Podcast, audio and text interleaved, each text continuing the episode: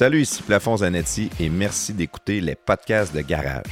Venez nous suivre sur Facebook et Twitter. C'est un excellent moyen d'être au courant lorsque nous sortons un nouveau podcast.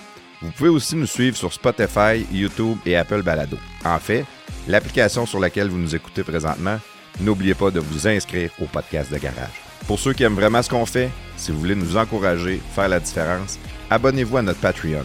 Pour seulement 4 par mois, vous avez du contenu exclusif et un lien direct avec nous. De notre côté, ça nous aide à couvrir toutes nos dépenses et comme j'aime bien dire, ça paye la bière. Maintenant, avant de débuter le podcast, appuyez sur pause, allez nous donner 5 étoiles sur l'application que vous nous écoutez. Ça a l'air de rien, mais pour nous, c'est important. Encore une fois, merci d'être là et bon podcast. Salut tout le monde, euh, je m'appelle Patrice Gauthier, euh, je suis pompier pour la ville de Montréal, euh, chanteur d'un hommage à Rage Against the Machine qui s'appelle In the Name of Rage et vous écoutez les podcasts de garage. Ce podcast est une présentation de Brasserie Inox. Cette semaine, on vous présente La Brosse. On vous présente la bière La Brosse. La Brosse est une extra blonde du type lager, claire et brillante. Elle a une franche amertume et elle offre une belle finale aromatique. C'est aussi ça, l'Inox.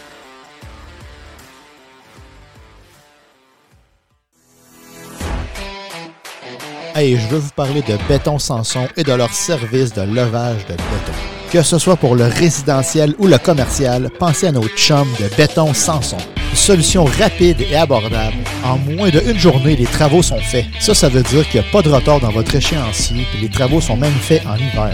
Béton Sanson couvre toute la province de Québec et de l'Ontario. Soumission en ligne au bétonsanson.com. Béton Sanson, le spécialiste dans le levage de béton.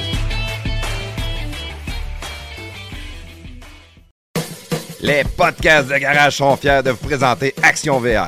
Action VR, votre spécialiste des roulottes et fifth wheel cargo neufs et usagés au Québec. Notre succursale Action VR est établie à Saint-Nicolas, à seulement 20 minutes de Lévis. Depuis plus de 15 ans, elle offre à sa clientèle une approche et un service vraiment personnalisé dans une ambiance conviviale. Les professionnels de son équipe chevronnée connaissent absolument tout sur les VR. Ils sont donc les mieux placés pour vous guider et vous aider à trouver le VR qui convient vraiment à vos besoins parmi une vaste sélection de modèles de roulottes et de fifth wheel en stock. Depuis ses débuts, Action VR de Saint-Nicolas n'a qu'un seul et unique objectif, vous proposer des VR de grande qualité, saison après saison, en plus de vous offrir un service professionnel, courtois et chaleureux en tout temps. Action VR offre un vaste éventail de marques telles que Durango, Sportsman, Escape, Cyclone, Wolfpack, Venom, Raptor, Torque et plusieurs autres. Cette succursale n'est pas qu'un simple détaillant de VR. Ce concessionnaire unique en son genre est le spécialiste des roulottes et fifth wheel cargo neufs et usagés au Québec. Il est donc en mesure de répondre à tous vos besoins en matière de VR.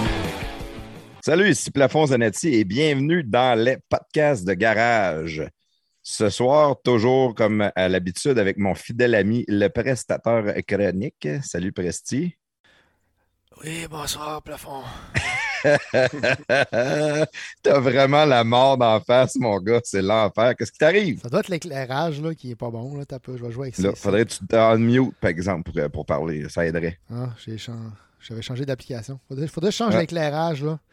Peut-être qu'il y a mon éclairage qui fait que j'ai l'air d'un mort. Là. Je sais pas. Ouais. Moi aussi, j'ai de l'air vert. J'ai comme un reflet de. Un reflet dans, dans ma face là, de... qui est vert. Je sais pas pourquoi. L'éclairage, moi aussi, qu'avec ton t-shirt blanc, ça. Ouais, puis mon. Tu sais, j'ai comme un globe là, dans- en avant de moi, puis il est brûlé. Fait que c'est encore pire. Bon, on part de ça, ouais, c'est ça, t'es malade, là. Ouais, ben là, cette semaine, on a. Aujourd'hui, on est en retard d'une semaine. On devait faire ce podcast-ci la semaine dernière. Puis j'étais dans mon euh, pic de COVID à ma deuxième journée, je pense. Deux, troisième journée. Euh, vraiment, vraiment brûlé raide, fatigué raide. Ça m'a comme pogné d'un coup sec. Je pensais être pompé, puis à un moment donné, ça m'a fessé comme d'un coup sec. Puis là, depuis ce temps-là, ben, c'est mieux, mais la- beaucoup de tout. Moins de mouchage, pas mal fini, ça. Pas, faire, pas vraiment fait de fièvre. T'as mouché, ah ouais, Ah, je mouche. le monde, il Ouais, mouche ouais, pas. ouais, ici, ça mouche. Puis, euh, mais je tousse. Aujourd'hui, c'est ma pire journée. C'est bizarre, là. J'étais comme... Hier, j'étais pas pire. Aujourd'hui, là, je sais pas, j'ai peut-être trop parlé. J'étais allé au bureau, peut-être j'ai parlé plus, puis euh, ça m'a fatigué, là. Fait qu'est-ce qu'on peut dire que t'es un presti tata? Non, tu peux pas dire ça. Non, t'es un camping, t'attends. Parce que train ça au camping. Je sais pas où j'ai pogné ça. Ça aurait bien du sens que ce soit au camping. Il sait tout. ça serait bien, ça serait bien euh, de la loi que ce soit au camping. Mais bref, pour revenir à ce que je disais, euh, on a été décalé d'une semaine. Fait que là, on, on en fait un aujourd'hui, puis on en fait un demain. euh, deux back-to-back. Fait que demain, j'espère que je vais être euh, moins pire que là. là. Hey, ça va être tough hein, pour de vrai parce que le monde ne le savent pas. On enregistre ça le, le soir, nous autres. On commence vers 7-8 heures, puis on finit à 11 heures, minuit, pas mal tout le temps. Moi, je me lève à 5 heures le lendemain. là. Un dans la semaine, c'est pas pire, mais deux, je pense que je vais y trouver tough un peu. là. Ouais, non, moi, Je je prends un coup au travers. C'est ça qui est dur. Faudrait que j'arrête de boire euh, Ouais. prestataire. Ben, à soir, bois moins. Là. Tu bois, bois pas demain, comme un ou l'autre. OK. À soir, bois moins, bois pas demain. As-tu d'autres solutions plates demain? Non, toi, non, ou, à euh, soir, bois moins ou bois pas demain. Ou bois pas demain. OK. Ouais. Puis si je bois pareil, mettons, puis je t'écoute pas parce que t'es clairement pas ma mère, je vais faire ce que Viens, je veux. viens pas chialer de bord. Je vais chialer si ça me tente. Ben, je hey. euh, un peu, je te dirais. Je trouve ça drôle. Hein? Ça fait combien de temps on a pris, là, vous autres, euh, on va le sortir dans, je sais pas, quatre semaines, cinq, six semaines. On, a, on en a une coupe d'enregistrés d'avance, mais on a quand même pris des bonnes vacances, nous autres, cet été.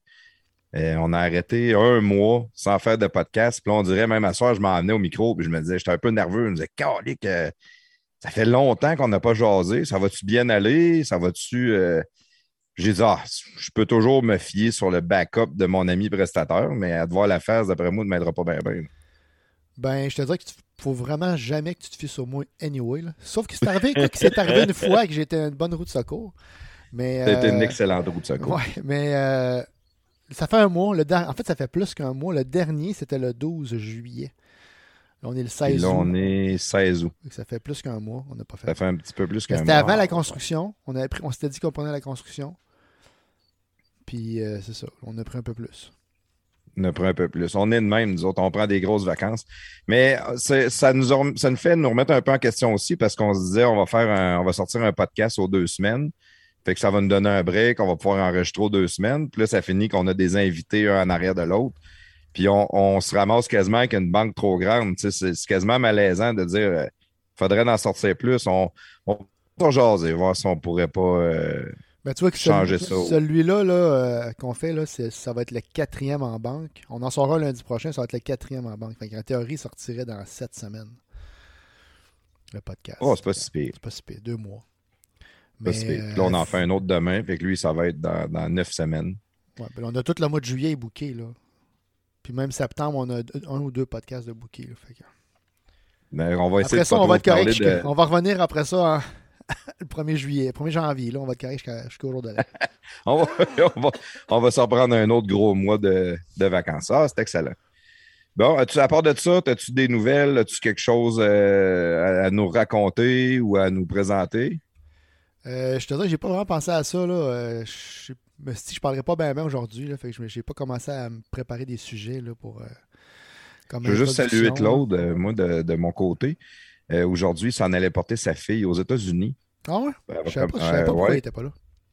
Mais il l'a écrit euh, dans, dans notre conversation, euh, mais ça nous disait qu'il il allait la porter. C'est à l'université qu'elle s'en va aux États-Unis, puis il allait la reconduire aujourd'hui pour ça. Fait que, Ah. euh, un beau salut, c'est super hot. On, on est fiers de lui. Ça, ça prouve que c'est un excellent père, à défaut d'être un mauvais mari. Fait Ouais, que, ben, moi, je suis plus fier de sa fille que de lui, là, mais en tout cas. oui, effectivement. Euh, Aujourd'hui, notre invité qu'on va avoir, euh, c'est Pat Gauthier. Vous l'avez entendu on- quand on a fait le- les podcasts euh, au Boss Rock. C'est un des invités avec qui on a jasé. On a fait quoi, une petite demi-heure avec lui, Ouais, je pense, une avec demi-heure, lui, puis, 45 minutes. JP Quentin, je pense que c'est le dernier qu'on a fait, Ouais. ou l'avant-dernier. Il était avec JP, exactement. On avait jasé un peu, puis je trouvais ça drôle parce que pour son hommage, In the Name of Rage, quand tu vois Pat, c'est un géant. C'est un 6 pieds 6, tout bâti en muscle. Puis avec une grosse voix, puis tu dis, il ne sera pas capable de, de chanter aigu. Il ne sera pas capable de, de nous impressionner vraiment là-dessus. Il, va- crier genre! Il m'avait dit Watch out, Plaf. Il dit Tu viendras voir, tu vas faire un saut. Puis honnêtement, t'es flabbergasté, prestateur. J'en suis pas venu. et Je l'entendais chanter, puis c'était pareil, il me semble. J'en revenais pas. C'est vraiment, vraiment bon. Je ne sais pas comment que ces gars le font. Il en parlera tantôt. Là, mais je ne sais pas comment ils font pour avoir une si grosse voix et réussir à chanter aussi aigu. Ouais, je, je sais pas. C'est vrai que c'était très similaire, là, mais moi, même tu veux, même avec une voix normale, là, suis pas capable de chanter de même. Fait que là, même juste y penser, j'ai envie de tousser là, quand, quand, quand je Ouais. chanter. Là. Moi, avec une voix normale, je suis pas capable de chanter plus. Ça, ça fait pas partie de mes qualités. Moi Fait non que je suis un peu. euh, je trouve ça le fun parce que ma femme non plus et mes enfants non plus. Fait qu'on est comme euh, une famille de personnes qui savent pas chanter. Fait que, euh, bienvenue chez les Anetti. All right. Si t'es prêt, euh, prestateur, euh, moi j'irai avec ça. Pars-nous le jingle, puis tout de suite après, Patrice Gauthier. Je voulais juste dire de quoi avant. Tu m'as comme pris de court. Là, Ah, tu me gosses. Moi, Ah je oui, voulais dire au monde que ceux qui veulent voir de quoi Pat a l'air, c'est sûr que c'est une image qui date de quelques années. Là. Euh, je- on te demandera tantôt dans le. Là, je vais être un peu fourré parce que je change de fenêtre, je vais me, mute- je vais me démuter. Peu- Je vais me démuter. Là. Ok, parce que sinon, j'aurais pas pu changer de fenêtre puis j'aurais pu parler. C'est Euh, prestateur, le gars qui veut pas parler, mais qui arrête pas de parler. C'est ça. Je dans le, le vidéo euh, de Groovy dans Ingurgitus, Ingurgitus, à la deuxième minute du vidéo, Pat, il fait une apparition dans la vidéo puis il chante une petite partie de la chanson. Tu dois la connaître, chanson-là, Plaf, là? même si tu connais Avec- pas bien de, de, de chansons québécoises. là. Avec Grovey Hardvart? Ouais, je peux même me mettre un petit bout si tu veux, là, qu'on va l'entendre euh, quand il fait son, son, son, son rap de, sa chanson. Tu en parleras tantôt de ce bout-là, il va, va peut-être nous en jaser. Je vais juste mettre le petit bout, puis c'est dans cette vidéo-là, c'est là qu'on qu'on le voit. Pas, je te passe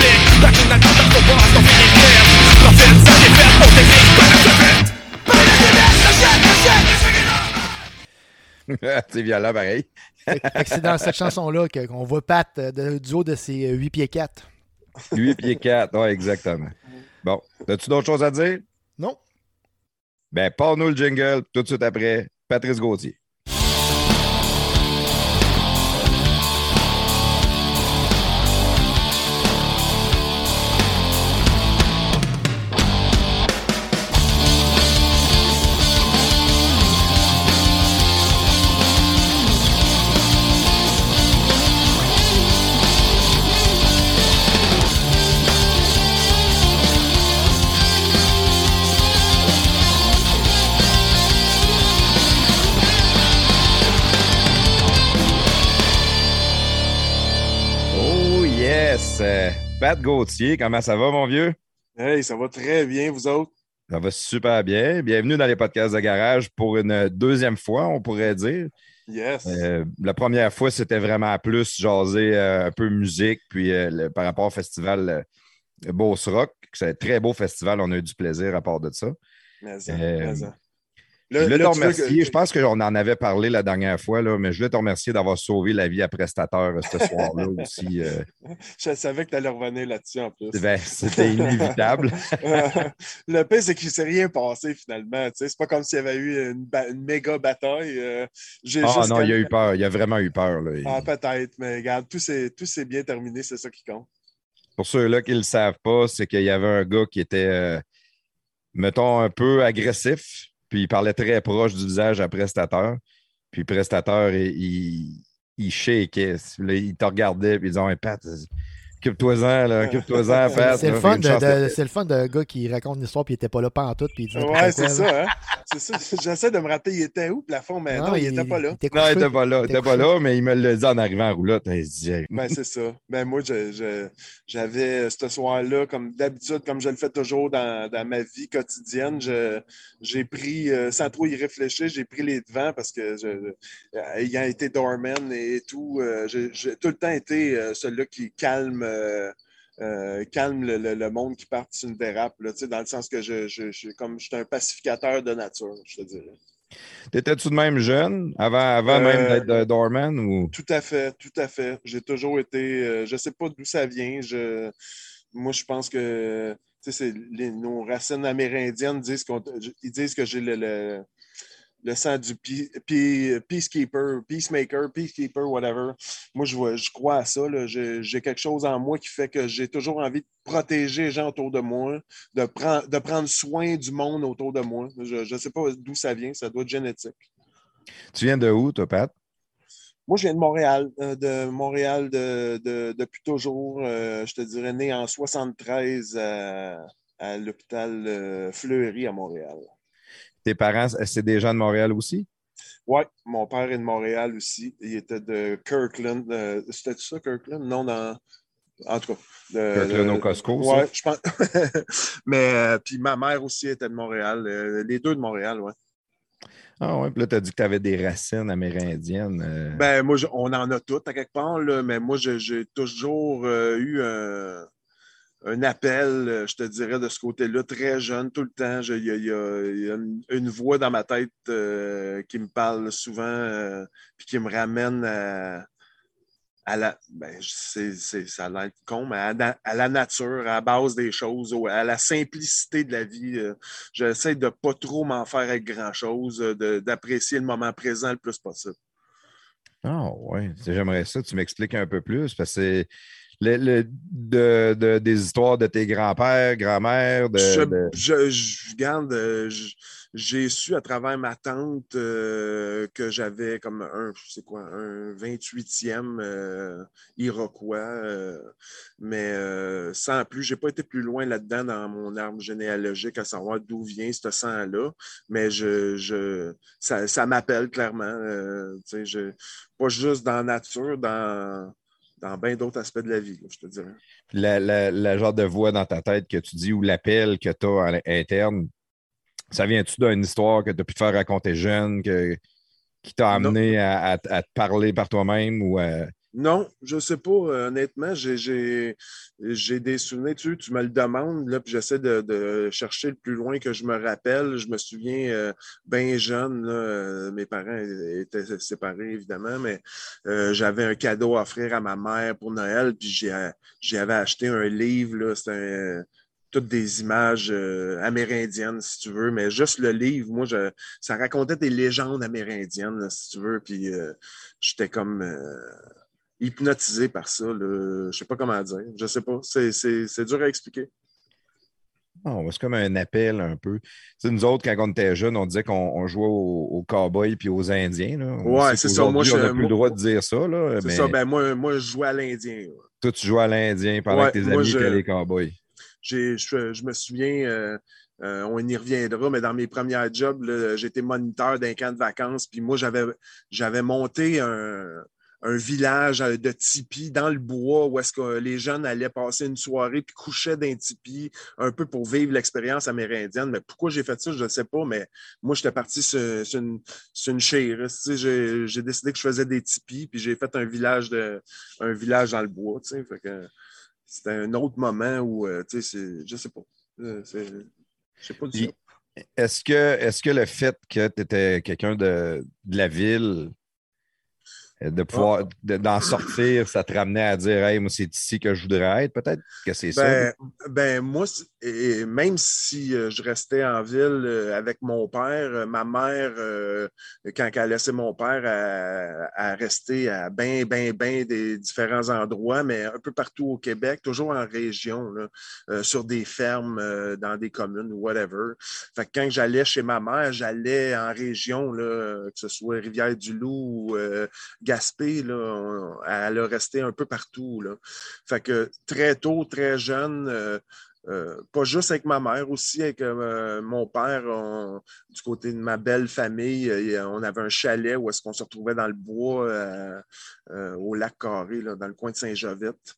Fait que la, nature, j'ai tout le temps été dans nature quand même, puis toujours été bien dans nature très tôt d'avoir les mains sales, de, me rouler dans le gazon, n'importe quoi, tu sais, je sais pas, les, choses les plus basiques, mais la nature a tout le temps euh, joué, puis va toujours jouer un rôle énorme dans ma vie, euh, je suis convaincu. Est-ce que tu es quelqu'un qui est très spirituel? Euh, je pense que oui. oui. Je pense qu'on peut dire ça de même. Là. Je, ça, dépend où tu mets la barre. Là. Je, mais si tu me demandes si euh, je crois au karma dans la vie, ben, euh, définitivement. quand je te disais tantôt que la petite voix, ben, euh, je suis convaincu que moi, j'ai dû mener plusieurs bonnes vies dans le passé pour avoir la vie que j'ai aujourd'hui. pourquoi moi, tout me semble facile et tout m'arrive dans les mains, tandis que les autres à côté n'arrachent, puis euh, euh, pognent le cancer, puis tout, ben moi, je crois au karma dans la vie. Je pense que euh, il y a des gens qui sont placés sur mon chemin depuis que je suis né. oui, je suis peut-être opportuniste, je les ai vus passer, je les ai accrochés, mais il y a du monde qui sont là pour me faire avancer sur mon chemin plus que d'autres. Je suis convaincu. J'ai un très bon karma. Ah ouais, c'est hot ça. Comme ça, ce côté-là. C'est euh, une des choses que j'aime de découvrir du monde, c'est que chaque personne a, une, personnalité différente et une histoire différente aussi. Euh, le, côté spirituel, je ne l'ai pas tant, moi, malheureusement. des fois, euh, plus jeune, peut-être, je l'avais plus. On a été élevé catholique plus jeune, puis on allait à la messe, puis on faisait nos prières, puis tout ça. Quelque chose que j'ai perdu en grandissant. Ah, mais ça, c'est Malgré que spirituel, c'est pas nécessairement catholique. C'est pas nécessairement religieux non plus. C'est plus la foi que tu parles. Là. Oui, c'est ça. C'est pas, Tu peux être spirituel sans, spirituel, c'est de, de, marcher nu-pied dans le gazon, puis euh, le retour à la terre, puis le... Ben moi, euh, euh, la religion, ça c'est particulier. très, très tôt, mon, père est allé pour...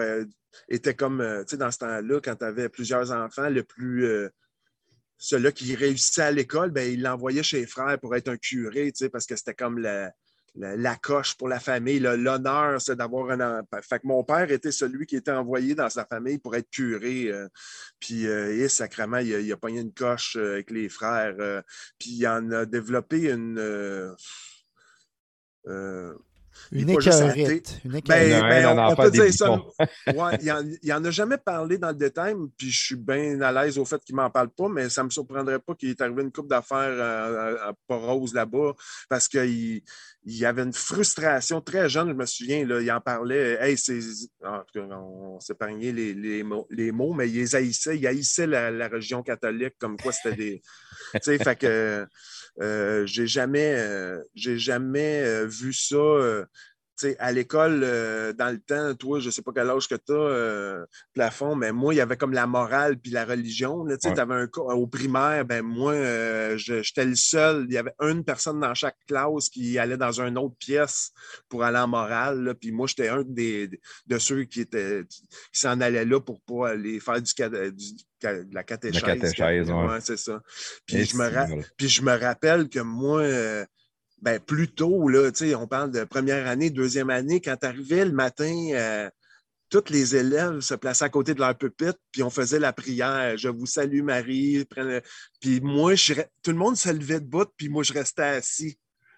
C'est quand même. Seul. Ton père t'avait dit, tu te lèves pas, tu restes assis. Ben, il t'avait dit, tu n'as pas besoin, pas tu n'as pas à réciter ces phrases-là qui, tu sais, t'es pas obligé de le faire. Fait que moi, je, restais assis, j'étais comme le Kaepernick qui met le genou à terre. Là.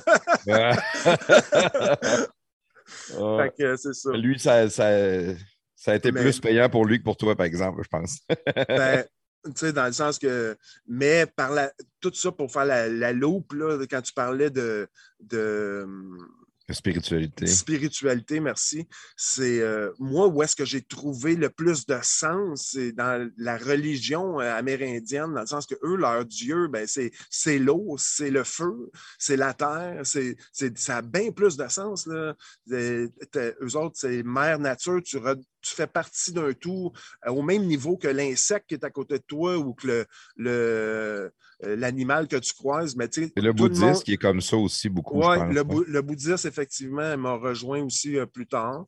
Mais euh, les, concepts de vie amérindienne faisaient beaucoup plus de sens au quotidien que de, d'essayer de te repentir de tes péchés. Il n'y a, pas grand-chose qui fait du sens dans, le christianisme. peut-être juste d'y aller avec une question de logique.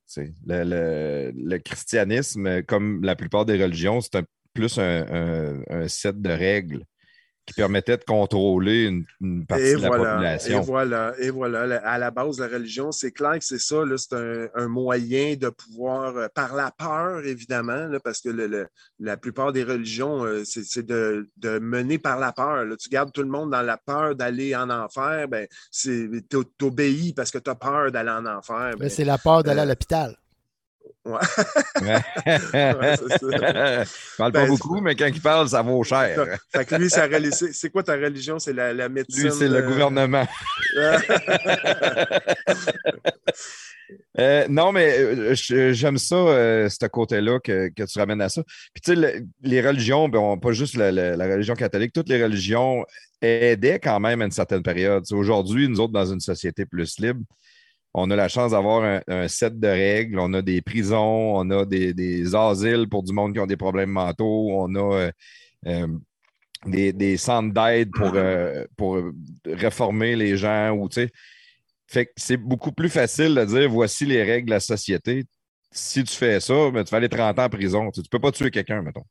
Ouais, Tandis ouais. qu'à l'époque, il ne l'avait pas, ça. Puis quand il était dans un village loin de tout, et ça pouvait se tuer tant que ça voulait. Et fallait juste qu'il ait peur d'aller en enfer pour enlever un peu le goût de faire ce genre de choses-là. ou Ouais, ben, voler, à- la limite, dans, dans mon livre à moi, dans ces années-là, il aurait très bien pu élever, euh, euh, ériger des règles de conduite pour le citoyen sans nécessairement y dire qu'il va aller en enfer puis euh, avoir des curés euh, qui, qui abusaient des enfants. Des, Ouais. Je veux dire, il y, a, y y une ligne qui était franchie euh, très tôt. Là. On revient aux Américains. L'homme et On- le pouvoir. hein. Et Ça, ça- ouais, puis le, le- le christianisme a fait des, des dégueulasseries pas bien loin de chez nous. J'étais à Boucherville ici, là, quand j'ai lu moi, les- sur l'histoire amérindienne, comment que, euh, ils sont venus ici puis ils ont brûlé de- les villages avec les enfants puis tout le monde. Drette ici, à côté de chez nous, là, j'ai pogné une petite coche quand j'ai réalisé qu'on ne m'a jamais parlé de ça, moi, à l'école, quand on me parlait Non. de l'histoire. Tu sais, C'était euh, Jacques Cartier, qui est le sauveur, qui, avait, qui était venu nous,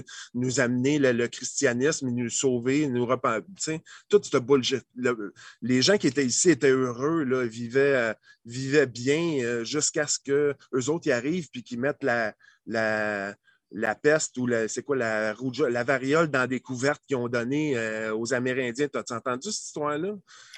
C'est drôle ce que tu racontes là parce qu'on a fait un excellent podcast avec Steve Gros-Louis. Lui, c'est un Wendat, si ma mémoire est bonne. je, je sais très bien de qui tu parles. Puis euh, il, a eu beaucoup de problèmes avec ça à l'école, justement. Il étudiait, en- il- mettons, il allait à l'école puis il faisait l'histoire de secondaire 4. Puis là, ça parlait des Amérindiens, mais lui, il se fâchait parce que c'était Ben pas oui. l'histoire que lui s'était Ben fait raconter oui. chez eux. là. C'est clair, c'est clair. Puis ça, on a beaucoup, beaucoup, beaucoup de travail à faire, euh, pas juste au Québec, mais partout, euh, reconnaître puis changer, euh, euh, changer la façon qu'on élève nos enfants puis qu'on qu'on leur raconte ce qui s'est passé puis qu'on commence à leur dire la vérité, euh, même si ça ne nous fait pas bien paraître, ben il faut leur dire qu'est-ce qui s'est passé puis ils vont peut-être mieux comprendre qu'est-ce qui se passe euh, avec ce, ce peuple-là Apprendre, apprendre du passé plutôt que d'essayer de l'effacer. Exact. Ou de, de, de compter des mensonges pour essayer de faire à semblant qu'il ne s'est rien passé. tu sais. Ouais. On, on leur revenir un peu à toi, c'est euh, c'est toujours le fun, juste savoir, parce que là, on a parlé euh, de tes parents vite, vite, puis tu m'as dit deux, trois affaires là, qui m'ont allumé là-dessus. là.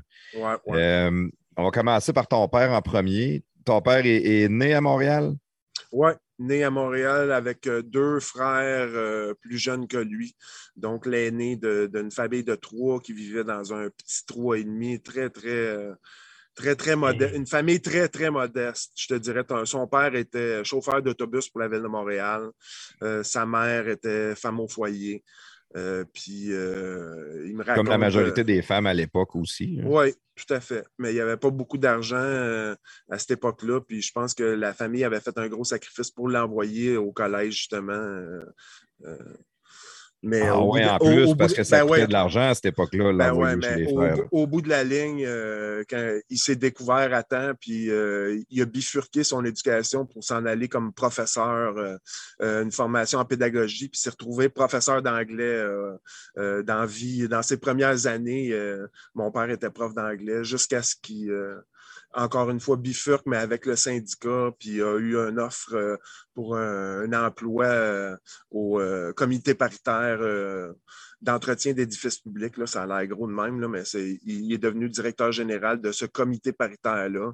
Puis il est devenu un peu, un- sans dire un gars de bureau, un homme d'affaires, mais tu sais, euh, euh, il était plus, il enseignait plus l'anglais. euh, ça, ça a duré, je te dirais, pour les, le deux tiers de sa, sa carrière professionnelle avant qu'il prenne sa retraite. là.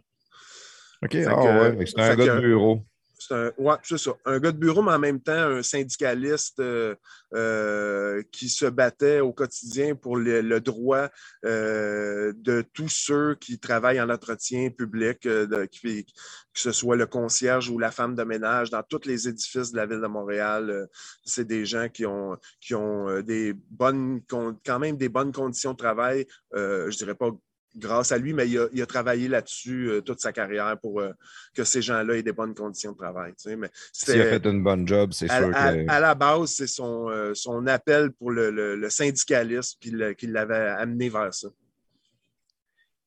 Nous autres, on en parle souvent, on est plus des gars de, de droite, nous autres, les gars des podcasts de garage, puis on n'est pas tellement pro-syndicat. Par contre, on est capable d'avouer que, en tout cas, moi, de mon côté, là, il y a eu une époque qu'on a eu besoin de ça. Euh, beaucoup. Ah, encore, encore dans, dans le début là. de l'industrialisation, euh, bon. T'en, t'en le- parles- parleras aux infirmières en ce moment s'ils ont besoin d'un syndicat. Ils vont, ils vont te le répondre qu'ils en ont besoin à tabarnak d'un syndicat en ce moment. C'est très d'actualité le syndicalisme encore, je te le confirme. Ouais, tu trouves ça? Non, Chris, oui, toujours. On va toujours être plus forts ensemble. Euh, euh, ceux qui ont l'argent puis qui prennent les décisions, euh, c'est sûr que si toi, le simple travailleur, tu lèves ta main puis tu dis Est-ce que tu penses-tu que ou si tu te retrouves à être ben, la manufacture au complet qui se lève et qui dit Hey, euh, ça n'a pas de style bon sens ce, que- ce qui se passe là, on va toujours être plus fort ensemble, ça, ça- ça va toujours exister, ça va toujours rester. Puis à, à la base, c'est pourquoi je suis euh, un peu un syndicaliste, moi aussi, euh, pas juste parce que j'ai été élevé par une famille syndicaliste, mais j'y c'est sûr que crois. ça aide pareil. Oui, ça l'aide, ça l'aide, mais j'y crois, je, je crois en- au- à la force de la masse, on va dire ça de même.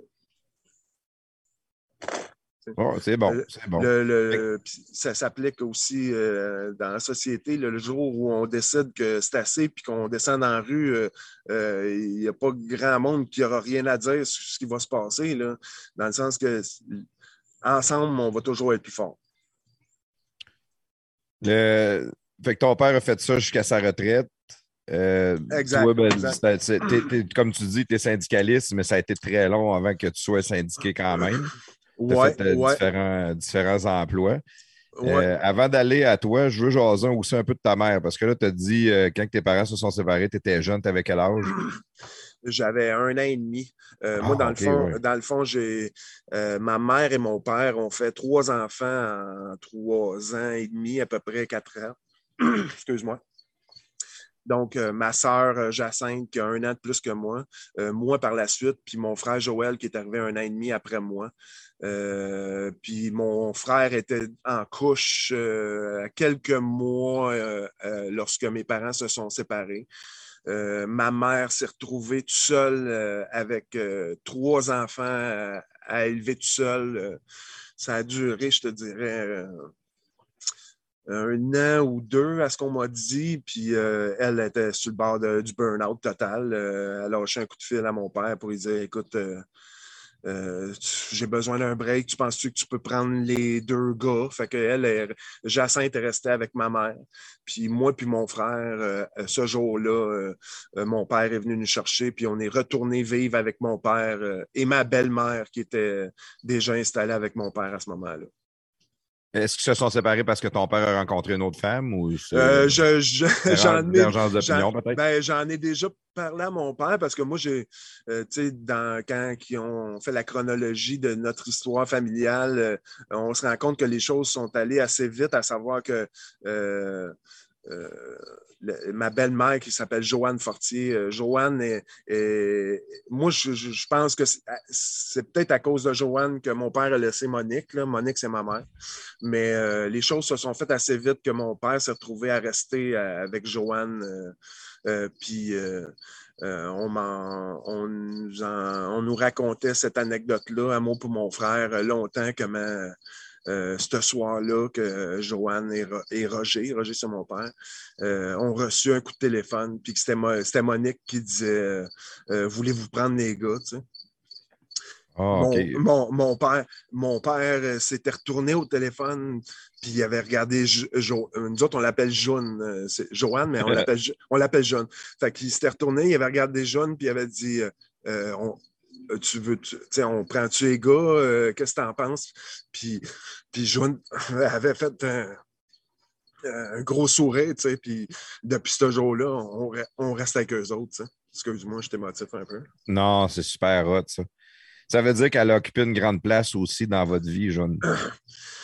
Ça, euh, je te dirais, je, je, réussirai jamais assez euh, à valoriser l'importance de cette femme-là dans ma vie. Euh, Oh, wow. Euh, euh, c'est- cette femme-là a littéralement sauvé ma vie, changé ma vie pour, le- pour le mieux. Hey, je vais arrêter, donne-moi deux secondes. Ouais, c'est ça. Mais euh, c'était une époque où euh, tout, moi, mon frère et ma soeur, on vivait des moments extrêmement difficiles, la séparation, puis euh, c'était rock'n'roll. Mes parents Les sont, jeunes enfants. mes, ben mes oui. parents sont, mes parents se sont séparés, pas dans le. sont- se sont séparés dans la discorde, disons ça de même. là. Puis, euh, on le voit dans les photos familiales de ces années-là, on a de l'air triste, on a de l'air malheureux. Ah. Puis, euh, puis du moment où Joanne euh, euh, et Roger, ensemble, ont formé une nouvelle famille, puis ont, euh, ont pris moi et mon frère, ben, notre vie a changé pour le mieux, dans le sens que j'y dois, j'y dois pas mal tout à cette femme-là. Euh, tu parlais tantôt de mes valeurs syndicalistes. Euh, c'est la plus grande syndicaliste que je connais. Elle s'est retrouvée, euh, elle retrouvée présidente du syndicat des enseignants et enseignantes du Québec pendant toute sa carrière. C'est une, battante. vraiment, j'ai énormément de, res- de respect pour cette femme-là. Ah, ouais. Puis, euh, fait, que- fait qu'elle elle, elle était enseignante au départ, probablement. Exact. Elle était enseignante en éducation physique au départ, puis elle, a- elle aussi a bifurqué vers le syndicat, puis euh, a monté les échelons pour devenir jusqu'à se rendre présidente de la, euh, la FEQ. Fédération des enseignants du Québec. Exactement, exact. Puis ta mère, elle, de l'autre côté, tu as parlé un peu de commune tantôt. De, ouais, de- c'est ça. Ma mère, c'est le. le, le, le- c'est- Ouais, c'est mon sang, mon sang un petit peu plus euh, euh, rebelle, je dirais. Là, on, peut, on peut dire ça de même. Euh, ma mère a essayé, ben des, a essayé des chemins un peu plus, un peu moins euh, conventionnels, mettons. Là, je te dirais. Euh, a, a trippé fort, on peut dire ça de même. Là, fait quand on allait chez elle, c'était comme. C'était comme un, un petit aperçu de à quoi ça peut ressembler. euh, regarde, pour, pour dire les choses comme ils sont, à quoi ça peut ressembler un foyer dysfonctionnel, on va dire ça de même. Ah, ma, ok, ah ouais. ma- ma soeur, ma était élevée euh, à des opposés de, de ce que moi et mon frère. Ma soeur, quand elle venait en vacances chez nous, ben, elle, elle se retrouvait comme, euh, euh, je sais pas, Fresh Prince in Bel Air. Là, elle- Puis moi, quand j'allais euh, euh, ça ferme à ma mère, ben, je me retrouvais avec les chevaux, euh, les deux pieds dans la boîte. C'était comme. C'était les deux opposés. Elle, a refait sa vie avec un autre homme ou euh, non? Euh, euh, non, jamais, jamais. Assez, ben, assez matché avec un autre homme avec qui elle a eu euh, un autre enfant qui est ma demi-sœur, Marie-Jo. Euh, Marie-Jo, euh, c'est drôle à dire, mais avec le temps, c'est, ma sœur euh, avec qui je me sens le plus près, là, je te dirais, euh, même si on est juste demi. c'est avec elle que je connecte, c'est avec elle que je, que je trouve qu'on se ressemble le plus, là, je te dirais, maintenant. là. Pas physiquement, j'espère. Euh, non. C'est non, de inquiète- 6 pieds 6. euh, Inquiète-toi pas. Inquiète-toi pas. Ouais, euh, c'est ça. fait, fait que ta mère, plus une hippie un peu, Ouais, elle, ouais, euh, ouais.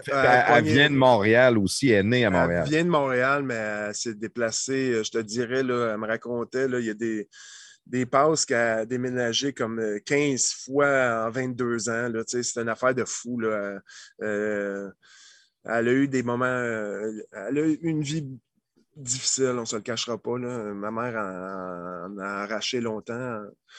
Euh, puis ça m'a fait. euh, euh, moi, avec du recul à cette heure, je regarde ça, puis sa vie difficile à elle, moi, m'a fait, m'a fait tempérer, m'a fait voir les deux réalités, les deux côtés de la médaille, dans le sens que si j'avais toujours été élevé dans une petite famille, euh, ben, on était quand même aisés du- avec mon père, j'aurais pas vu la vie.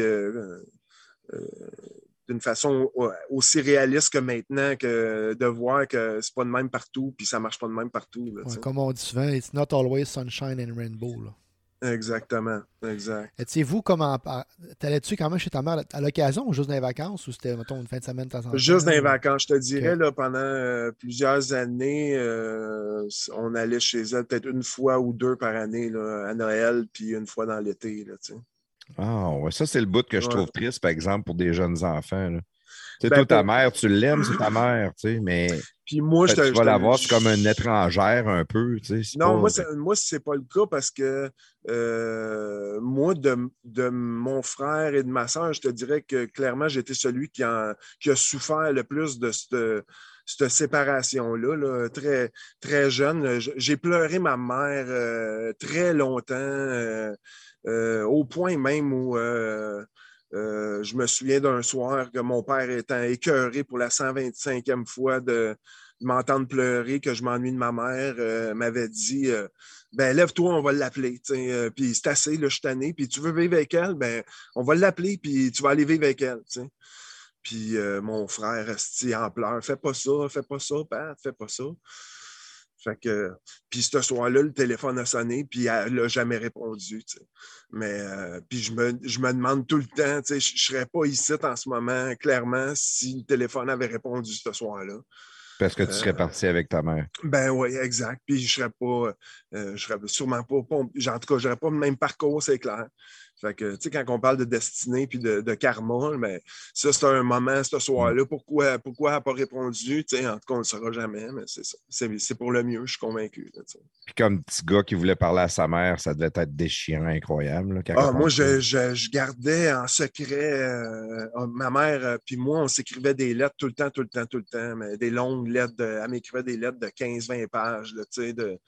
Puis moi, euh, je m'étais monté un petit univers secret, puis euh, dans ma chambre, j'avais un grand cadre, puis j'enlevais ce cadre-là, puis en arrière, j'avais tout, euh, mis les lettres, les photos, toutes les affaires qu'elle m'envoyait étaient là-dessus, tu sais. T'es euh, encore, ces lettres-là? non, non, je pense pas. Je, pense, non, je pense pas. Mais tu sais, c'était.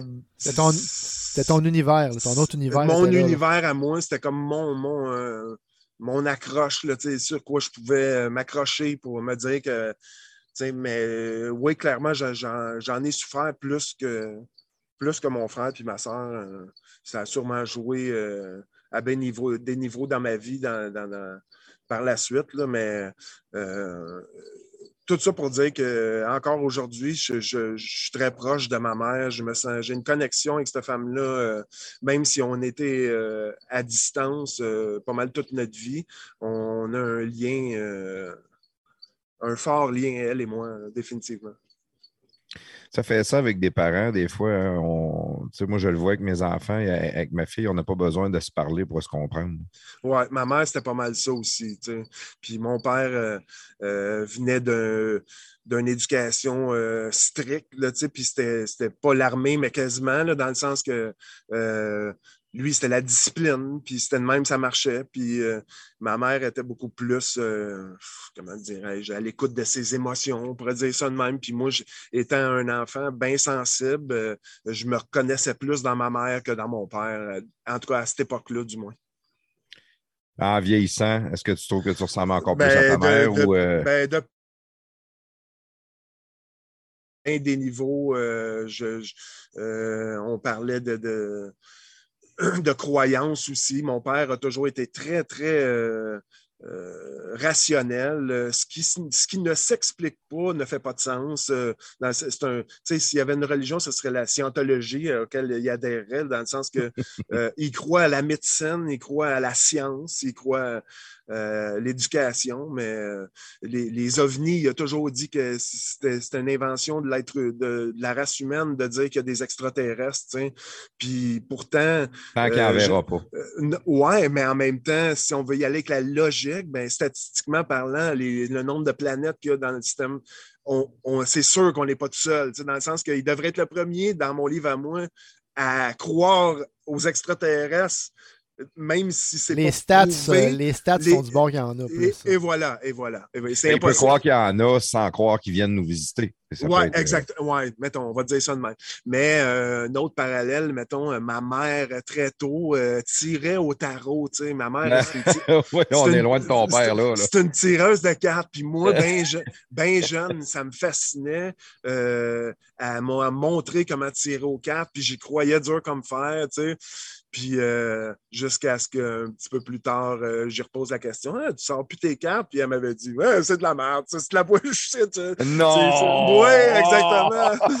Elle a que quasiment tout- brisé un rêve. hein? ben, mon, à ce moment-là, mon univers c'est un, un petit peu effondré. Là. Je, je niaise, là, mais à ce moment-là, j'avais comme mangé une claque à elle, comme euh, OK, même celle qui croyait dur comme fer, là, elle a tout mis ça de côté parce qu'elle a réalisé que c'est de la bullshit. Là, en tout cas. J'ai encore, Ouais. mes j'ai encore mes cartes. Tu sais encore comment tirer. ouais, je sais encore comment. Ah, c'est bon en tabarouette. quand on se ça. revoit, j'aimerais ça que tu tires plafond au cartes. Oui.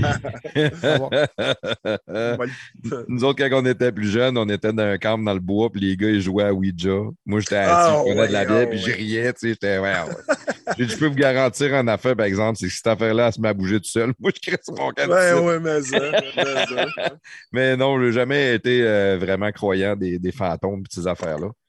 Euh, même il y a, exemple, quelqu'un qui s'est suicidé dans une maison, il y a du monde qui n'achèteront jamais cette maison-là. Moi, je te dirais Ouais. qu'en autant qu'il l'ait enlevé, euh, le cadavre, euh, ça ne me dérange pas. Sais, J'ai pas Ouais, peur que son esprit moi. soit là. Puis, euh, Ouais, moi non plus, ça me dérangerait pas trop, ça, je te dirais. y a même une maison hantée. Là. Ça, c'est une maison hantée. si tu couches là, les, les portes ferment. Puis, ouais, n'est pas au quelque niveau. chose qui- pas- la maison est pas. Les murs sont croches, c'est pour ça que la porte ferme. Ouais, probablement qu'il y a quelque chose. Ouais, c'est ça, c'est ça. Euh, Non, moi non plus. Fait que comme kid, euh, de- de- le cœur brisé, euh, s'ennuie de sa mère beaucoup. Euh, Ouais, élevé par mais- un père avec une bonne discipline. C'est quand même bon, ça. Je le regarde, moi, chez nous. Ma, ma femme, elle a été élevée avec beaucoup de discipline, puis je la trouve tellement meilleure que moi aujourd'hui que je veux que mes enfants soient élevés avec une discipline pour être sûr qu'ils qu'ils soient meilleurs plus tard. Ouais, ben là, c'est sûr, on tombe dans un. Je, je dirais pas un sujet délicat parce que moi, c'était le.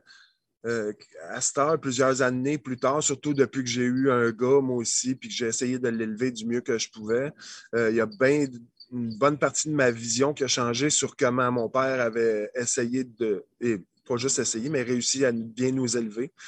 Euh, euh, moi, je m'étais très rapidement juré à moi-même que je voudrais pas que mes enfants aient peur de moi dans la vie. Puis Ah moi, ouais, là, ça, c'est une autre affaire. là. non, Ouais. mais moi, je, je, je, je, ça a l'air gros de même, mais je te confirme que jusqu'à l'âge de 14 ans, j'avais crissement peur de mon père. Là, puis c'est ça qui faisait que euh, je voulais pas qu'il se fâche, puis je voulais pas euh, me faire punir, fait que j'obéissais, tu comprends? Fait que j'ai adhéré, euh, euh, moi le premier, à cette, cette, cette approche-là un peu euh, par, qui par la peur, encore une fois. Puis là, je fais le, lien que lui avait appris aussi à- avec la religion. C'était comme ça, tu sais. Mais euh, euh, c'est beaucoup plus tard par la suite, quand j'ai quitté euh, la maison, puis que je me suis retrouvé à, à faire mon petit bout de chemin tout seul, que j'ai découvert mon père qui, là, n'avait plus le, besoin de, me discipliner puis de me reprocher quoi que ce soit. Puis par la suite, j'ai développé une relation incroyable avec mon père, mais je, le comprends à cette heure que tant et aussi longtemps qu'on était sous sa charge, sous son toit, lui, il a des, règles auxquelles il ne, il ne bronchait pas, puis je respecte ça beaucoup. euh, euh, puis en même temps, il était très, très flexible. Tu sais, je pense à, à mon adolescence où mon frère a décidé de se mettre à jouer du drum dans la cave. Mon père aurait pu dire non, tu sais, pogne-toi euh, un autre instrument. Mais euh, le band au complet à mon frère, pendant des années, jouait du hardcore dans la cave chez nous, chez mon père. Euh, pen- pendant que lui, il se mettait des écouteurs puis il écoutait du classique dans le salon, là, je m'en souviens. Fait que mon père. Il était- des bons écouteurs à bord de ça. Ouais, ouais, il y avait des bons il a du écouteurs. gâté. Mais tu sais, il a fait preuve de, de- de flexibilité, mais sur bien des points, il était dur comme fer, puis il était rigide. Puis je- à cette heure, je l'apprécie beaucoup, là, que ce soit pour les. Euh, comment je te dirais, l'éthique de travail. Mon père, il, a- il toujours été le premier à dire que si tu te donnes la peine de faire de quoi, ben fais-les comme faut. Tant qu'à faire de quoi, fais-les comme faut. Euh, fait que à cette heure, ça me suit toujours euh, que je me lance dans faire la vaisselle ou dans un autre projet, je vais toujours essayer de le faire le mieux que je peux. Je sais que c'est mon père qui m'a transmis ça. Juste faire son lit, faire sa chambre, se brosser les dents, nettoyer, ramasser ses affaires toutes des tâches plates que quand tu inculques un enfant jeune à le faire, le bout qui, se ramasse seul, comme toi, tu as dit quand tu as fait ton premier bout de chemin, tu arrives dans ton appart, ça n'a pas l'air d'une dompe.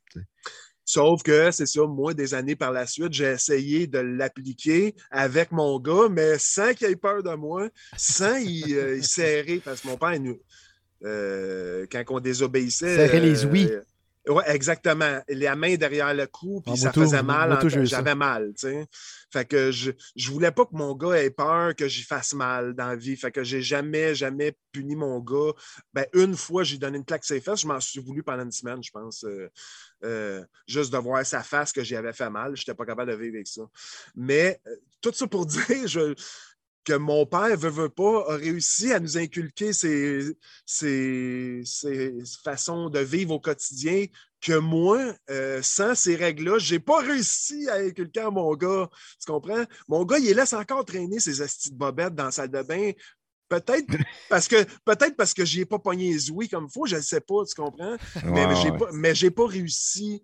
Euh, j'ai peut-être un peu trop chouchouté ou dorloté mon gars. Il y a quel âge ton gars? Mon gars, il a 22 ans.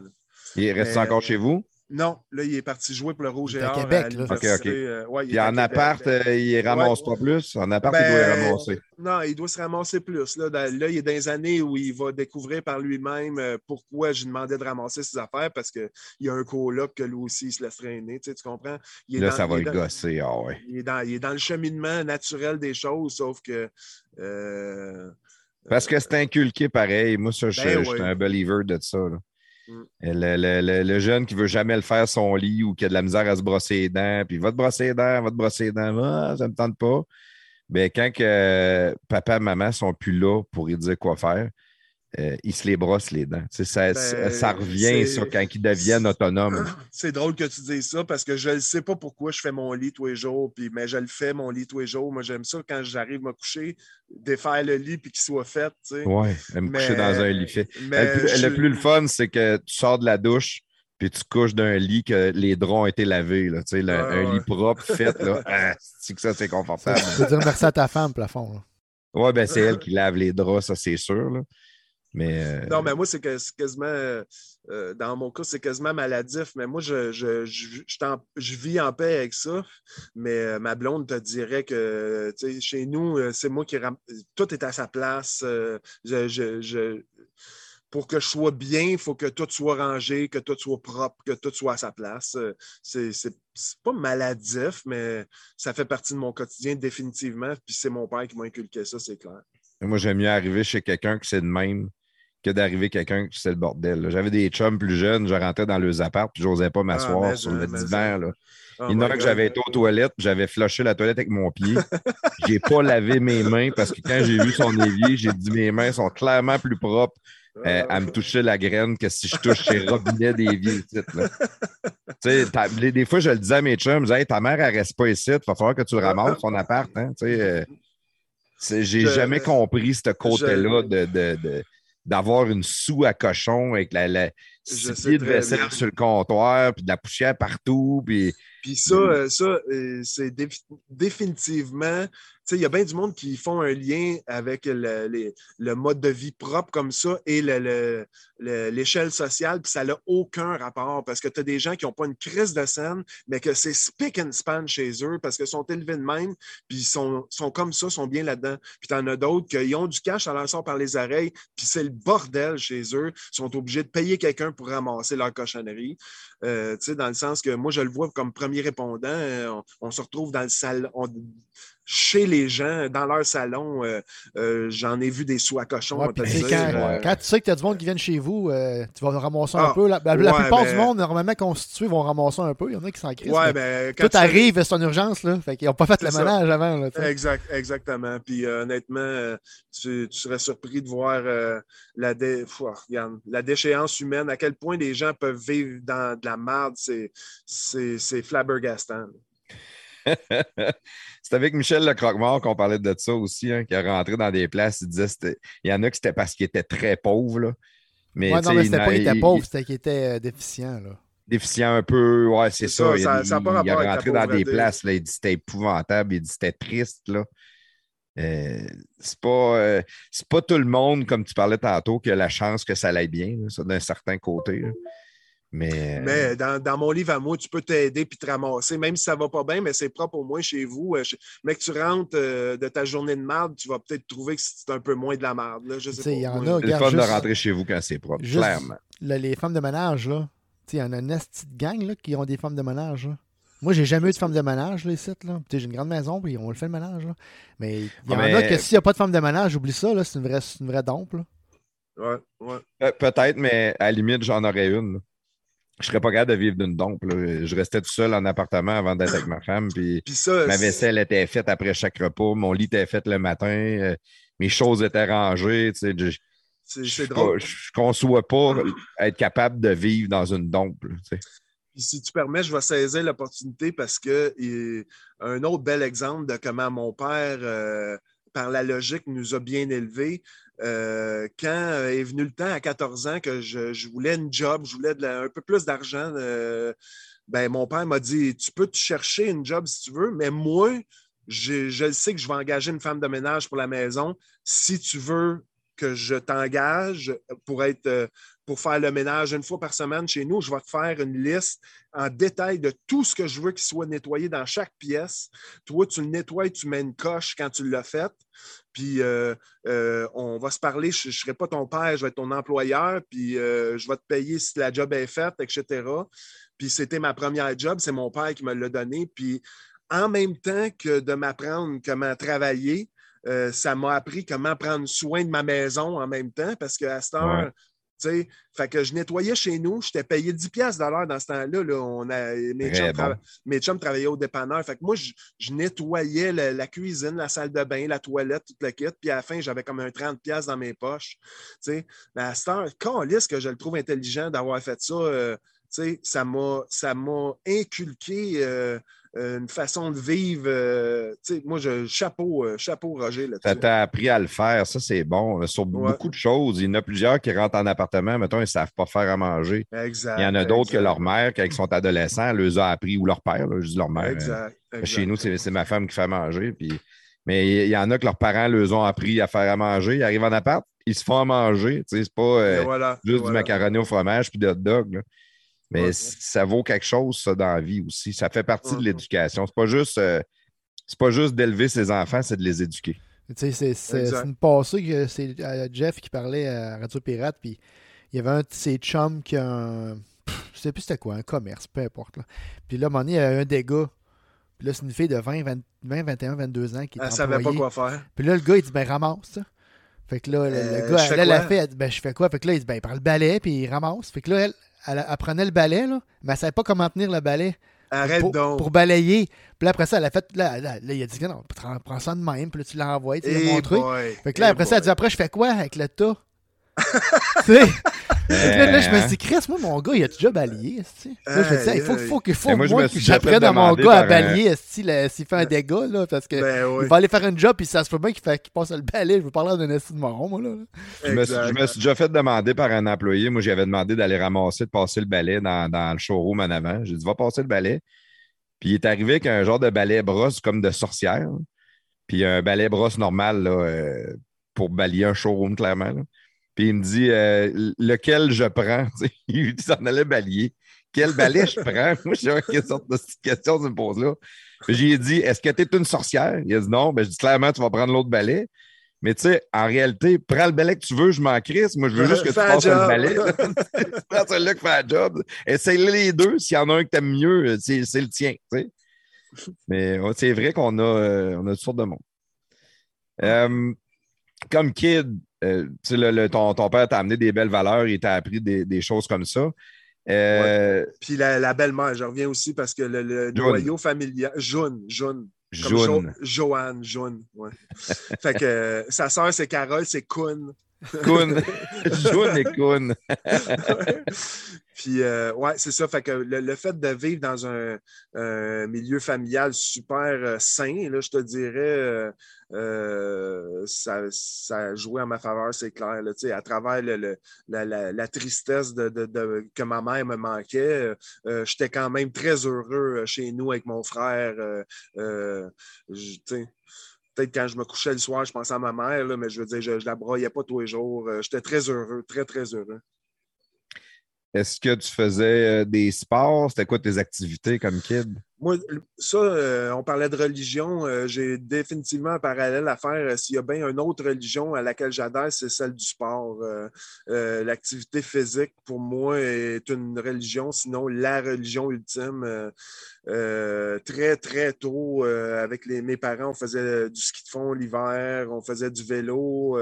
été inscrit au soccer, au baseball.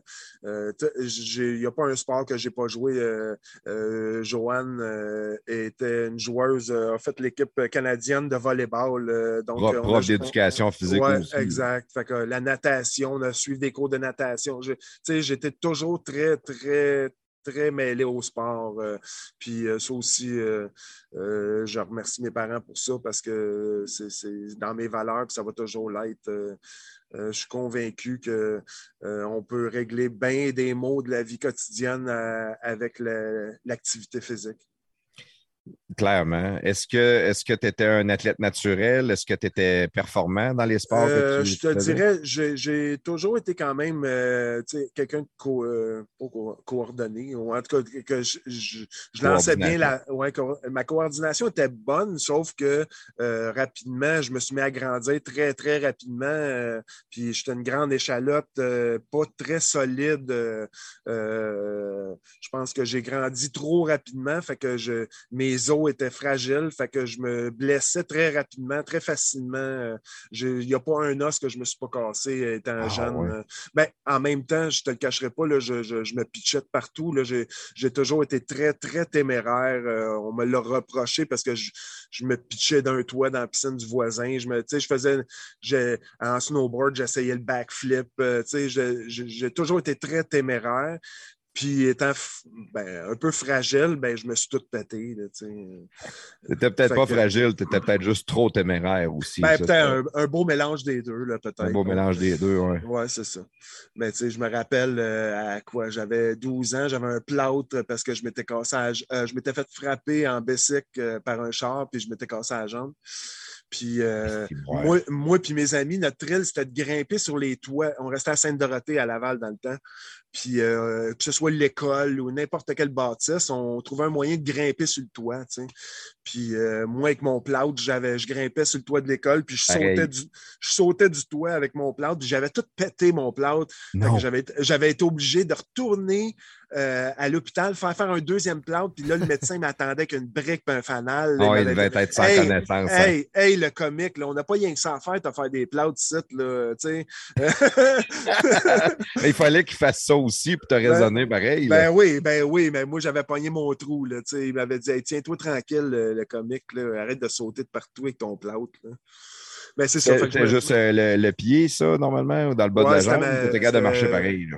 Ben, je, me, je, me- je boitais dessus. Là, tu sais, ben, Mais euh, très, euh, très rapidement, euh, tu sais, au camp de vacances, je me suis cassé la clavicule en plantant d'un cheval. Je me suis cassé. Il n'y a, rien qui m'est pas arrivé, je te dis. j'ai- On pourrait en parler longtemps. Je me suis tout pété. pas, t'es-tu déjà pété le frein? Non, c'est pas vrai. Je change- changeant de sujet. Bonne, bonne. Ah, fait, que- fait que euh, beaucoup de sport, ça, c'est quand Ouais, même ben, cool. ben là. du sport euh, très rapidement. Puis euh, euh, je, maintenant, le sport euh, pour lequel je, je ne je, je joue que par ce sport-là, c'est le football. Puis euh, ça, c'est un moment, euh, quand j'étais euh, en vacances pour Noël chez ma mère. le frère de ma mère, Denis, que je voyais lui encore moins souvent que ma mère, s'est retrouvé à passer chez ma mère ce jour-là où moi et mon frère, on était, on était chez ma mère pour les vacances. Puis Denis, euh, ce jour-là, est arrivé à la porte puis a dit euh, J'ai deux billets pour la Coupe Grey euh, à Montréal. y a-tu un de vous autres qui veut y aller, whatever? Puis moi, je me suis c'est mon parrain Denis en plus. Fait que je me suis retrouvé à aller avec mon parrain Denis à la Coupe Grey en 84 à Montréal, au stade olympique. On parle de. Il faisait comme moins 30. Là. je vais m'en rappeler toute ma vie, mais ce moment-là a littéralement changé ma vie. Euh, euh, à partir de ce moment-là, je, ne, je n'avais qu'un seul but dans la vie, c'était de jouer professionnellement au football. Ah, euh, ça, ça m'a suivi jusqu'à l'âge de 23 ans. Là. On y reviendra par la suite, comment ça s'est terminé. Mais moi, j'ai mis tout, tout, tout, toutes mes énergies à devenir un joueur de football professionnel. Euh, puis j'étais convaincu que par le travail, euh, euh, comme j'avais lu dans la biographie de Wayne Gretzky qui disait que Wayne, Wayne c'est pas pour rien que Wayne est bon, c'est parce que c'est le premier qui arrive, c'est le dernier qui part, c'est lui qui travaille le plus fort. Puis si tu veux être le meilleur, il ben, faut que tu travailles plus fort que tout le monde. Fait que moi, je m'étais mis ça dans la tête. Puis je faisais des setups, des push-ups devant TV, devant mes, euh, mes cassettes de Sports Illustrated là, qui me montraient euh, Jerry Rice, euh, comment il s'entraînait en courant derrière chez eux. Puis moi, craqué comme un malade, je faisais des push-ups devant TV. Euh, ça a fait son chemin, puis ça m'a mené quand même, mais euh, on ne se le cachera pas, euh, comme dans n'importe quel sport, à un moment donné, il y a des limites que tu arrives au bout de tes limites, puis moi, physiquement, je n'étais pas assez résistant pour jouer à ce sport-là, puis je me suis déchiré le ligament croisé intérieur deux années en ligne, puis c'était la fin de ma carrière de, ah. sport, de, football. Mais le, football, je remercie je remercie Denis, le frère de ma mère, euh, euh, d'être venu ce jour-là puis de m'avoir invité à Coupe Grey parce que euh, c'est par ce sport-là que j'ai appris énormément des valeurs qui me suivent. ce sport d'équipe-là Tu peux facilement faire bien des parallèles avec une équipe de football, puis euh, euh, que ce soit une caserne de pompiers, par exemple, euh, où chacun des, chacun des pompiers a un job très spécifique à faire, puis que le, la chaîne est aussi forte que son maillon le plus faible. Bien, une équipe de football, c'est le même. Tu n'es pas plus important parce que tu as le ballon dans les mains. Le lineman offensif qui fait qui fait le bloc, qui t'ouvre le chemin, est aussi important, sinon plus important que toi. Euh, ça, j'ai appris ça par le football. Euh, c'est le sport d'équipe par excellence, le football. C'est le sport, le sport d'équipe. Euh, je prêche ça, puis je l'ai fait. j'ai coaché par la suite mon gars qui a joué au football à, l'âge de 8 ans. moi, j'ai commencé à coacher, puis j'ai coaché jusqu'à temps qu'il soit au midget. Puis c'est la plus belle décision que j'ai prise de ma vie. comment ça m'a permis d'être inculquer à des jeunes euh, des belles valeurs. Puis ces jeunes-là m'en parlent aujourd'hui. C'est des amis à mon gars encore. Puis ils m'appellent Coach Pat encore. Puis euh, ils me le disent à quel point sur le terrain, ils ont appris des choses qui leur servent au quotidien. Euh, moi, j'y crois. Puis pour n'importe quel parent, moi puis ma blonde, parce que ma blonde s'était impliquée dans l'organisation des Grizzlies à Boucherville aussi, était gérante de l'équipe et soigneur pendant que moi, j'étais entraîneur-chef. Euh, euh, on s'est occupé de tout, mais elle a beaucoup parlé avec les parents, puis euh, on n'a pas arrêté en pas juste en faisant du recrutement, mais en essayant de les rassurer parce que pour bien des parents, c'est inquiétant, c'est un sport de contact et tout. Mais on en revenait tout le temps à ça, que c'était la plus belle école de la vie qu'on pouvait offrir à leurs enfants, c'était l'équipe de football. puis je le crois encore aujourd'hui. Ah ouais. Juste une petite affaire avant ça, mais euh, Denis, quand il t'a amené voir la Coupe Grey, est-ce que tu connaissais le football avant ça ou non? Zéro, zéro, zéro. aucune idée c'était quoi? J'avais aucune idée. J'avais déjà vu ce ballon-là, euh, euh, mais that's it, that's all. Mais suite à ça, je te dis, c'était un coup de foot. Le, plus gros coup de foot de ma vie, c'était le football. C'est sûr que la, Coupe Grey, en plus, il y a de l'ambiance, il y a de l'émotion, ah, tout, ce qui t'amènes à aimer le sport. Là. Tu vas voir une game qui a trois personnes dans les estrades, ça se peut que c'est pas la même, la même ambiance que. T'avais quoi? T'avais 11 ans? Euh, moi, à cet âge-là, j'attends un petit peu quand on ça, j'avais 12 ans. 12 ans. Puis là. C'est en 84, t'avais dit. 84, 11 ans, ouais. Ouais, c'est ça, 84, t'as raison, 11 ans. Fait que, mais par la suite, après ça, j'ai découvert la NFL, puis je me rappelle de, le premier Super Bowl des Bears de Chicago euh, avec Jim McMahon, puis tout, euh, qui était comme dans le fond l'année qui a suivi ma découverte du football. Par la suite, je me rappelle de toutes les Super Bowls, toutes les. Ça a vraiment changé ma vie. Euh.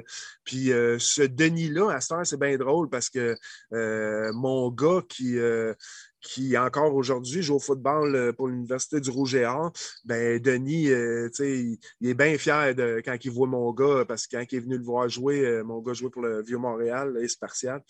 Puis, je, je, le vois, puis c'est beau à voir. Là, de, puis j'arrête pas de dire, Denis, c'est à cause de toi, c'est grâce à toi.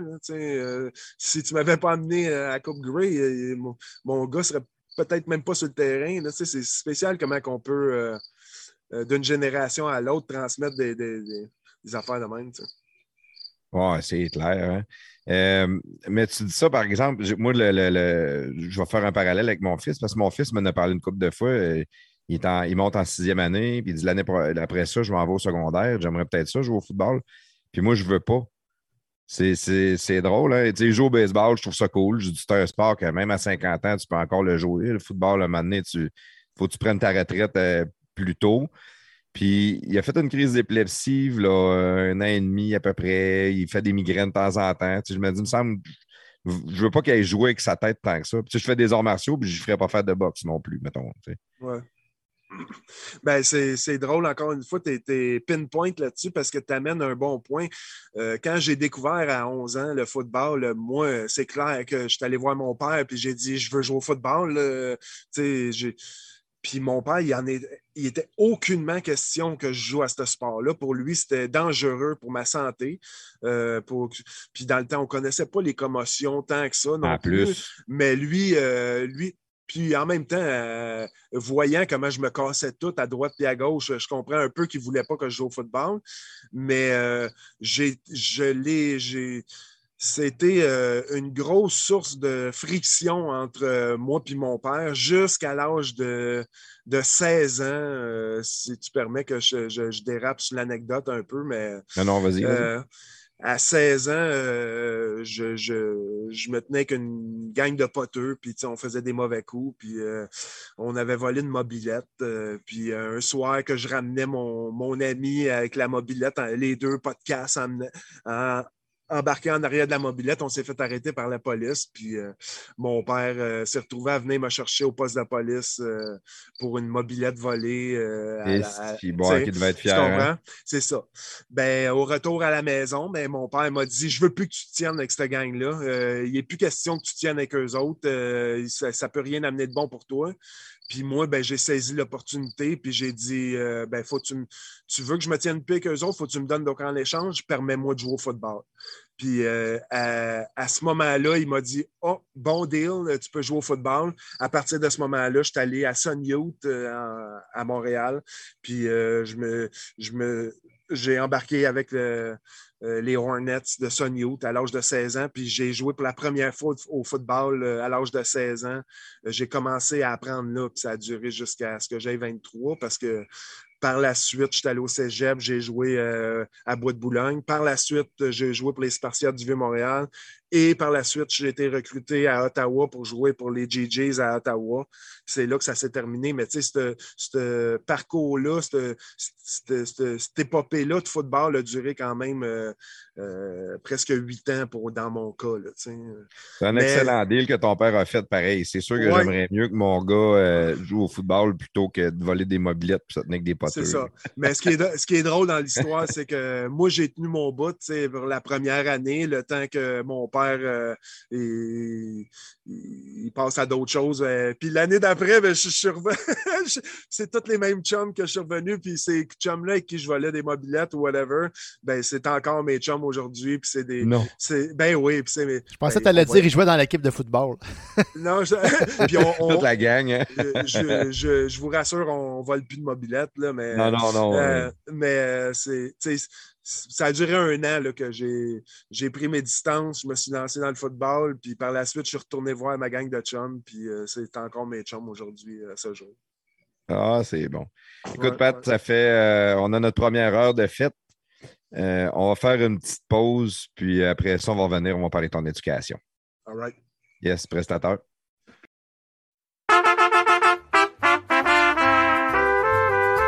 Hey, les gars, j'aimerais assez ça gagner de l'argent puis faire ce que je veux.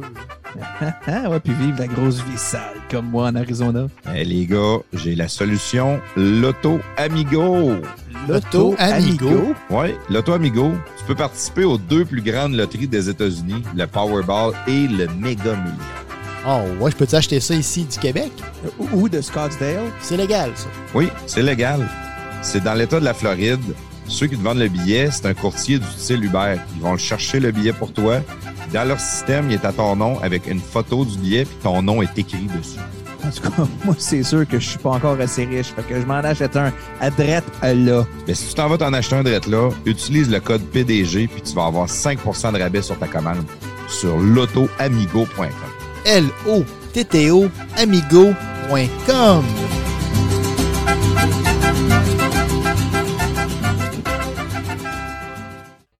Salut, prestateur! Salut, Claude.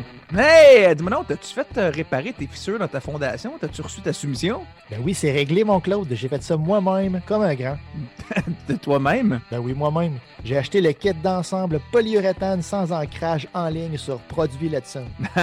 je te crois pas. Ben, qu'un, c'est super bien expliqué puis c'est super facile à faire. Ok, ça, ça veut dire que si t'es capable de faire ça tout seul, toi-même réparer une fissure dans le béton, tout le monde peut le faire. Ben, merci, Claude, de, de cette belle remarque. T'es trop gentil. Ah, tu me connais, hein? Les produits Letson sont disponibles au produitsletson.com. Pour réaliser tous vos travaux sur des surfaces de béton, pensez à Produits Letson. Produitsletson.com.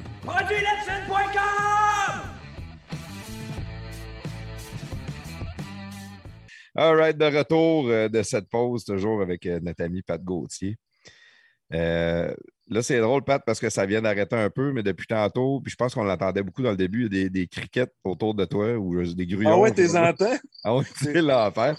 C'est drôle parce qu'on a commencé le podcast que tu nous disais que tu étais proche de la nature. t'étais un gars euh, spirituel, mais Chris, la Hey, spirituelle est là le- dans le podcast avec toi. là. Tout le long, des astis de grillons en arrière. Là. Ben, Ben, je les entendait pas tant que ça tantôt, mais là, pendant Ben, la je- pause, moi, je les entends, puis là, je trouve ça drôle. là. Ben, je vais rentrer bientôt. Là. Pour le dernier tiers, je vais aller faire ça dans mon salon. C'est correct? non, non, ça, je- moi, ça me dérange pas. Euh, J'espère que ça dérange pas les auditeurs, mais je trouve que ça, ça apporte un, un petit côté euh, comme si on était assis sur le bord du feu de camp euh, dans le podcast. Ceux qui écrivent ça, ceux qui écoutent ça au mois de janvier-février, là, ils vont, ils vont sentir euh, la chaleur. Et- et ouais, Ils vont sentir ça la chaleur du feu. Ils ouais, vont ça. sentir le- ouais, l'ambiance bouchervilloise. à Boucherville. Hein? As-tu le droit de faire des feux de camp à Boucherville? Ils entendent les grillons en arrière. Tri, tri, tri, sans arrêt depuis Non, t'as pas, le- t'as pas le droit de faire le feu de camp, mais je- j'ai un genre de comment, comme une truie, si tu veux, là, pour faire des feux dans, dans lequel c'est contenu, là, que je me permets de faire des feux pareils dans ma cour. OK, tu as quelque chose, un genre de, de, de poêle Ouais, à de- bois. euh. Exact, exact, exact. Avez-vous le droit de chauffer au bois? Euh, je pense, oui, parce qu'il y, avait un foyer, il y a encore un foyer dans le sous-sol, mais on s'en est jamais servi. Il faudrait faire ramoner la cheminée, mais on sait jamais, on n'a jamais chauffé au bois. Mais je sais qu'on a des voisins, des fois, on, le sent. on parlait tantôt du pompier qui a le nez fin, mais euh, ça arrive que je reviens, puis je fais comme Hey, ça brûle ici ou quelque chose. Là, je réalise que c'est- juste euh, deux, trois voisins plus loin qui chauffent au bois. OK. Il y a, il y a euh, je ne sais pas si tu connais un peu les barbecues, il y a des barbecues qui s'appellent Art the Flame. Tu connais-tu ça? Non. C'est comme des, des gros, euh, des gros barbecues en acier corten. C'est fait comme un peu un podium, c'est un, un cerceau sur le dessus. là. c'est Ah, comme me plus plaque quoi? de cuisson. Puis dans le milieu, ben, tu fais comme ton feu pour chauffer tes plaques de cuisson. Puis là, il y a du monde euh, dans, dans des villes comme toi qui n'ont pas le droit de faire de feu de camp. Souvent, s'achètent un barbecue comme ça. OK, puis ils font Fait un qu'ils feu de font un camp. feu de camp dedans, mais ouais. sais, c'est dans le but de se faire manger, mettons, entre guillemets. Ah, je vois le genre. Fait que c'est un, un moyen de contourner les règles. Si la police arrive, vous n'avez pas le droit de faire de feu, je fais pas de feu, je fais à manger. Il est rendu à 1 h du matin, tout le monde est chaud. Puis là, le- il est rendu à la 16e bûche que tu mets dedans, mais ça. Ah, euh, lui, il joue toujours de la guitare quand on fait du barbecue. lui, il joue toujours de la guitare, c'est ça. On va manger hein. tantôt. On a eu un appel dernièrement euh, euh, sur le plateau, euh, un citoyen qui avait vu de sa fenêtre un feu sur le toit. De, puis on s'est rendu là, quatre camions, puis rendu sur le toit, on se rend compte que c'est ce barbecue-là, que le gars, il, fait une sorte de petit feu sur son barbecue, puis ses voisins qui ont appelé le 911, tu sais. Fait que, je, je sais très bien de, quoi tu parles quand tu parles du petit foyer Ok. en question. C'est bon, c'est bon. Il y, a, il y a des drôles de, de voisins quand même, là, euh, Ah, le monde appelle pour. euh, tu serais surpris. Là. On arrive là l'hiver, là, tu sais, euh, le moindrement que tu as une sortie de sécheuse, là, euh, puis que tu as du, du linge dans la sécheuse, ben, ça fait bien de la fumée, mais c'est, c'est de la vapeur dans le fond. euh, puis le monde appelle parce qu'il voit de la fumée sortir dans- de- du balcon arrière. On arrive là, puis c'est une sécheuse. là. Et ça. si boire, de perdre de temps, puis de. Ben ouais, hein, ben ça, fait, ça fait partie des appels. euh, c'est- T'as comme euh, 15 mauvais appels pour un bon, là, mais c'est euh, comme ça. Moi, j'ai déjà brûlé. euh, Moi, j'ai un feu de camp chez nous assez grand. Puis un après-midi, j'étais chaud, puis je faisais du ménage dans le garage, là, puis j'étais toutes sortes de cochonneries dans le feu. Puis euh, à un moment donné, euh, j'étais pas mal plus chaud, puis je suis rentré dans le cabanon, puis je suis sorti. euh, ma, ma femme avait cha- fait changer le, le trim de porte à l'intérieur de Saoudi. Fait que j'avais tout le, tout le trim de porte de l'intérieur de, de, de- de la porte du chauffeur de, de son Audi. Puis j'ai dit, ah, ça, on n'a plus besoin de ça. je l'ai écrit ça dans le feu. La pire erreur de ma vie. Pire erreur de ma vie. Même à cette heure que c'est rendu que chez nous, il y a une interdiction de mettre du plastique dans le feu de camp. C'est clair. Plus jamais, là. Mais là, ça s'est mis à faire une colonne de boucan noir Ah, c'est qui montait en ligne droite, mais tu sais, il ventait pas, là. Elle montait comme à l'infini. Puis là, moi, le, le- le- le voisin d'en arrière, il me chante des bêtises en me disant Tu finis de coller des acides de cochonneries dans le feu. Là, moi, je suis, là, je suis rendu caché c'est en arrière de la maison, en petite boule, en arrière d'un meuble, à me dire Tabarnak, qu'est-ce que j'ai fait là? Puis là, je peux plus l'éteindre. Si je Ah l'éteins, le plastique et le, le foyer, là, tu sais, a- Là, les enfants me cherchent. Papa, t'es où? Papa, t'es où? Ma femme, elle me chante des bêtises. T'es où, maudit niaiseux? Qu'est-ce que tu fais là? Hein? Mais- Puis là, à un moment donné, euh, tu sais, genre, je me relève les, les- les yeux de temps en temps, voir si ça a fini de boucaner. Puis euh, ça a duré pour moi 15 minutes. Fait qu'à un moment donné, ça a fini de boucaner. Là. Je sors de ma cachette, euh, je shake un peu, je m'en veux pas mal. Je rentre dans la maison, puis là, ma femme, elle me chante des bêtises. Elle n'en revient pas que ça j'ai fait là. Puis là, je m'en vais quand même me chercher un verre d'eau parce que je me dis, euh, il faut, faut que l'adrénaline abaisse un peu. Puis comme je finis de couler mon verre d'eau, ça cogne dans ma porte patio. Les pompiers sont là. Les pompiers. Là, je, là, je rouvre ma porte patio, mais tu sais, je les connais toutes. C'est Sainte-Marie, c'est un village pareil. Que là, je rouvre la porte. Hey, salut, Plaf, ça va-tu bien? tu sais? Puis là, euh, je fais comme prendre une gorgée d'eau. Je dis, je dis, dans le fond, ça irait pas mal mieux si vous n'étiez pas là. Puis je fais comme prendre une gorgée d'eau, mais je ne me mets même pas, me mets même pas l'eau sur les lèvres. Je me vide ça, ça la bedaine, tu sais. Fait que là, je sors dehors, puis la première affaire qu'ils me disent, ah, fais-toi-en pas, c'est sans frais, c'est inclus dans tes taxes municipales. Le premier call, c'est sans frais. On fait juste prendre une photo de ton adresse, puis si jamais ça se reproduit, mais je ne sais pas, après deux ou trois fois, là, euh, tu as une facture. Fait que là, il me dit, euh, qu'est-ce qui s'est passé? Ouais, hein, j'ai peut-être fait brûler un peu de plastique, là. Euh, je mets un peu mal, tu sais, mais. Puis là, euh, puis là, t- c'est toute ma gang, je les connais toutes. Là, ça part à rire. Ah, Chris, il fallait bien que tu fasses un feu pour qu'on vienne chez vous. Puis, euh, hey, t'as un beau setup, non, mais le fun, là, ça rit, puis ça a du fun, tout est parfait. C'est ma blonde, elle est rendue cachée dans la chambre parce que j'ai un sais. Là, il arrive, un- un- il y avait, hey, ça doit être deux trocs de pompiers certains. Je sais pas. Puis il y avait une grosse gang, là. Là, il arrive euh, un Jeep avec deux enquêteurs. Les enquêteurs arrivent, puis ils disent Bonjour, monsieur, euh, qu'est-ce qui s'est passé? Mon fils, il dit euh, Mon père faisait brûler du plastique. fait, que- fait qu'ils te l'ont chargé finalement. Non, non, non, ils me l'ont pas chargé. Ils sont comme. euh, J'ai dit Ouais, ça va aller mal vous compter une menterie. Puis on dit Ouais, laisse faire, on va lui demander à lui, puis ça part à rire, puis tout le monde est parti, puis euh, c'est ça. On n'a plus jamais rebrûlé de plastique euh, chez nous. Interdit, interdit. C'est tellement toxique, t'as pas idée. Nous autres, de, de, non, ça les, pas de sens. de tous les incendies qu'on a, c'est des premières affaires qu'ils nous ont montré à l'école des pompiers. C'est euh, les feux de char, c'est les, les plus toxiques. euh, Ah, c'est dégueulasse. Ben oui, c'est dégueulasse. Il faut vraiment pas qu'on respire rien de ça. là. Non, non. En tout cas, je sais pas pourquoi j'ai crissé ça dans le feu non plus. Je, dis, Ben le- ouais, tu parles d'un affaire. je sais pas l'idée qui m'est passée par la tête à ce moment-là. Juste, je faisais du ménage. Je me disais, ah ouais, hey, calme. Avoir su, hein? tu sais qu'on le sait déjà ce que ça peut faire, mais. Ben là, tu le sens, Chris, en tout cas. Le plaf, tu sais, il y a le plastique, puis aussi les pneus de char, là, faut pas t'es brûles, là, je t'avertis. Les pneus de char, non, mais ça, on, pas. on le sait. En Arrosé Beauce, on a d'huile, tu sais, t'arroses de l'huile dessus, là, un peu d'huile, puis ça parte mieux, là, puis là, tu crisses une allumette, là. Un classique. Un classique. Euh, ouais, je vais revenir à toi. là. C'est fini mes histoires. là. J'ai fait une petite, euh, assez, là. une petite dérape. ouais, c'est ça. Juste, pour- juste que tout le monde qui écoute dise ouais, on est dans un cave, Chris. Ben, c'est ça. C'est- hein, On a déjà tous eu nos moments, je pense. euh, J'espère. Enfin, ils me comprennent. Ouais. Anyway, jamais volé de mobilette, moi. Puis on est juste au début. Ouais, c'est ça. hein. Euh, là, le sport, c'est ça, je reviens. que de- le, le sport, le football, t'as allumé au bout. Ouais, Euh, c'est ça. le football, est-ce que c'est le football qui t'a amené à étudier, à aller au cégep, tout ça, ou tu avais Euh, des ambitions de carrière? Moi, je te dirais, euh, ça aussi, ça vient de mon père. Euh, mon père, très, très tôt, là, quand on est rentré à l'école, euh, moi mon frère, a mis l'emphase à savoir j'en veux pas de cadeau de Noël, amenez-moi un bon bulletin, puis ça va être mon cadeau de Noël. Que lui, ce qui est important, c'est qu'on réussisse à l'école, puis qu'on ait des bonnes notes. C'était la plus belle chose qu'on pouvait faire. Puis, euh, fait que j'ai rapidement mis mon, mon focus là-dessus, puis ça a bien fonctionné. J'ai toujours été très, très bon à l'école.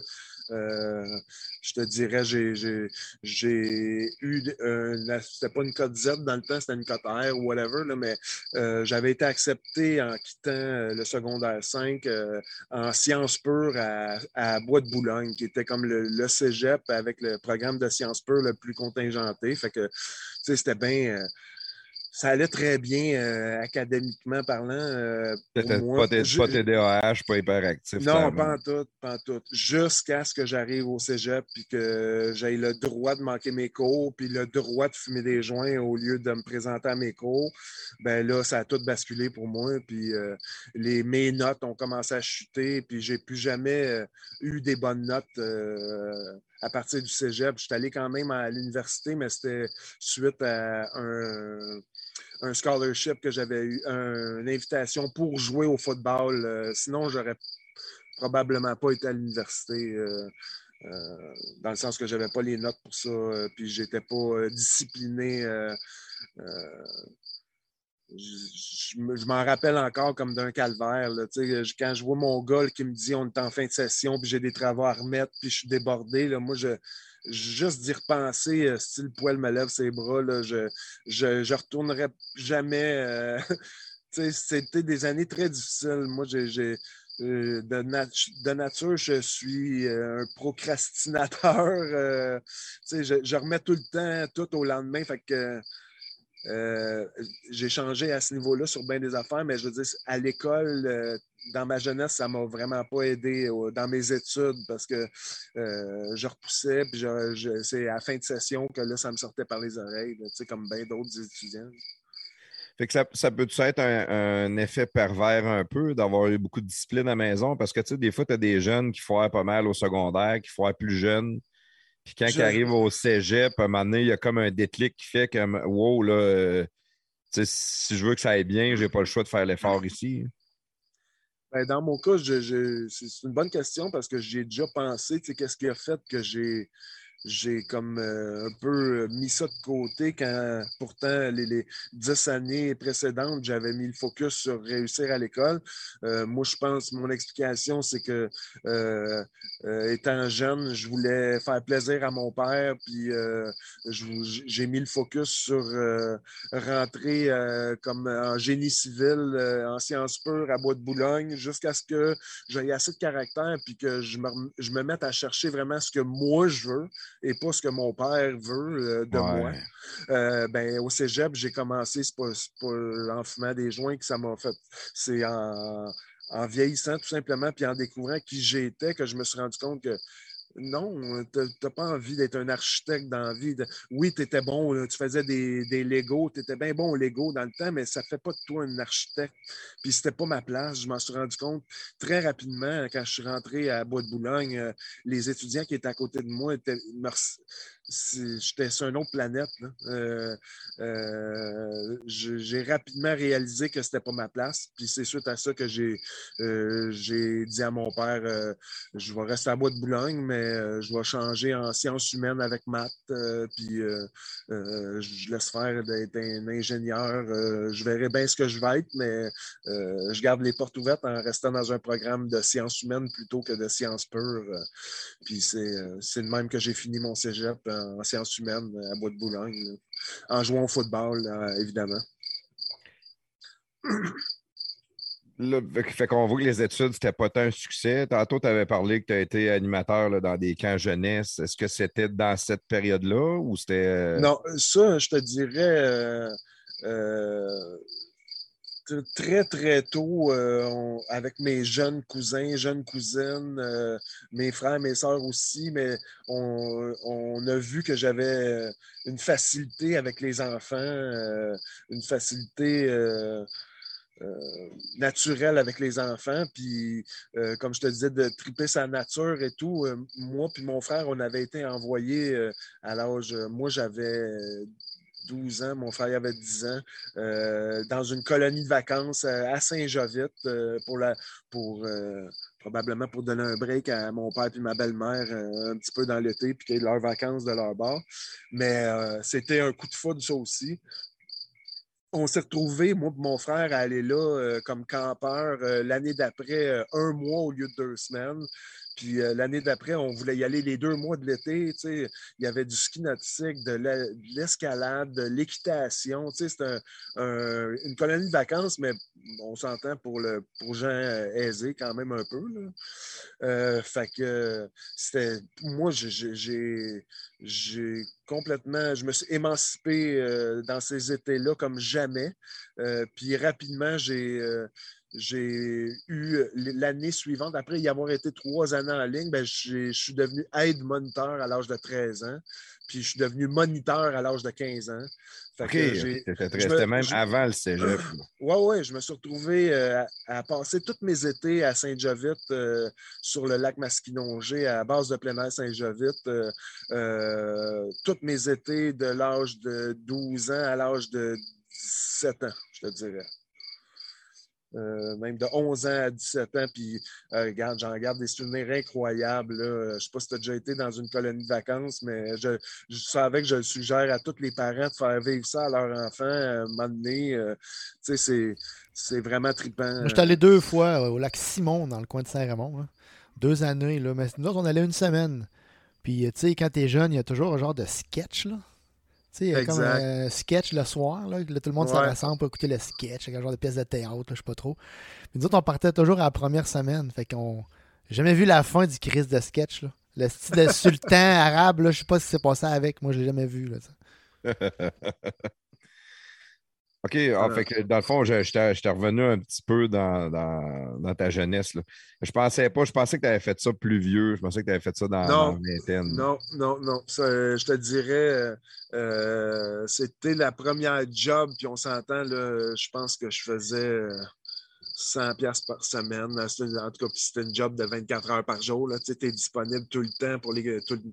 C'était des gros étés chargés, mais je ne le faisais pas pour l'argent, clairement. J'aimais ça. Puis, euh, mais par la suite, je te dirais, à l'âge de 17, 17 ans, j'ai commencé à travailler dans euh, euh, à Montréal comme doorman. Euh, ça a duré 17 ans par la suite. Fait que j'ai gardé ce job-là. Ça a payé le loyer pendant 17 ans de ma vie. Euh, doorman à 17 ans. Ben, euh, j'avais pas encore 18 ans cet été-là. Fait que dans le fond, c'est les quelques mois avant que j'aie 18 ans. J'étais boss boy au début. Puis c'était au Purple Haze sur la rue Saint-Laurent à Montréal, au coin de des Pins, si je ne me trompe pas. Puis, euh, tu sais, un bar euh, bien tripant. Puis, euh, un de mes chums de, de travailler comme DJ là. Moi, à 17 ans, je me cherchais un job. Il m'avait engagé comme boss boy. Puis, après une couple de mois, il avait besoin de doorman. Puis, moi, ben, j'étais le grand boss boy qui, prenait trop de place derrière le bar. Anyway, fait qu'ils m'ont mis à la porte à la place. Puis, euh, suite à ça, ben, c'était ma job. Euh, comme je te dis, jusqu'à temps que je retourne aux études puis que je devienne pompier euh, 17 ans plus tard, à 34 ans. là, fait que Doorman, j'ai fait ça longtemps, Chris. là.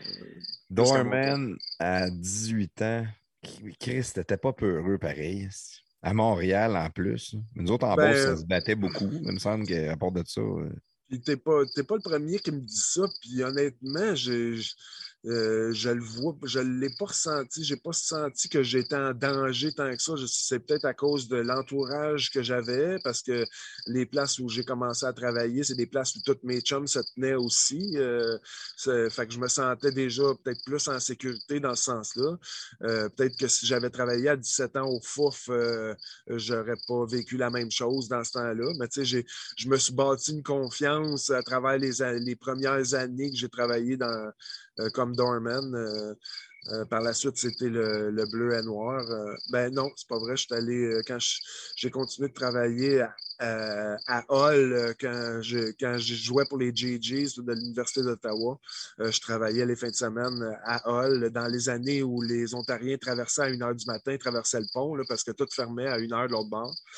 Fait que c'était assez rock'n'roll. J'ai fait mes classes euh, au Thunderdome euh, sur la rue du Portage euh, à, à Hull, je te dirais. Ça brassait, là. Ça brassait. Ben là, le- ouais, ça, c'était un genre de faux électrique de Hull, là, si tu veux. Là.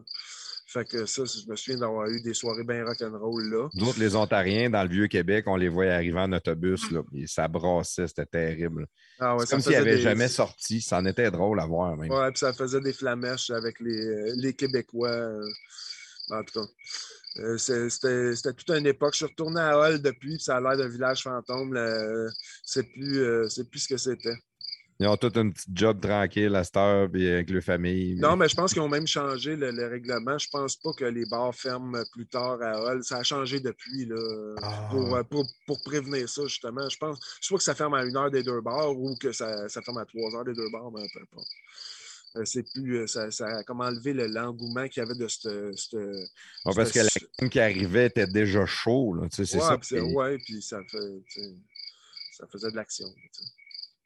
Puis, euh, des, belles, as-tu des belles anecdotes un peu sur. euh, Ben, j'en, ai plusieurs, c'est sûr. Ce job-là, euh, mine de rien, euh, on parlait de, le sentiment d'avoir du travail bien fait. Ben, je l'ai appliqué euh, dans ma job de sécurité, je suis convaincu. Puis euh, ça, j'en ai eu des feedbacks de à quel point j'étais pas le, doorman type gros épais qui réfléchit pas, qui fait juste fesser dans le tas. Moi, ben au contraire, je me servais de ma tête. D'abord et avant tout, je, je, raisonnais avec les personnes avant, de, avant d'en venir au point, ce qui faisait en sorte plus souvent qu'autrement, ben, on n'en venait pas au point. Puis à la base, euh, euh, c'est ça la job de, de, de c'est de prévenir la bataille, pas de, pas de la provoquer. Euh, fait que ça, j'ai appliqué ça très tôt. euh, dans, je te disais que le, genre de peacemaker que je suis, ben, je l'ai appliqué dans ma job. Fait que j'ai donné des cours, euh, j'ai donné des cours d'arts martiaux, hein, j'ai donné des cours d'autodéfense, puis j'ai euh, j'ai donné des formations justement à des gars de sécurité, à des, des doormen. Euh, puis j'amenais tout le temps le non-agression. tu sais. Il y- il y avait toujours une manière de, de séparer un combat, il y a toujours une manière de- Ouais. de- d'enlever quelqu'un d'une situation agressante, puis d'être capable de ne pas l'agresser, puis de lui parler sans te mettre en danger. tu sais. Ben, C'est la première approche que j'avais en- envers, euh, Je- envers les, dirais- les- les- les- étudiants qui étaient là. là. je te dirais que je, je te suis, puis je- sauf que dans la réalité, euh, dans le milieu des bars, à 3 heures du matin, avec du monde intoxiqué, ben, euh, cette loi-là ne s'applique pas toujours, dans le sens que j'ai eu à, à intervenir euh, de façon plus agressive que Pat Gauthier l'aurait fait euh, seul ce soir-là parce que c'était dans l'article de mes fonctions, puis il fallait arrêter la, débandade, si on peut dire ça de même. mais, moi, ce que je veux dire, c'est que j'amenais pas le côté de pas agression parce qu'à un moment donné, il faut que tu les sépares, il faut que tu les ramasses, les gars. Il faut, faut, que tu les prennes physiquement, il faut que tu les manipules physiquement. Mais en les manipulant, il y a toujours un côté qu'il faut que tu y parles pareil, il faut que tu expliques que tu es le gars de sécurité, il faut, faut, faut pas qu'ils te voient comme tu es un autre ce qu'il faut qu'il fasse. Faut, faut Parce que souvent, les gars d'un bar sont bien contents de se battre au bar parce qu'il y a des gars de sécurité pour les arrêter. Moi, j'en avais un bar euh, en Beauce d'un village, là, puis il n'y en avait pas de bataille dehors jamais. Il n'avait pas de portier. Il n'y avait pas personne pour les séparer. Fait que les gars se tenaient tranquilles. je comprends ce que tu dis. Mais en même temps, euh, j'avais un job à faire. Euh, même si ce n'est pas des batailles, le gars de sécurité, ben, c'est le gars qui fait de la place aussi en même temps. Fait que euh, tu n'es pas juste le gars qui se bat, tu es le gars qui carte les jeunes filles à l'entrée puis qui décide qu'elle, non, elle ne rentre pas, même si elle a des cartes, mais que tu sais très bien que ce pas des bonnes cartes. c'est un peu plus, c'est un peu plus intelligent qu'on peut qu'on peut le laisser pareil comme, euh, comme job. Tu, tu, gères. Moi, je, me suis retrouvé euh, après quelques années, euh, quand je suis revenu d'Ottawa, on, on, en parlera tantôt, mais je me suis retrouvé à travailler dans un bar avec des gars qui arrivaient du Saguenay, qui avaient ouvert ça sur Rachel, qui s'appelle Le Bleu et Noir, sur la rue Rachel. Puis je suis arrivé là, puis c'était en plein hype. Euh, euh, je suis resté là pendant les cinq années qui ont suivi, mais rapidement, je me suis retrouvé comme euh, chef de la sécurité là-bas, dans le sens que c'était moi qui montais l'équipe, puis c'est moi qui gérais la sécurité là-bas pour une sorte de gérance, si tu veux. Ouais, c'est beaucoup de relations, de relations sociales aussi. Là. Euh, exact. C'est pas juste comme tu dis, brasser. Il faut, faut que tu saches parler au monde, il faut que tu saches écouter, il faut que tu observes. Pas juste ça. Euh, tout ton staff, tu es responsable que toute la soirée se passe bien, qu'il n'y ait pas d'argent de voler, que le bâtiment ne soit pas endommagé. Euh, ça, ça va loin. Là, je veux dire, j'ai euh, je me suis mis là-dedans euh, comme je me mets euh, dans d'autres choses à 100% Puis je me considère, puis je suis convaincu que j'ai encore aujourd'hui la réputation d'avoir été un des meilleurs doormen à Montréal dans ces années-là. Puis j'en suis très fier. Puis euh, la c'est drôle parce que sur certains appels euh, premiers répondants ou d'autres appels pompiers, euh, en se rendant à l'appel, ben, on se fait dire rentrez pas parce que vous avez attendez la police pour rentrer. C'est une situation potentiellement dangereuse, si tu veux. Puis moi, il y a le doorman en moi à chaque fois qui fait comme Hey, fuck that, on n'attend pas la police. Là. Moi, moi, moi gérer ça, laissez-moi rentrer, là, tu comprends? Fait que mais non. Euh, euh, quelqu'un qui est en crise qui est fâché, probablement qu'il va être plus calme avec un pompier qu'avec une police aussi. Peut-être, mais tu sais, euh, on n'est pas payé pour prendre ces risques-là, à ce que je sache. non, ça, c'est sûr. Je respecte ça, mais tu peux être sûr que si on ne le voit pas venir et ça arrive, je vais être le premier à, à user de mes en tout cas, on verra. C'est jamais arrivé, là, mais je ne m'empêcherai pas de faire un plaqué sur quelqu'un qui s'en vient et qui enligne mon partner parce que je suis pompier. Là, tu comprends? Dans le sens que euh, si ça arrive, euh, je vais savoir quoi faire. je te demandais un peu des anecdotes parce que euh, prestataire d'envoi, tu avais posé quelques questions et tu nous avais dit que tu avais un, fameux surnom qui était Pat Latlac. Oui, ça, ça vient, ça vient effectivement de ma job de doorman, euh, je te dirais. Puis ça vient euh, de pair avec une autre anecdote auquel je voulais te parler euh, quand on fait référence à ma, job de doorman. Un événement qui est, survenu au bleu et noir, je te dirais, je pense, en 98, dans ce coin, en 99. Euh, une soirée où moi, j'étais à la porte, c'est plein à craquer dans la place. Euh, puis euh, sur la piste de danse, il y a un début de, bataille. Puis un de mes collègues se retrouve à se faire arracher son chandail, puis être. il, y en a, il y en a plus qui est capable d'en donner. Là, fait que moi, j'arrive là. Puis je, ramasse un des deux gars, lui ramasse l'autre, puis on les sort par la porte d'en arrière. Mais on se retrouve à l'arrière à, euh, à se pogner avec ces gars-là qui foncent vers nous autres. Puis moi, ben, j'y mets un, un seul point d'en face, mais c'était celui-là trop, dans le sens que lui est tombé comme un chiffon au sol. Euh, euh, la face, il a pété au, direct à terre. Il est tombé inconscient sur, le- sur le coup, puis euh, ça a pris l'ambulance pour euh, qu'il quitte la place et tout. Ça a vraiment mal, shit. ça a mal viré, mais c'était pas mes intentions pantoute, sauf que c'est ça qui est arrivé. Puis euh, par la suite, ben, le lendemain, dans le journal de Montréal, euh, euh, euh, lui, il portait plainte. Puis euh, moi, je me suis retrouvé en cours euh, à, à défendre euh, ce que j'avais fait euh, euh, avec une plainte d'agression. euh, Ah, Puis là, c'est pas ton boss du bar qui paye, là, c'est toi. non, là. non, non, non, non. Puis là, ce qui est arrivé, euh, pour sauver des détails, là, mais j'avais manqué le premier rendez-vous avec l'aide juridique, fait que j'avais pas d'avocat, fait que j'ai dû me représenter moi-même euh, pour ce procès-là à Montréal contre ces deux jeunes-là qui.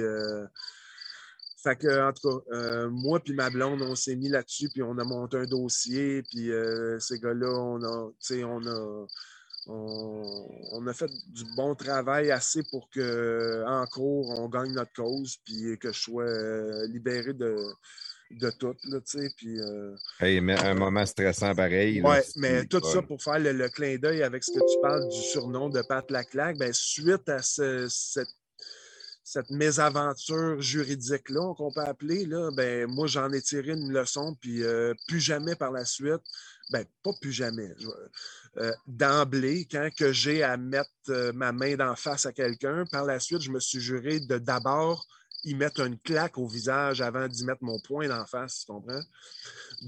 Premièrement, pour me protéger moi de, de- de ce qui pourrait arriver euh, euh, à frapper quelqu'un d'intoxiqué, on s'entend qu'il y a des bonnes chances qu'il tombe et que tu fasses des dommages. C'est pas ce qu'on veut. Là. Euh, fait que par la suite, euh, mon intervention euh, première, c'était euh, une bonne claque au visage. Puis euh, tu laisses comprendre au gars que la prochaine, c'est pas une claque. Puis il m'a dit, c'est bien rare qu'il en veut une prochaine. dans le sens que euh, ça s'arrêtait là. Fait que ça, ça m'a suivi. Quand on reçoit euh, une claque, ça fait. gning, gning, gning Ben, c'est ça.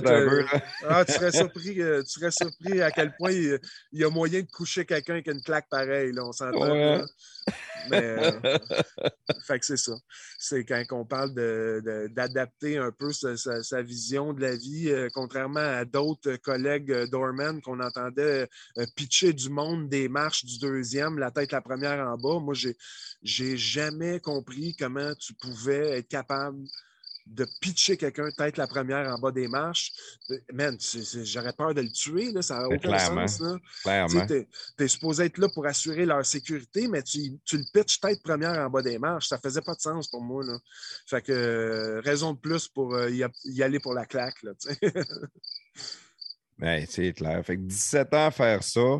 Faisais-tu d'autres job-in au travers? Faisais-tu d'autres choses? Euh, non, parce que je te dirais, euh, dans ces années-là que j'ai commencé comme doorman, euh, j'étais euh, au cégep du Vieux-Montréal euh, deux jours. Euh, j'a- J'avais mon philo 401 que j'avais jamais réussi à finir à Bois de Boulogne, dans le fond. Fait que j'avais pas mon diplôme d'études collégiales. Il me restait ce cours-là que je devais terminer. Puis on parlait du football en même temps. Moi, ça me démangeait parce que là, moi, j'avais fini mon cégep. Euh, j'avais terminé de jouer pour l'équipe du vieux Montréal, de, Bois de Boulogne. Puis ça s'arrêtait là. Moi, c'était inconcevable que j'arrête de jouer au football. Fait que moi, je me suis dit, garde, euh, j'ai besoin de mon philo 401. Euh, la meilleure équipe à Montréal, l'équipe euh, qui fait parler d'elle, puis qui est le meilleur tremplin pour jouer au football après, c'était les Spartiates du Vieux-Montréal à cette époque-là, avec Marc Santerre, euh, je ne sais pas si ça dit quoi, mais qui est un coach euh, qui a marqué l'histoire du, du football au Québec, qui est devenu un mentor pour moi par la suite, puis qui a fait en sorte, des années plus tard, que je suggère fortement à mon gars qui cherchait un cégep pour aller jouer au football, de lui aussi retourner jouer pour les Spartiates du Vieux-Montréal, ce qu'il a fait, puis ce qui est bien content d'avoir fait. euh, euh, c'est toute une école de toute une école de football, les Spartiates du Vieux-Montréal. Euh, fait que ceci dit, euh, euh, à cette époque-là que je travaillais dans les bars, je, deux jours, ben, une, fois ou trois jours, j'avais un cours de philo au Cégep du Vieux-Montréal, mais à tous les soirs, je pratiquais avec l'équipe, puis je jouais les fins de semaine. Ça a duré seulement qu'un an, dans le fond. J'ai fait une saison tremplin avec, avec cette organisation-là. Mais je me suis fait des amis à vie dans cette organisation-là, puis encore à ce jour, euh, tous les joueurs qui ont joué pour les Spartiates euh, sont Spartiates pour la vie, euh, gardent ces amitiés-là par la suite. J'ai eu la chance de, jouer avec des gars comme Éric Lapointe. moi, c'était Bruno Eppel qui venait juste de quitter l'année d'avant, qui avait eu. les Spartiates avaient gagné le bol d'or. Fait que, il y avait un gros hype autour de cette équipe-là, puis de ce coach-là. Puis moi, j'ai décidé de me pointer euh, euh, puis de faire le, camp pour essayer de faire l'équipe. Puis j'avais réussi à faire l'équipe. Euh, puis fait que j'ai vécu une année avec, en tant que spartiate. Euh, euh, puis cette année-là m'a servi de tremplin parce que j'ai eu 7-8 euh, offres universitaires par la suite d'universités à travers le Canada qui m'offraient de payer pour mes études pour que j'aille jouer universitaire pour eux l'année d'après. c'est vraiment hot, par exemple. Oui, ce que j'ai fait, parce qu'on s'entend, j'avais pas des super bonnes notes, j'aurais pas pu rentrer à l'Université d'Ottawa sinon, mais le football a été ma porte d'entrée. Euh, je suivais à cette époque-là mon coach de receveur qui avait eu un job comme coach des receveurs à l'Université d'Ottawa pour les GGs. Fait dans le fond, je partais avec euh, trois autres de mes collègues spartiates. Euh, on s'en allait à Gatineau dans un 3,5, dans un 4,5 puis on s'en allait jouer au football à Ottawa. ça a duré deux ans là-bas. Euh, deux belles années, mais euh, où j'ai travaillé d'un bar là-bas, mais que, où j'ai euh, vécu un enfer à essayer de remettre mes cours, mes, mes travaux à temps. Tu sais, quand je te parlais que j'ai. Ah, j'ai oh, ça. Mais. Puis pour finir l'histoire de, de, ce, de ce bout de cheminement-là, ça s'est fini de façon assez abrupte parce que quand je te disais que je, procrastinais, euh, je l'ai fait du moment où j'ai reçu mon permis de conduire et j'ai eu mon propre véhicule. Euh, j'ai accumulé les, les tickets, que ce soit des tickets de stationnement, tickets de vitesse. Euh, toutes les tickets que j'avais, je me disais que j'allais le payer la semaine prochaine, puis je ne le payais jamais. Fait que j'ai fait ça pendant euh, j'ai eu mon permis à 16 ans. Fait que j'ai fait ça pendant 3-4 ans, là, au point où j'ai perdu mon permis de conduire. Euh, euh, dans ce temps-là, tu pouvais être mandat d'emprisonnement pour des tickets de parking. Puis moi, j'ai rendu à ce moment-là, j'avais 13 000 de tickets de parking d'accumuler. Ah, fuck, la, fuck la... Moi, je paye pas la vignette, si je vais payer un ticket. Exact, exact. Fait que, fait que quand, je, quand je suis parti de Montréal pour aller à Ottawa, euh, j'ai amené ça avec moi, mais euh, euh, sachant pas qu'un soir, après avoir travaillé dans les bars, euh, je revenais en, char avec un de mes collègues Dorman. Je retournais à l'appartement à Gatineau, puis la police nous a arrêtés pour vérification. Puis euh, moi, à ce moment-là, je le savais que c'était la fin de mon aventure à Ottawa euh, parce que j'étais mandat d'emprisonnement, puis que lui, en demandant mes cartes, je, savais que je m'en allais en dedans. Là, fait, que, ah, fait, que, c'est ça, c'est comme ça que ça s'est terminé à Ottawa. Pour moi, je, ça, ça m'a expulsé de, de l'équipe de football ça a mis fin à mon, euh, euh, euh, mes études universitaires, évidemment. Ma blonde que j'avais à l'époque s'est retrouvée à faire mes boîtes, puis à descendre ça chez mon père à Montréal, parce que moi, j'étais en prison. j'étais J'étais détenu à Val-Tétro, dans le coin de Hull, pour purger euh, au bout de la ligne, ce qui était un sixième de, de, ma peine. J'ai fait euh, six semaines, six semaines à Val-Tétro pour clairer 13 000 d'étiquette. Euh, c'est payant. C'était bien payé, ouais, c'est un bon salaire, ça. Quand même. Oui, c'est pas super. Fait que ça, je te dirais, ça a mis fin à mon aventure de football du même coup. J'ai plus jamais joué au football. non, c'est pas vrai. Euh, par la suite, j'ai essayé de jouer senior euh, en étant pompier, puis je me suis cassé l'avant-bras, puis j'ai dit c'est assez pour moi. Là, mais euh, j'avais réessayé, entêté comme que je suis, j'avais réessayé de jouer au football par la suite. C'était. En tout cas, ça, ça, avait, ça, avait, ça avait fini. Mettons qu'à Ottawa, sur l'équipe, ça, ça, a dû jaser de moi certain dans le locker room. vous savez pas qui, qui est en prison, en tout cas j'imagine que j'ai pas un très bon nom de fait là-bas, ça. Fait que ça a mis fin à tes études. Est-ce que tu étudiais dans quelque chose pareil euh, qui pouvait t'amener une carrière? Dans, ben, pas du tout. C'est drôle que tu dises ça parce que le seul programme avec les mauvaises notes que j'avais euh, euh, au moment où il, il m'offrait un scholarship, c'est un programme qui s'appelle, puis qui porte vraiment très bien son nom, c'est, il appelle ça Leisure Studies. C'est l'étude, l'étude des loisirs. Fait que moi, j'ai vraiment appliqué, je me suis lancé tête première dans mon programme. J'ai vraiment appliqué les loisirs à temps plein. non, mais dans le sens que je ne sais pas qu'est-ce que tu pouvais devenir avec un bac en Leisure Studies. j'en ai aucune idée. Mais en tout cas, c'est dans ce programme-là que je, je rentrais. Fait que j'étais en Leisure Studies. Voilà. La, la, fin de ça, la prison, c'était-tu tough, la prison? Ou euh, tu restais avec un euh, dossier criminel après ça? Non, non, non. Un, il appelle ça un dossier carcéral, dans le fond. C'est pas, pas comme si j'avais commis un crime. Euh, Parce que tu n'aurais pas pu être pompier si tu avais eu un dossier effectivement, criminel. Effectivement, je n'aurais pas pu appliquer pour l'école des pompiers si j'avais eu un dossier criminel. Mais dans mon cas, ça n'a pas, pas joué. Puis ça ne joue pas non plus si tu reviens, si tu vas aux États-Unis ou ces choses-là. Euh, non, non, effectivement. parce que c'est pas un crime, c'est juste que tu n'as pas payé. C'est juste un, c'est comme pécunier. C'est comme un crime pécunier. C'est pécunier. mais, mais, ça n'existe plus, ça. Euh, euh, je pense que c'était pas mal dans les dernières années où tu peux faire de la prison. il faut que tu payes pareil. Là. une dette. Au, au pire, c'est des travaux communautaires ou quelque chose, mais tu fais pas de prison pour des tickets de parking, ça n'existe plus, ça. C'est de valeur. Oui, c'est ça. Mais ça aussi, euh, ça aussi, c'était euh, mine de rien une étape euh, dans ma vie où cette six semaines-là m'a fait évoluer et apprendre beaucoup sur moi-même, sur, sur, sur à quel point il fallait que je change de mes habitudes de vie, à quel point il fallait que je me prenne en main. parce qu'il y avait un non-sens aussi, là, on ne se le cachera pas euh, j'avais pas d'affaires là. euh, les, les, gens que à qui j'ai parlé, les gens que j'ai côtoyés là-bas, j'étais le seul là, qui était là pour l'étiquette, dans le sens que je me suis retrouvé dans un milieu qui était clairement pas le mien, puis que j'avais pris à légère un peu euh, en me disant que j'étais immunisé, puis que je... Mais là, là c'était une réalité, j'étais là pour vrai, puis j'avais mes affaires dans les mains, puis on, me montrait ma cellule. C'était, c'était, euh, un, coup de, un, coup de réalité. Euh.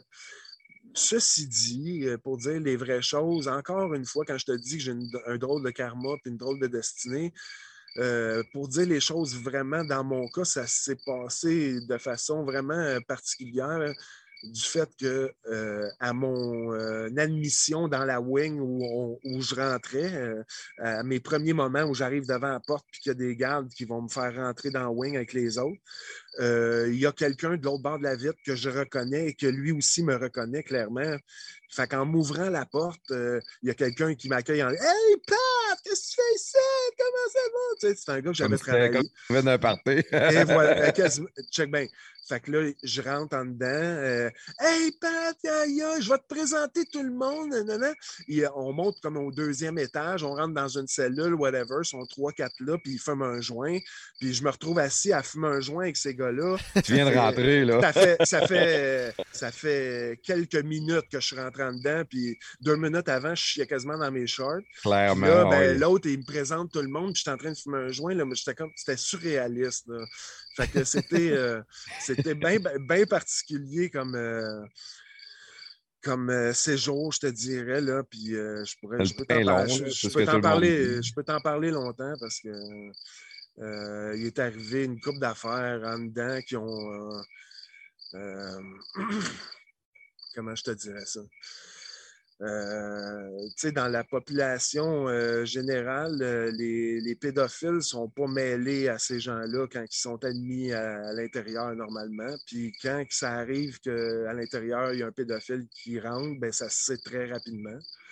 Puis euh, dans mon séjour, euh, je me suis retrouvé euh, euh, en m'en allant à la cafétéria manger un, soir. Je me suis retrouvé euh, tout seul avec ce pédophile-là euh, dans l'entrée, euh, entre deux portes. Puis euh, euh, je ne sais pas vraiment qu'est-ce qui est arrivé parce que j'ai aucun souvenir. C'est comme un, un blanc dans ma tête, mais j'ai su par la suite que j'y avais sauté dans la face puis que je, que je l'avais battu.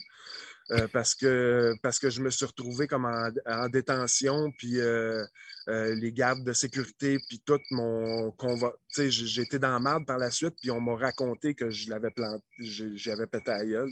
T'as vu noir, là. Tu t'en rappelles Exact. même pas. Là. J'ai aucun souvenir, je te dis, puis j'essaye. me- C'est la seule affaire dans ma vie que je me souviens pas, c'est de- d'avoir sauté dans. Oh, on vient de te perdre. Gars, prends le temps, prestateur. Pas obligé de me dire, t'es- pas obligé de me dire de prendre le temps à plafond. hein.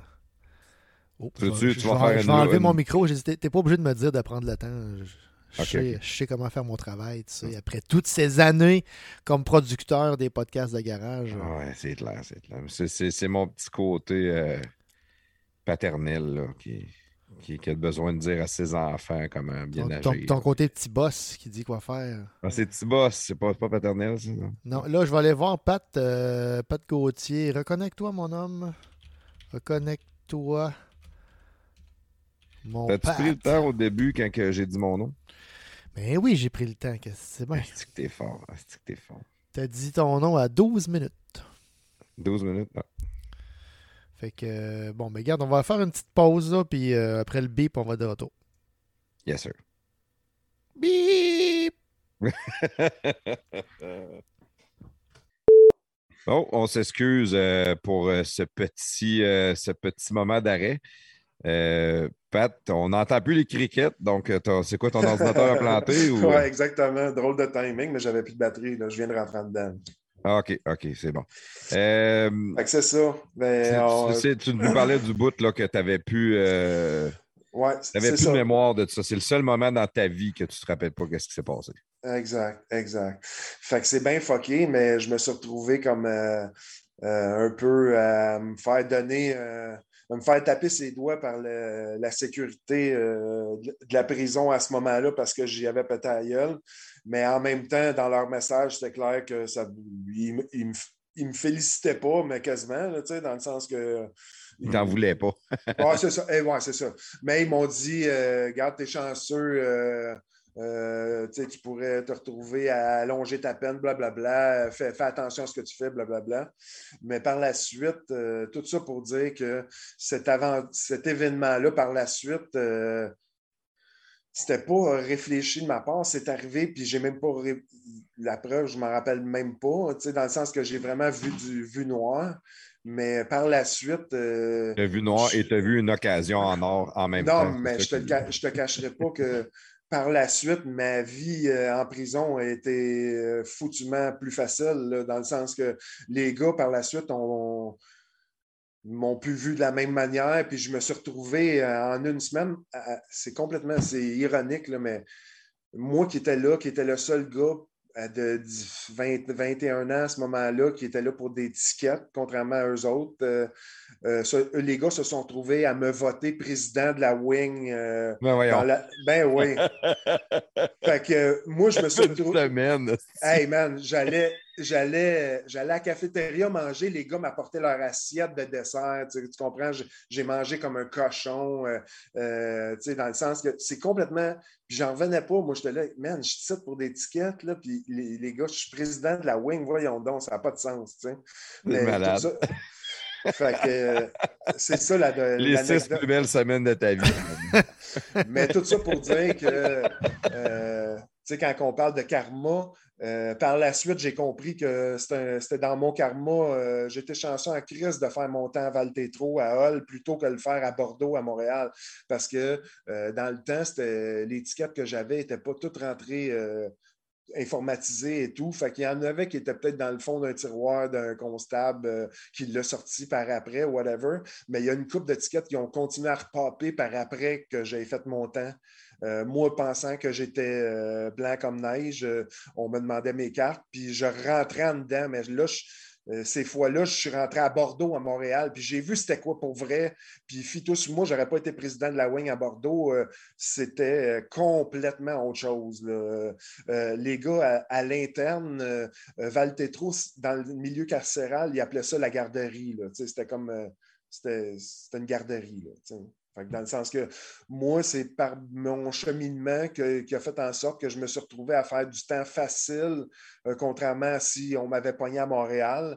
Euh, encore une fois, j'avais une bonne étoile à ce moment-là, euh, définitivement. parce que j'en parlerai pas avec toi en riant de comment oh, président de la Wing, il fume un joint en rentrant. ça ne serait pas passé de même. non. tu comprends? Quand je te dis que j'ai une bonne étoile, c'est ça tout ça pour dire qu'après ça, en, sortant de, euh, de Valtétro, euh, j'ai pris l'autobus pour m'en aller à Montréal, puis je suis retourné chez mon père à Annecy, euh, où, mes boîtes, où mon ex avait tout dompé mes boîtes et mes affaires, puis on est reparti à neuf. À Montréal. tu mettant... la mine, c'est un peu pareil chez ton père. oui, mettons que j'étais assez down à ce moment-là. Sauf que euh, les choses ont fait en sorte que. Puis de toute façon, moi, je suis même, je ne reste pas down longtemps. Je, passe à d'autres choses, puis euh, euh, je mets la pédale dans le fond. Je me suis cherché une job. C'est à ce moment-là que je me suis retrouvé à Montréal, en revenant à Montréal après mon séjour de deux ans à, à Ottawa, me chercher une job comme doorman parce que c'est ce que je savais faire puis un nouveau bar rock qui venait d'ouvrir sur Rachel qui s'appelait le Bleu et Noir. J'ai appliqué là, puis j'ai trouvé ma place, j'ai trouvé ma famille, puis j'ai trouvé plus que ça. J'ai trouvé la femme de ma vie à, cet endroit-là, cette même été-là. Euh, et c'est la date où j'ai rencontré Katrina, qui est le. Euh, tantôt, je te parlais de Joanne Fortier, qui est la femme qui a changé ma vie. Bien, il y a une deuxième femme qui a changé définitivement ma vie pour le mieux, c'est Katrina. Euh, en revenant de cet été-là à Ottawa, j'ai rencontré Katrina. Euh, j'ai laissé ma blonde que j'avais à ce moment-là euh, sur le fait, euh, après avoir rencontré Katrina et sa, elle avait une fille de trois ans à cette époque-là. ma blonde a eu un enfant à peine à 16 ans. Euh, fait qu'elle élevait une jeune fille de 3 ans. Je suis tombé en amour avec la petite autant qu'avec ma blonde. Euh, puis on est ensemble depuis. On a eu un mon gars. Euh, puis j'ai élevé sa fille. Je l'élève encore du mieux que je peux, mais dans le sens que c'est ma fille. À mes yeux, à moi, c'est ma fille autant que mon gars. Puis ça fait 24 ans que moi et ma blonde, on est encore ensemble. ça, c'est hot en tabarouette. le, monde, le monde qui dit que tu ne rencontres pas du bon monde d'un bar, ben, qui mange de la merde, euh, j'ai plusieurs de mes amis qui sont en couple ensemble euh, encore depuis plusieurs se sont rencontrés d'un bar. moi, j'ai connu ma blonde euh, d'un bar. Ça fait 22 ans. Là. Et voilà. mais il a dit qu'on rencontrait du bon monde d'un bar. Là. Ça n'a pas. Ah, c'est chiant, ça. Oh, mais je parle de ma blonde, là. Tu as, ah un problème avec ma blonde, toi, là, Carlis? Ça? Non, non, non c'est toi qui n'es pas du bonbon. Moi, je sais, mais là, je parle de ma blonde, là. elle, est moins chanceuse, c'est ça que je voulais dire. Bon, non, tu as vu de même, Louis. C'est sûr que c'est moi qui gagne au change.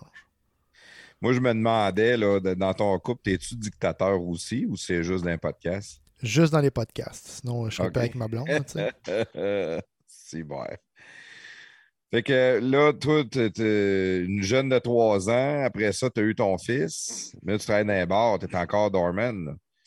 Ça, dans le fond, euh, ça, c'est l'été 98 que je me suis retrouvé à, revenir à Montréal euh, d'Ottawa, rencontrer ma blonde. Euh, de cet été 98-là, j'ai travaillé au Bleu et Noir jusqu'à euh, deux, ans plus tard. Donc, ça faisait trois ans que je travaillais là quand euh, Katrina est tombée enceinte de Yuri, mon grand gars.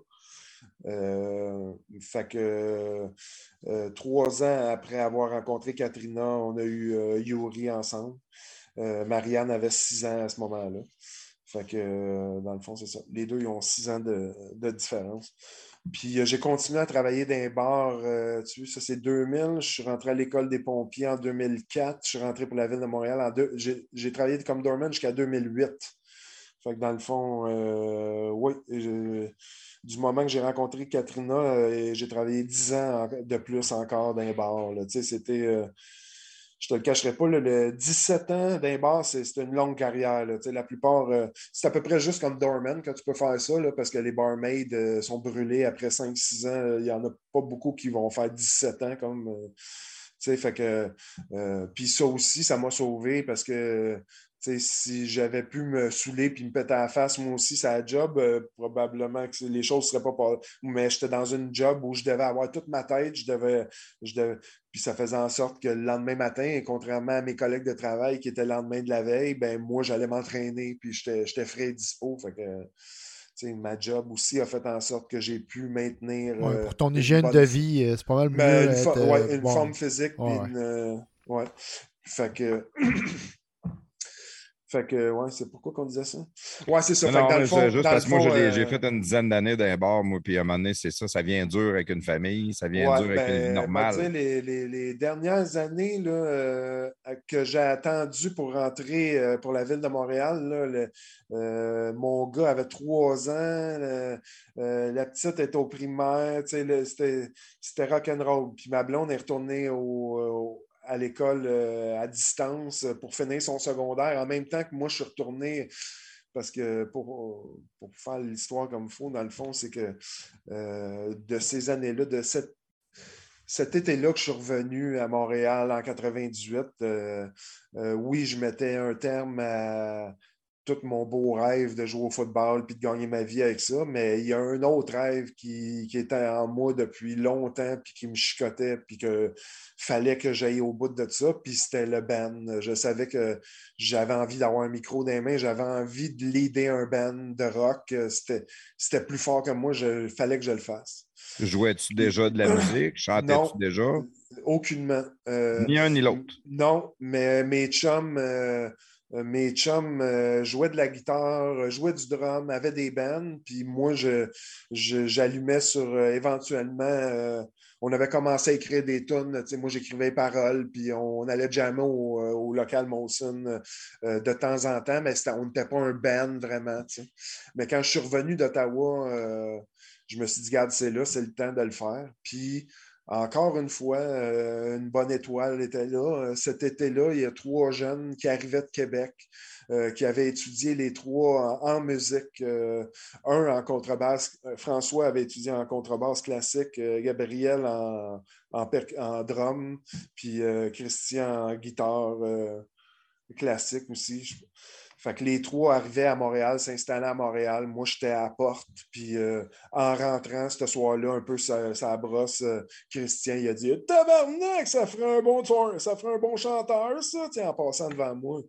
Puis moi, j'ai dit ben. Juste à cause de ta prestance. Ouais, juste à cause. Ta voix, non, eux autres, ils, savaient qu'ils se partaient un band. Ils avaient besoin d'un chanteur, d'un lead vocal, quelqu'un pour prendre le devant de la scène. Puis lui, en passant, ben, euh, pas, de, retenue, m'a sorti ça de même. Puis moi, pas de retenue non plus. J'ai dit, ben, j'écris des tonnes. Euh. puis là, les gars, ils ont fait Ah, ben Chris, demain soir, on jam à tel local, laisse-moi ton numéro. Puis je me suis retrouvé à, à l'heure locale. Les gars jouaient le genre de musique que j'aimais à ce moment-là, ce qui est assez particulier. Les gars, ils auraient bien pu jouer de quoi que j'aimais pas. Puis la connexion s'est faite. Puis, euh, tu sais, c'était la bonne place au bon moment. On a parti un band qui s'appelle Raid euh, dans ce temps-là. Puis moi, euh, de par mes connexions du nightlife, étant dans les bars, tant bien que moi, le, bleu et noir, il faisait des shows. Fait que je connaissais les gars de Groovy, je connaissais les gars de Grimskunk, je connaissais les gars de Barf.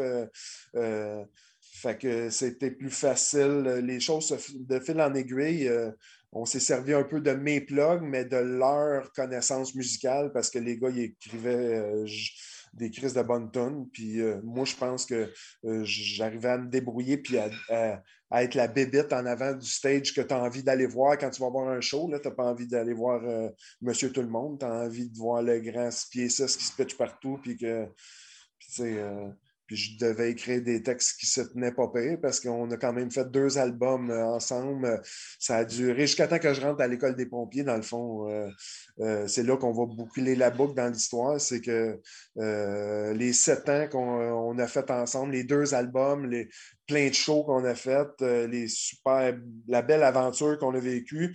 je le savais qu'à un moment donné, je ne pouvais pas vivre là-dessus parce que je ne faisais pas d'argent. Puis mon gars grandissait, puis euh, je ne pouvais pas travailler comme doorman puis être père de famille toute ma vie, ça n'avait pas de sens. Ça, me prenait. Euh, c'était assez tough, c'est ça. C'était tough, puis tu ne peux pas faire ça. Euh, j'arrivais à 30, j'avais 32 ans, là, tu ne te vois pas à 50 ans, doorman, ça n'a pas de sens. Fait que c'est ça tout ça pour dire qu'on euh, avait un DJ, là, on était un band un peu à la Limb Biscuit. Là, fait que mon DJ, euh, Julien Paquette, qui s'appelle, euh, à ce moment-là, quand on se préparait pour monter un troisième album, whatever, lui nous arrive au local puis nous dit Hey les gars, je suis désolé, mais moi, ça va être la fin pour moi. Je, viens d'être accepté à l'école des pompiers. je, retourne, je retourne à l'école. Là, là, moi, je dis, aïe, aïe, man, t'es sérieux? J'aurais toujours aimé ça être pompier. Moi, c'est mon rêve de jeunesse, là. Mais euh, je ne peux pas être pompier, je sais, je suis daltonien. Puis là, lui, il me dit, ben, moi aussi. Mais là, je fais, tabarnak. Moi, des années plus tôt, euh, quand je cherchais qu'est-ce que je voulais faire dans la vie, euh, quand j'ai parlé à mon père de, que je voulais être pompier, moi, mon père, c'était la vérité absolue. Là, fait qu'il m'avait dit T'es daltonien, Pat, oublie ça, tu ne peux pas être pompier. J'avais pris ça pour du cash. Mais là, à ce moment-là, là, à 32 Peut-être qu'à l'époque, tu ne pouvais pas non plus. Je ne sais pas, peu importe. Mais à ce moment-là, euh, Julien qui me dit ça au local, ben moi, euh, ça n'a pas tombé dans l'oreille d'un saut. Moi aussi, euh, j'ai passé les tests, que j'ai réussi. Puis j'ai été accepté l'année suivante à l'école des pompiers. Puis moi aussi, j'ai dit au gars, ben, c'est la fin du euh, pour moi. Fait qu'à cette époque-là, en 2004, euh, euh, je, je, continuais à travailler comme doorman la fin de semaine, puis j'allais à l'école des pompiers la semaine avec deux enfants à la maison, puis ma blonde, puis ma blonde qui finissait son secondaire à distance pour être inhalothérapeute. Euh, ce qu'elle a complété, elle aussi, à peu près avec le même timing. Euh, moi, je me suis retrouvé, euh, après toute la formation de pompier qui a duré, dans mon cas, deux ans au lieu de trois, parce que la plupart des gens faisaient deux ans de cégep. Moi, j'avais déjà mon cégep de fait, fait que je l'ai fait en un an. à deux ans plus tard, j'appliquais pour la ville de Montréal. Euh, puis ma blonde est rentrée comme inhalothérapeute. On était comme euh, deux gens neufs euh, qui se repartaient dans la vie avec une jeune famille, mais on l'avait fait. Des revenus différents aussi. Oui, ouais, ouais, exact. Mais tu sais, c'est ça. Sauf que dans mon cas, les choses ne se sont pas passées comme ils devaient se passer rendu là. C'est-à-dire que moi, quand je suis rentré à l'école des pompiers, euh, l'année débutait, puis on nous faisait passer devant un médecin pour euh, une évaluation euh, très formelle, mais bien basique, pression artérielle et tout et tout. Ceci dit, je rencontre le médecin qui est là à l'Institut de protection des incendies. écoute mon cœur et me dit oh, ça sonne bizarre, ça T'as-tu déjà, ah, déjà passé des tests pour le cœur? Ben non, pas tout. Bon, ben on va t'envoyer à Sacré-Cœur juste pour être sûr, passer une coupe de tests cardiaques, toute la quête. Fait que tout ça, euh, suite à un électrocardiogramme puis une coupe de tests, euh, j'apprends par le cardiologue euh, à Sacré-Cœur que j'ai une malformation congénitale.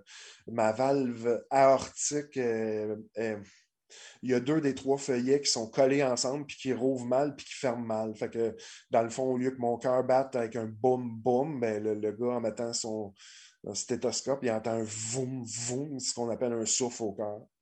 Euh, il, y a comme il y a une fuite, dans le fond. Euh, ma, valve arctique a fui euh, de naissance. Tu n'as jamais eu de malaise, de manque de souffle? De... Puis à ce jour, ma blonde m'en parle encore parce que je me vois encore dans le bureau devant ce docteur Sauvé qui s'appelle le cardiologue à Sacré-Cœur, qui a pris mon dossier puis qui m'annonçait. Puis il est revenu trois fois avec la question, Pat, c'est je ne crois pas que tu es asymptomatique. Tu as dû avoir des épisodes où tu as perdu connaissance ou euh, parce que mon cœur, avec euh, le, à force d'être en, euh, d'être en insuffisance ou de travailler plus fort, c'est un muscle, le cœur. Fait que mon cœur était 50% plus gros que la normale. Donc, dans mon, dans mon chest, là, tu comprends? Je comprenais pourquoi ma blonde me disait qu'elle ne pouvait pas s'endormir en s'accotant sur mon chest parce qu'elle avait un tambour dans l'oreille. Mais à part ça, j'avais aucun épisode où j'avais perdu connaissance, rien. Puis, tu sais, je m'entraînais. Euh, lui, il c'était incroyable pour lui, il n'en revenait pas que j'avais que j'étais totalement asymptomatique. Parce que dans l'état où j'étais, dans ce qu'il voyait, euh, j'étais comme sur le bord de péter une crise cardiaque euh, par insuffisance cardiaque, tu comprends? Fait que tout ça pour dire qu'à ce moment-là, ben, en m'apprenant ça, le cardiologue en question euh, me dit ben, je transmets les données au médecin de la ville de Montréal. Puis euh, euh, ça n'a pas été long qu'on m'a annoncé ben, que tu ne pourras pas être pompier. C'est terminé. Mais moi, je venais d'être admis à l'école des pompiers, j'avais mon uniforme, tout, tout était fait. Là l'année avait débuté, tout, là, je mangeais une C'était une, formalité, le test. Là, Pour toi, c'était une formalité, là, ça? Mais là, j'apprenais que j'avais un problème au cœur, puis que non, j'avais tout fait ça pour rien. Que je, je poignais un mur encore. Que là, c'était pas parce que j'étais daltonien, c'était parce que j'avais de quoi au cœur. Fait que là, euh, ceci dit, quand on parle de, bonne étoile, encore une fois, il y a une personne qui a été mise sur mon chemin, puis c'est ce docteur Claude Sauvé-là qui a littéralement et textuellement, mais concrètement changé ma vie. Euh, ce gars-là aurait pu prendre mon cas et passer au prochain, me dire euh, Bon, ben, je te réfère, euh, tu vas avoir un suivi, blablabla, puis bonne chance dans la vie, puis désolé pour ta formation pompier. Mais ce gars-là, à ce moment-là, il, je ne sais pas, mais il a vu quelque chose en moi qui a fait en sorte qu'il a décidé de pousser un petit peu plus loin, puis il a décidé de me demander euh, T'es-tu sûr, je m'en souviens comme c'était hier, T'es-tu sûr, Patrice, que c'est ça que tu veux faire dans la vie là, avant que j'aille plus loin? T'es-tu certain que c'est ça que tu veux faire? Je dis, garde, Claude, euh, Monsieur Sauvé à cette époque-là, avant que je le connaisse plus. Euh, c'est certain, j'ai toujours c'est le rêve, c'est sûr, tout est dessiné pour que je c'est sûr je vais faire ça. Il dit OK, écoute, je vais faire un téléphone, je vais appeler au docteur, de au médecin en chef de la ville de Montréal. Si je te règle ton problème, si je, si je règle ton problème, euh, je vais lui demander s'il est prêt à t'accepter. Il va. Ah, je m'exprime mal. Il m'a dit si je te le règle ton problème, es-tu prêt à te faire opérer à cœur ouvert? ça impliquait de me changer ma valve aortique à ce moment-là. Mais il me dit si moi j'appelle le médecin de la ville de Montréal et qu'il me dit qu'il va te prendre pareil, es-tu prêt à aller sur la table d'opération? Puis moi, à ce moment-là, il n'était aucunement question que je recule. J'étais rendu trop loin pour, puis, anyway, qu'est-ce que j'aurais fait? J'aurais attendu que je pète aux fret, tu sais. Enfin, j'ai dit, ben oui, euh, go, Claude, euh, Monsieur Sauvé, euh, allez-y, appelez le docteur de la ville de Montréal. attends, je vais prendre une fait que. On en prendre une moto. Fait qu'à ce moment-là, moi et ma blonde, la mine basse, on est retourné à la maison, puis on a attendu le téléphone en espérant que les nouvelles soient pour le mieux. Puis, euh, docteur Sauvé, euh, en parlant au médecin de la ville de Montréal, ben, le médecin il a dit si tu règles ton problème, il n'y a aucune raison pourquoi je ne le prendrais pas si le problème est réglé. Fait qu'il a donné un go. Fait que je me suis retrouvé à retourner, à, ben retourner, j'avais jamais arrêté, mais à continuer mon école l'Institut de protection des incendies juste jusqu'à ce que l'année se termine. Et euh, en juillet, euh, le, lendemain ou le surlendemain que je terminais mon année euh, à l'IPIC, j'étais sur la table d'opération pour me faire ouvrir le chest, pour me faire changer ma valve aortique. On laissait finir l'école dans ce état-là quand même. Oui, oui, oui. Fait que ça, c'est assez fucké. Puis, tu sais, la seule affaire, je te dirais, c'est euh, le médecin de la ville de Montréal, il y avait une condition, c'était que je, ne pouvais pas. Tous les, services d'urgence, que ce soit policiers, pompiers, euh, si tu es dans l'armée, tu ne peux pas travailler sous Coumadin. Le, Coumadin, qui est un, médicament qui éclaircit le sang. Euh, dans mon cas, si on changeait ma valve aortique pour une, prothèse euh, métallique, euh, qui, est, qui, est, la norme, il fallait que je prenne du Coumadin qui aurait éclairci mon sang à vie. Fait que ça, il n'y en était pas question. Fait que dans mon cas, la, seule option possible, c'était une bioprothèse qu'on appelle, qui est une prothèse de veau c'est fucké pareil, c'est l'avancement. Il, il, transforme une, valve aortique de veau. Euh, puis ils la mettent euh, à la place de la tienne. Sauf que ça, ça a une durée de vie de peut-être 10 ans. Fait que, il m'annonçait ça, qu'il y avait une solution, mais que la solution impliquait une deuxième et potentiellement une troisième opération à, une opération à tous les 10 ans, je devais me faire ouvrir le chest, tu comprends? Ça, ça, me faisait chier, ça me, mais il n'y avait, pas d'autre option. Fait que j'ai euh, subi cette première opération-là après à mon été 2000, euh, dire n'importe quoi, 2004. Euh, à, Sacré-Cœur, qui, qui était un succès total. Je me suis réveillé. Cœur ouvert, ça, c'est le, le chest coupé en deux au complet. Exact, euh, exact. Ils rouvrent la cage, ils mettent, euh, ils mettent ton, euh, ton cœur sous ECMO, qui appelle, c'est comme une machine, dans, le fond, ils, mettent, ils, mettent ton cœur sur une machine qui pompe le sang à sa place. Puis pendant que le cœur est arrêté, ben, ils l'opèrent.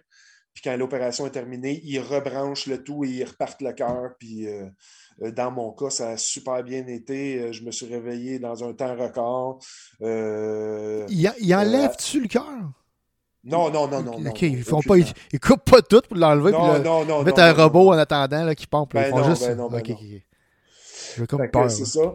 Moi, ça, ça avait super bien été. L'année suivante, je me suis remis, mais j'avais une année au cégep à faire en sécurité incendie avant de pouvoir être pompier. Fait que je me suis remis en forme tranquillement euh, durant cette année-là, 2005. Euh, puis je me suis retrouvé en 2006, euh, fin 2006, à appliquer pour la ville de Montréal avec un cœur presque neuf, des, des, examens que j'ai réussi avec brio. puis qu'on m'a mis sur la liste pour rentrer prochainement pour la ville de Montréal. Fait que j'ai annoncé à mes mes boss euh, au Diable Vert. Dans le temps, je travaillais sur Saint-Denis.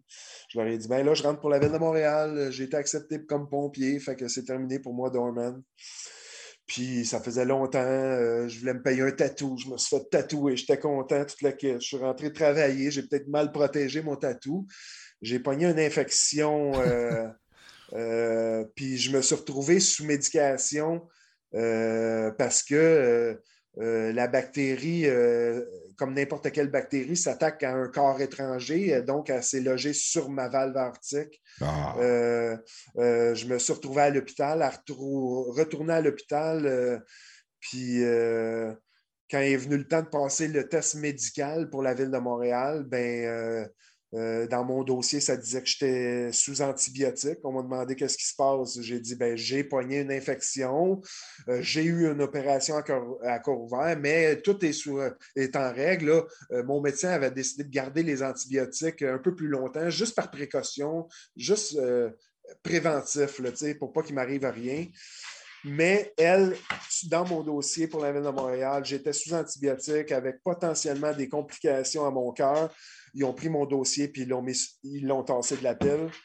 Euh, on m'a fait attendre un an, donc j'ai retourné au Diable Vert dire à mon boss euh, je retourne à la porte. Euh, ah. Ouais, ouais. Fait que j'ai dû attendre un an. Ouais, vraiment de la Pendant un an, la déception devait être terrible. Ah, man, cette année-là, -là, c'était. J'avais déjà fait mon stage euh, dans une caserne sur le plateau, dans le fond, qui était adjacent euh, au bar où est-ce que je travaillais. Fait que je m'étais fait des amis dans le service incendie. Les gars, pendant que moi, je travaillais à la porte Saint-Denis, les gars passaient avec le truck. Puis, hey, Pat! Tu sais, c'est oh, tabarnak, man, ça virait le oh, fer en plein. Mais c'est ça. Fait que je suis rentré l'année suivante. Je suis rentré euh, un Au an moins, après. Quand tu n'avais plus d'antibiotiques, quand c'était deux- réglé. J'avais là. plus d'antibiotiques. Ah. Mais tabarnak. hein. Fait que je suis rentré en 2008 euh, pour la ville de Montréal. Puis depuis ce temps-là, je je m'ennuie pas des bars. Euh, pan- pantoute, pantoute. Là, tu t'ennuies des feux. C'est rendu je- ça, là. Ouais, c'est ça. J'a- J'avais fait mon temps, mettons. le- On avait fait le tour des jokes de gossou. Euh, Colis, il doit faire fret en haut! Ouais, c'est ça, je connaissais tout. Après, C'est les jokes à prestataire en plus. C'est tellement des bonnes jokes. Tellement mon genre de joke. Non, non, parce qu'en fait, en haut, il fait plus froid. Il fait chaud. Il fait pas froid. Il fait, il fait chaud. La, la- la- la Ben, c'est chaleur encore monte. drôle. hein. Ah, le, le top de l'Everest, ça a l'air qu'il fait fret. Ah, ben là, il fait, voilà, c'est haut pas mal. Là. fait que c'est ça. Je me- C'est ça qui a fait que euh, suite à cette opération-là que- qui était un succès, euh, je suis rentré pour la ville de Montréal. Puis, euh, sauf que, ombre au tableau, je savais que à peu près dix ans plus tard, je devais retourner sur la table d'opération pour une deuxième opération. Fait que, je te dirais, en 2019, euh, 2019 ça faisait euh, presque 15 ans que j'avais la bioprothèse. euh, donc, euh, je savais que ça s'en venait, puis qu'éventuellement, elle, allait faire défaut. Mais tu sais, comment est-ce qu'on est? je le vois à cette heure, j'y repense, puis je le vois que j'étais en déni total, mais j'ai eu plusieurs signes euh, qui, m'ont, qui me disaient, qui me sonnaient, la cloche comme quoi j'étais en insuffisance cardiaque, puis que ma valve faisait défaut, mais je les ignorais.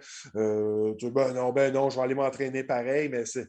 Puis ben non, ben non, comment ça, je me réveille puis je fais de l'apnée du sommeil. J'ai jamais fait ça, de l'apnée du sommeil de ma vie. Je suis en, j'étais en pleine forme. Là. Dans le déni pareil. Ah, ben ouais. oui, puis je voulais rien savoir. Puis là, ma blonde est J'espérais que toi, elle soit correcte pour toi, je ne sais pas, c'est niaiseux.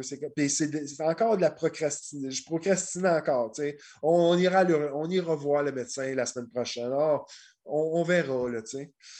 Puis ma blonde est une allothérapeute. Là. À un moment donné, elle, elle- elle me voyait bien sur le divan, si que je pompais le gaz, puis euh, que c'était pas normal. Puis là, elle insistait, Pat, il faut, faut aller à l'urgence. Puis, euh, puis je tenais mon bout, non, non. Puis là, euh, tu sais, un soir, je vais m'en rappeler toute ma vie, j'étais allé me raser.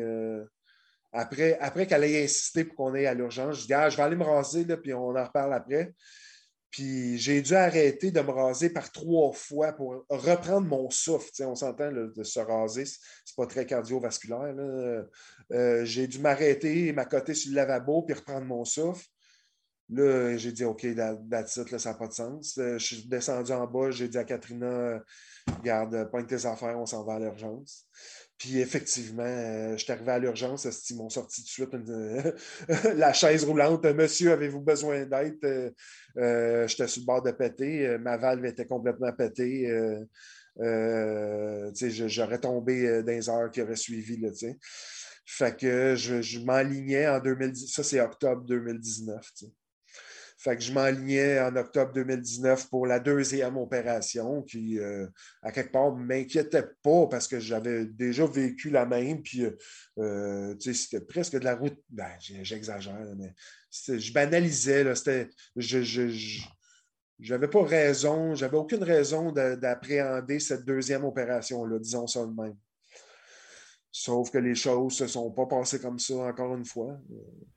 Ouais, veux, veux pas, ça reste une opération euh, sous anesthésie Ben, générale. C'est une opération à risque, mais euh, contrairement à. Pour faire une courte parenthèse aussi avec le docteur euh, Claude Sauvé, là, quand je dis que- qu'il a sauvé ma vie, puis tout, là, on aurait tendance à dire ben oui, ben c'est sa job, il est cardiologue, il a juste fait sa job. Oui, mais dans mon cas, c'est pas juste ça qui est arrivé. Euh, euh, selon comment lui, on lui a montré de faire son travail, il aurait dû me référer parce que j'étais asymptomatique, mais euh, pas nécessairement me mettre sur la liste d'attente pour une opération. Ce, docteur Sauvé-là a décidé d'aller, on, disons-le de même, un peu à la guerre pour moi. Euh, euh, il ne s'est pas fait d'amis euh, comme collègue cardiologue parce que, mine de rien, j'ai passé devant devant beaucoup de gens qui en avaient peut-être plus besoin que moi de cette opération-là, dans le sens que ils m'ont priorisé du fait que, contrairement à quelqu'un de 80 ans qui est overweight, euh, qui est en fin de vie, que la même opération qu'on allait me faire, dans mon cas, allait être faite à quelqu'un qui, lui aussi, pourrait, en devenant pompier, lui aussi sauver d'autres vies à quelqu'un. Tu sais, tu comprends? lui, Docteur Sauvé, a vu comme l'opportunité un peu de donner au suivant avec mon histoire, dans le sens que lui, il avait une opportunité, contrairement à 99% de tous ses patients, de littéralement changer ma vie, là. pas juste la fin de la vie de quelqu'un. Pas la prolonger de quelques années, c'est vraiment la changer. Et voilà. Et voilà. Ben, moi, j'étais quelqu'un qui était en pleine forme puis qui avait envie de faire un métier, qui voulait sauver d'autres vies. Ben, lui est allé euh, il est allé à la guerre pour euh, que mon cas soit accepté, puis j'en dois, euh, j'y dois tout, dois tout à ce docteur-là. Puis il sait, j'y ai dit, puis il porte bien son nom parce qu'il m'a littéralement sauvé. fait que c'est ça. Fait que euh, ce même docteur Sauvé-là euh, me fait rentrer à l'Institut de cardiologie pour ma deuxième opération après 14 ans. Euh, c'était ce qui était écrit dans les livres, c'était correct, c'était normal, puis tout devait bien se passer. Sauf que c'est ça. Euh, l'opération comme telle, la deuxième, s'est bien passée. Là, quand on parle médicalement parlant, il y a eu une grande évolution euh, dans ces 14 ans-là euh, au niveau des, des chirurgies. oui, c'est clair. 14 ans en médecine, c'est long. dans, mon, dans mon cas, il s'était en 14 ans développé une option qui me permettait de ne pas avoir à retourner une troisième puis une quatrième fois sur la table c'était ce qu'on appelle, euh, euh, appelle la technique de Ross. C'est le, docteur qui a inventé cette, euh, technique-là, qui consiste à prendre ma valve pulmonaire et la me l'enlever et la, mettre à la place de ma valve aortique puis mettre une valve cadavérique à la place de ma valve pulmonaire. Tout ça pour que ce soit, au lieu d'être un corps étranger, c'est ma valve pulmonaire à moi qui est à la place de la valve aortique, ça fait en sorte que euh, le, c'est bon à vie. je veux dire, ça t'offre à vie. Fait que cette technique de Ross-là, qui a très bien été, euh, euh, me permet aujourd'hui de ne pas avoir à retourner sa table pour une troisième fois. Ceci dit, après quatre heures de, Vas-y, pardon, mon chien qui me fatigue deux secondes.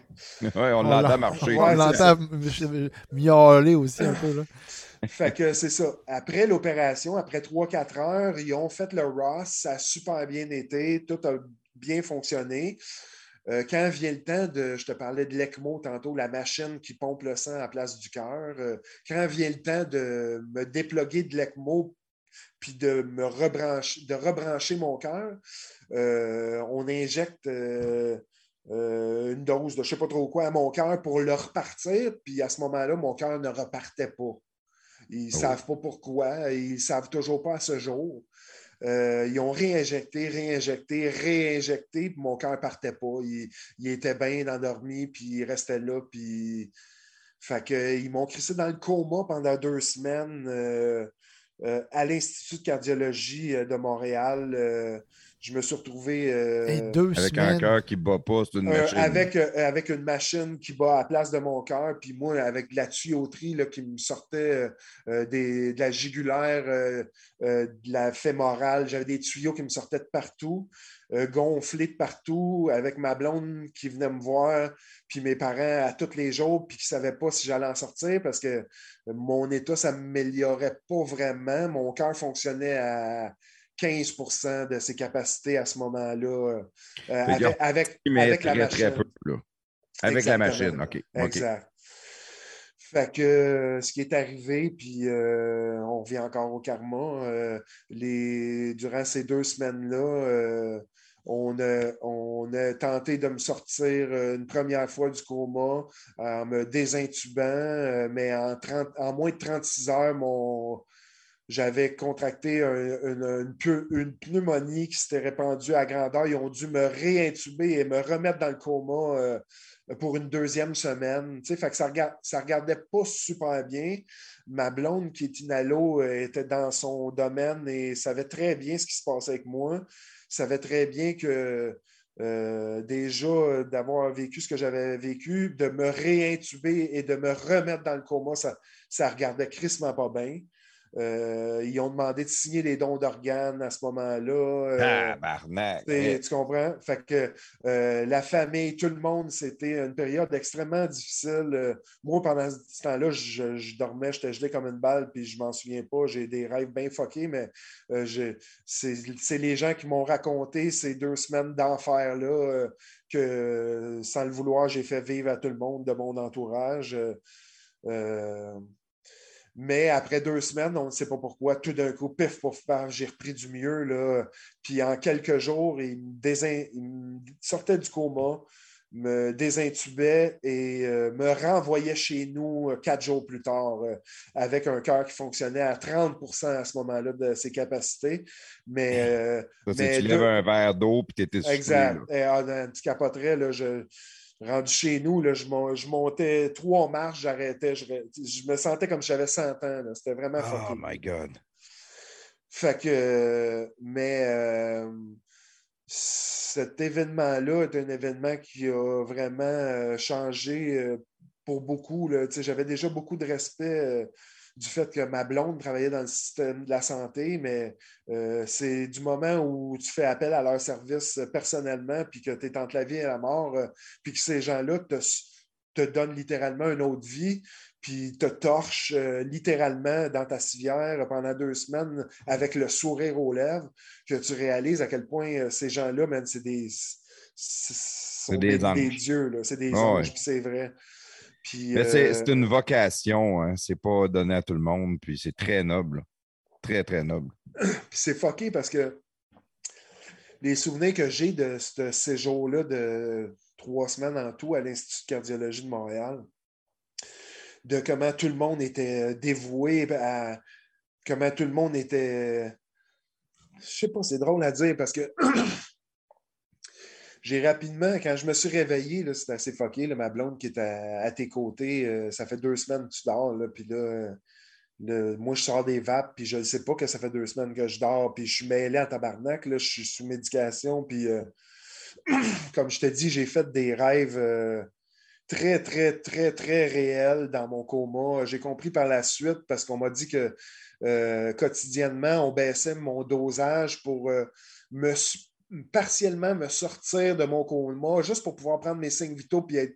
Euh, en tout cas, c'est des technicalités médicales, mais j'ai compris que c'est dans ces épisodes-là de semi-hors coma que j'entendais des affaires autour de moi, puis que mon cerveau, il, a fait, il s'est bâti une sorte de réalité qui, qui, expliquait pourquoi je dormais depuis deux semaines. Tu comprends? C'est fucké, mais moi, j'ai je, vais m'en rappeler toute ma vie. C'est clair, comme si je l'avais vécu pour vrai. Moi, j'ai été kidnappé par des médecins dans un sous-marin qui prenaient mes organes.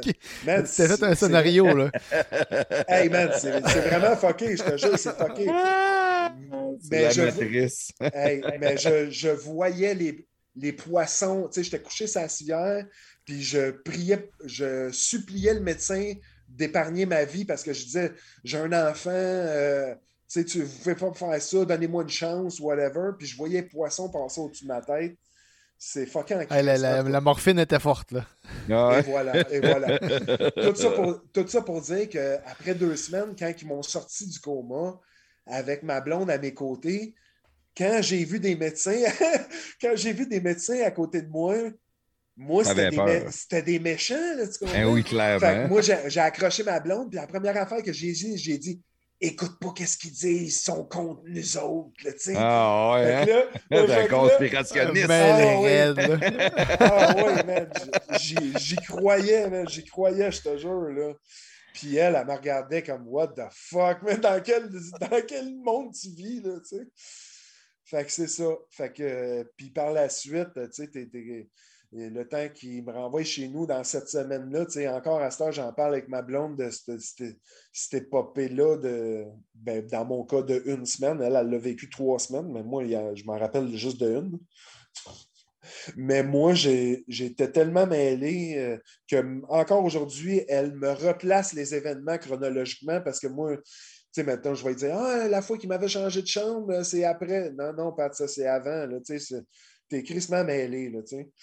Mais, euh, mais Ton cœur est venu à 100% Mon cœur, suite à ça, il y a, euh, je te dirais, il appelle ça la, la fraction d'éjection. C'est comme c'est une, une, méthode de calculer. Euh, mettons que tu imagines ton cœur comme une éponge. Là, euh, euh, il calcule la, quantité. Mettons que tu as 100 millilitres de sang dans le cœur. combien de millilitres, quand il se contracte, combien des 100 millilitres va. La fraction d'éjection qu'il appelle du cœur. C'est la force de pousser du cœur. ça, c'est ça le 15% puis le 30% que je t'ai rendu quand ils m'ont renvoyé chez nous. Euh, ça, le, cœur de quelqu'un de, pleine, qui est en pleine forme a une fraction d'éjection qui aux alentours de 60 euh, La mienne, suite à cet euh, épisode-là, mon cœur est à 50, presque 55% au lieu de 60 Fait que c'est des séquelles qui sont dans mon cas, euh, très faible, euh, dans le sens que. Euh, ça aurait pu être pas mal pire, oui. Ben, moi, quand, quand, ils m'ont. quand ils m'ont sorti du coma, moi, c'est. Je suis le même, je voulais savoir qu'est-ce qui s'est passé, qu'est-ce je voulais des explications, que, comme pourquoi c'est arrivé, puis qu'est-ce que je peux faire pour pas que ça arrive encore, whatever. Puis le médecin, il n'arrêtait pas de me dire, Pat, on ne le saura jamais pourquoi c'est arrivé. Euh, ton cas, c'est un cas sur mille. C'est une réaction euh, complètement exceptionnelle. C'est une exception. J'étais le, cas sur mille. Ceci dit, il y a une chose sur laquelle on peut te confirmer, c'est que c'est ta forme physique qui t'a sorti de cette marde-là. Les statistiques euh, de quelqu'un, comme dans mon cas, qui est branché sous la machine que je t'appelais l'ECMO tantôt, les cas d'ECMO, euh, des gens qui font deux semaines sous ECMO, euh, les statistiques disent qu'il y a une personne sur dix qui quitte l'hôpital. Donc, une personne sur dix qui survit. sur sept personnes de ces une sur dix-là, ils ont toutes, pour la plupart des séquelles, que ce soit au rein ou ailleurs. Dans mon cas, j'ai aucune séquelle à part un 5% de fraction d'éjection qui me demande au quotidien de fournir un 5% de plus d'efforts pour arriver au même résultat, on s'entend? Fait que c'est assez minime. Là. dans mon cas, je, me suis juste dit que j'allais m'entraîner 5 en plus, puis que je ne verrais pas la différence, tu comprends? Mais je suis béni en Christ parce que ben, béni.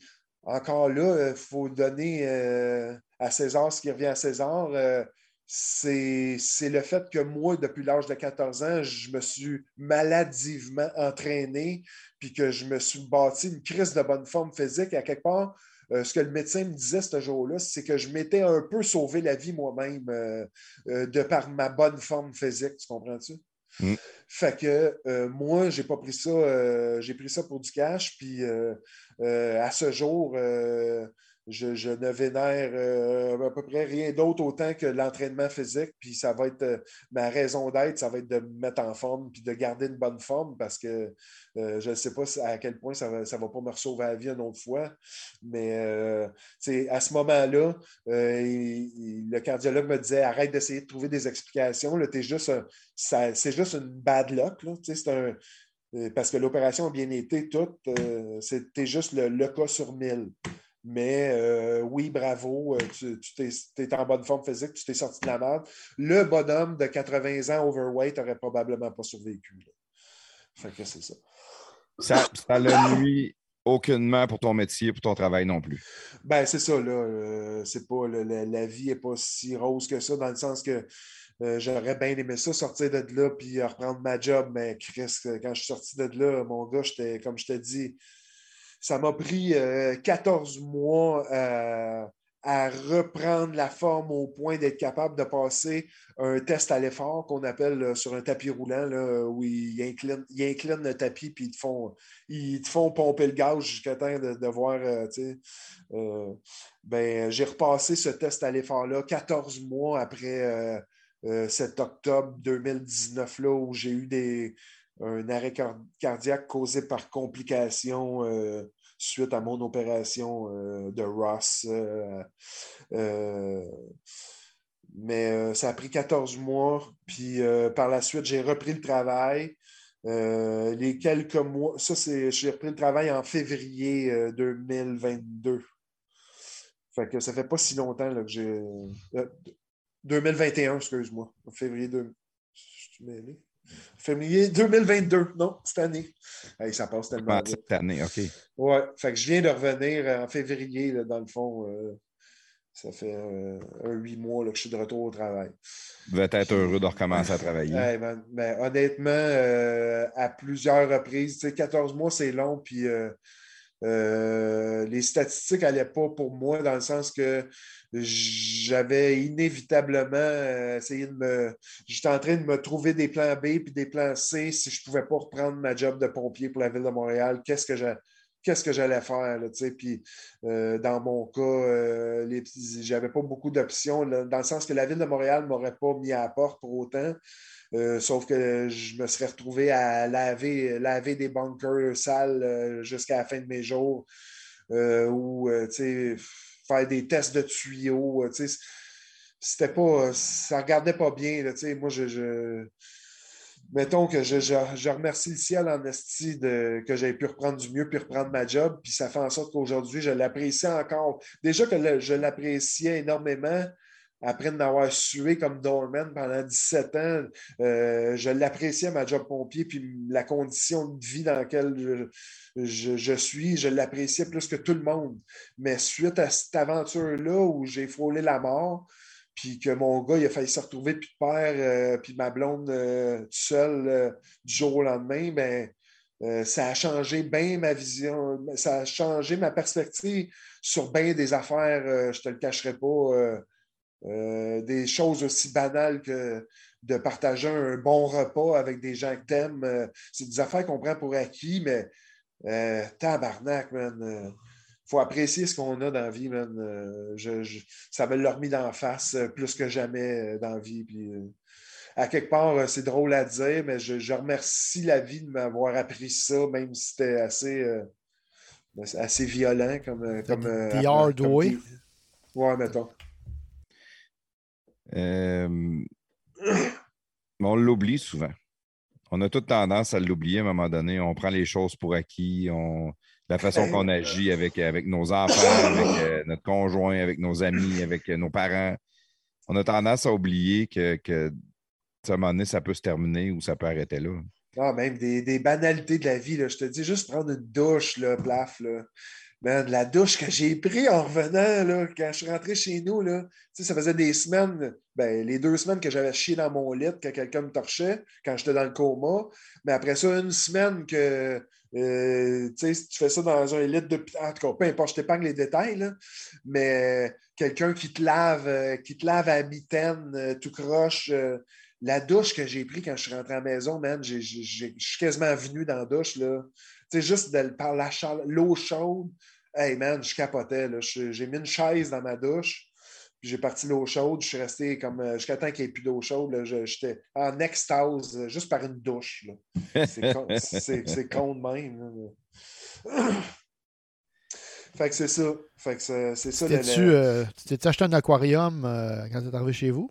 Aïe, aïe, je te jure, là, j'ai- j'ai. Avec les poissons? Puis- Un aquarium avec des poissons, puis euh, Non, mais tu ris, mais euh, ça, a quand même, ça a quand même causé euh, euh, ce qu'on ce qu'on appelle un choc post-traumatique de ma part. tu sais, Le fait de frôler la mort ou de vivre un, un traumatisme de même, euh, ça a inévitablement laissé des séquelles les mois qui ont suivi. euh, tu sais, moi, les quelques semaines, tu étais plugué de partout à l'hôpital, puis moi, je- je voulais une gorgée d'eau, il fallait que je sonne. Le... Il donne comme un petit bouton là, que tu sonnes pour avoir de l'aide. Pas... Bon, tu comprends? Fait que ce petit bouton-là, je l'avais dans les mains pendant une, semaine, une couple de semaines. Tu sais, fait que c'était ma, mon attache, ma, ma, béquille. Tu sais. Puis le premier soir qu'on est arrivé ici, que ma blonde m'a installé dans le lit parce que je venais de monter de peine et de misère les 14 marches pour me rendre au deuxième. T'en avais plus. Qu'elle m'a installé dans le lit puis qu'elle m'a dit bonne nuit ben là, je, je, l'ai accroché par la main, j'ai dit, ben là, qu'est-ce que je fais si j'ai envie de pisser? Ben là, elle me dit, ben tu te lèves puis tu vas aux toilettes. Hein. Là, je fais, ah ouais, c'est vrai. Tu sais, c'est comme moi dans ma tête, euh, j'étais comme insécure de dormir sans le petit piton dans mes mains. Tout d'un coup, qui arriverait de quoi? Je ferais quoi? C'est fucké, là. Ça faisait juste quelques semaines, mais ça m'avait traumatisé au point que j'avais besoin d'un petit piton dans mon lit pour dormir en sécurité. Hey, c'est fucké en Christ, là. Puis euh, j'en ai fait des, rêves. je me suis revu dans le tuerie du sous-marin, puis tout.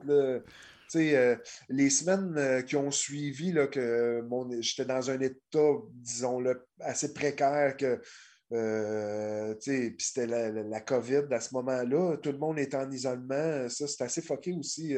comment que la vie a fait en sorte que je vive cette remise en forme-là J'aurais très bien pu. Tout le monde aurait pu, euh, tu sais, les bands jouaient les bars, puis tout le monde avait eu leur vie, puis moi, j'aurais fait mon. J'aurais été tout seul à la maison à reprendre du mieux, mais là, la vie a fait en sorte que Chris, tout le monde était à la maison. Euh, la pandémie, le timing a fait en sorte que. T'as rien, rien manqué, dans le fond. Tout le monde s'est réhabilité avec moi. C'est vraiment fucké. C'est vraiment fucké. Mais moi, j'ai eu l'impression d'avoir la planète avec moi en pause. Là, tu comprends? c'est vraiment fucké. Dans le fond, c'est de ta euh, faute, c'est ça que tu es en train de nous dire. Ouais, c'est peut-être de Petit karma. Hein. Mais dans ces, dans, ces semaines-là où euh, je suis revenu à la maison puis euh, que j'étais dans un état un peu plus précaire, souvent, j'ai.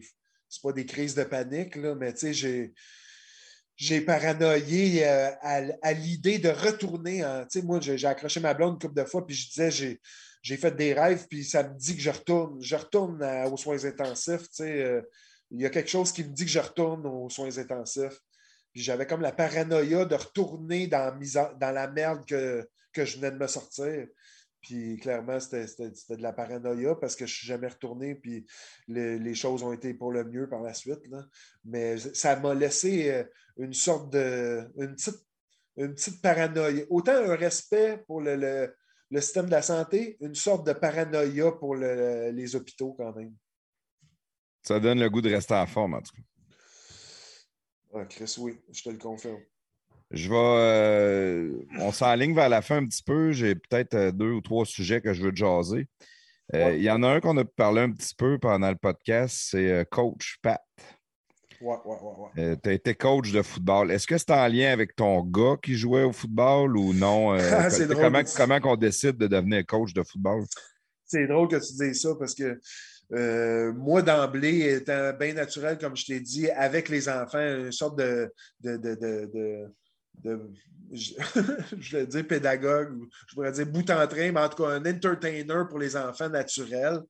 Euh, puis la passion que j'avais pour le football euh, à cette époque-là, euh, la petite raide de char que j'avais faite avec mon gars Yuri qui avait 7 ans à, cette époque-là, dans Hochelaga Maisonneuve. On s'en retournait à la maison, mais on passait par Hochelaga.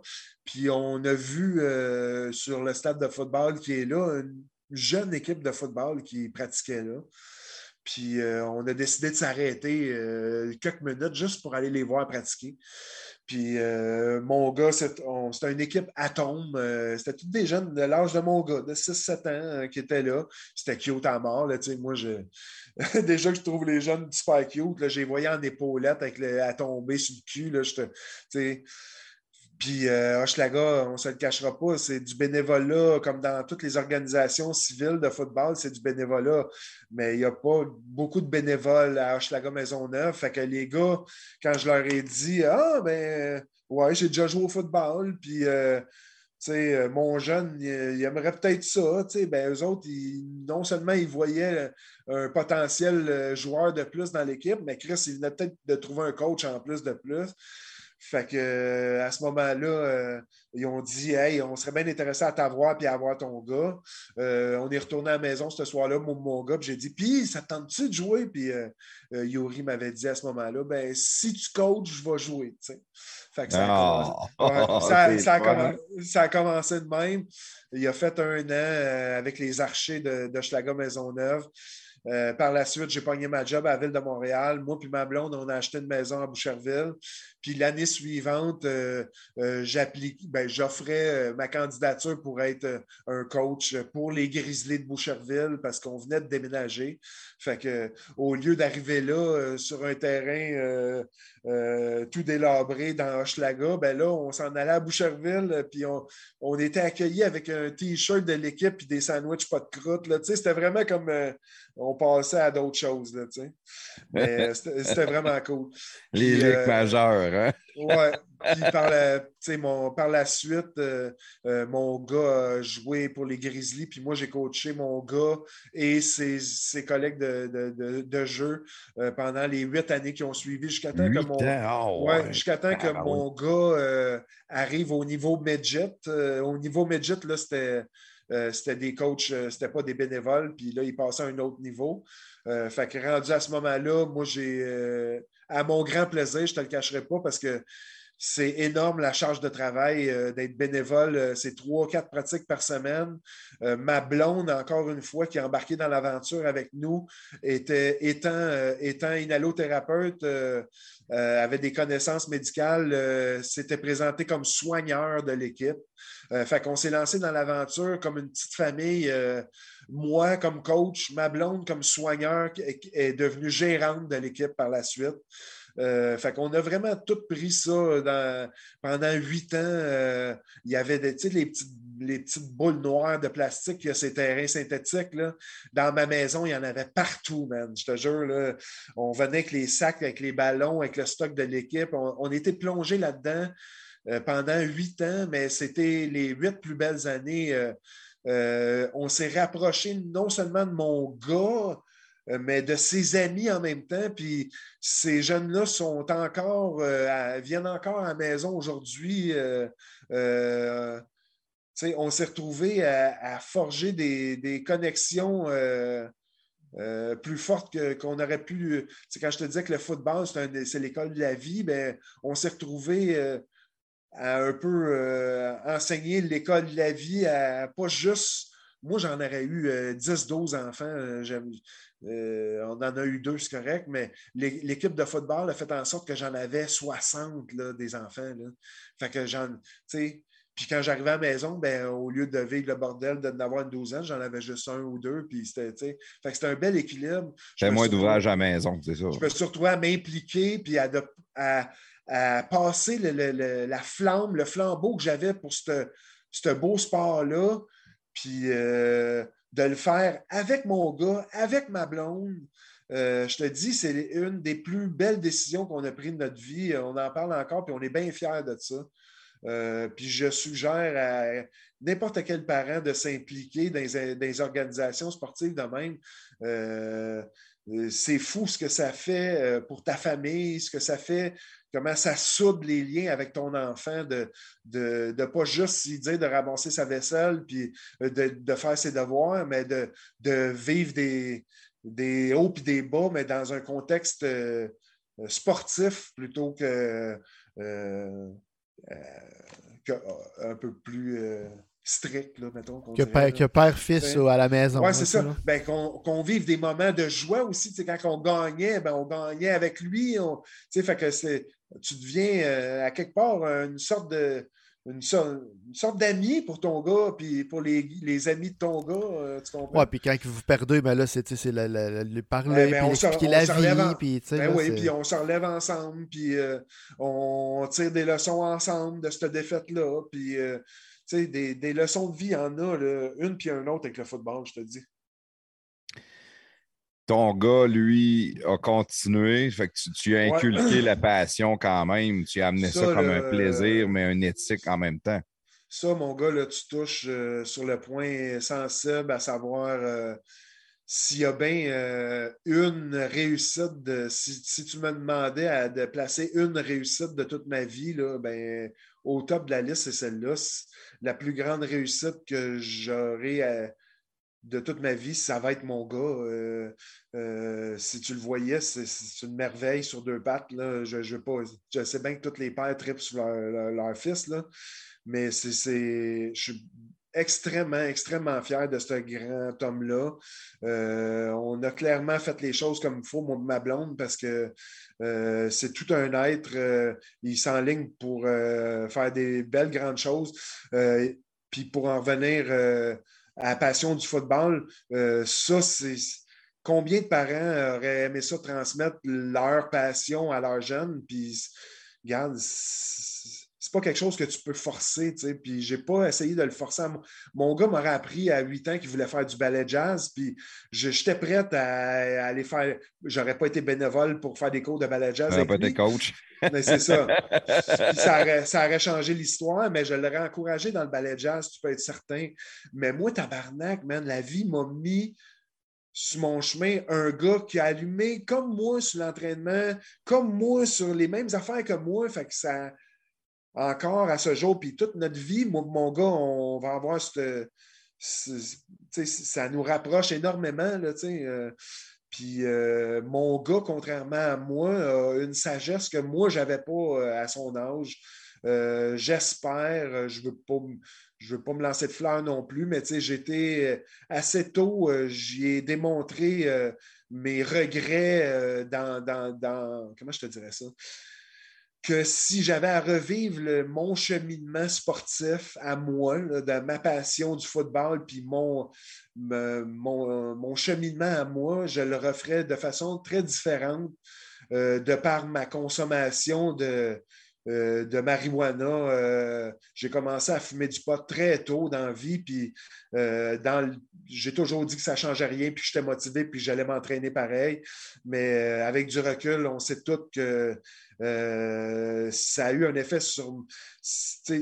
En tout cas, on ne le saura jamais, là. mais si c'était à refaire, moi, je n'en aurais pas fumé de pote avant de finir l'aventure du sport, tu comprends? Puis ça, je l'ai dit à mon gars, puis euh, je n'ai jamais caché que je fumais des joints, puis, euh, mais ça a dû faire son petit bout de chemin parce que mon gars, il n'a jamais, à ce jour pris une seule puff, puis il ne veut pas toucher à ça, puis euh, chums, au début, euh, le gossaient avec ça, mais avec le temps, ils ont catché que euh, à ils sont comme les protecteurs quand mon gars va d'un party puis il se fait offrir une pas. Hey, hey, c'est notre athlète, là, il va aller loin, sais, offre pas ça, pas lui. Là, fait que ça, ça en est, nice, Mon gars en a fait un peu son, son image à lui d'être le gars clean qui allait, qui allait, puis qui allait rien mettre sous son chemin qui pourrait entamer ou biaiser son but de, jouer au football aussi. Mais ça, moi, je lève mon chapeau parce que moi, je ne l'avais pas, le courage.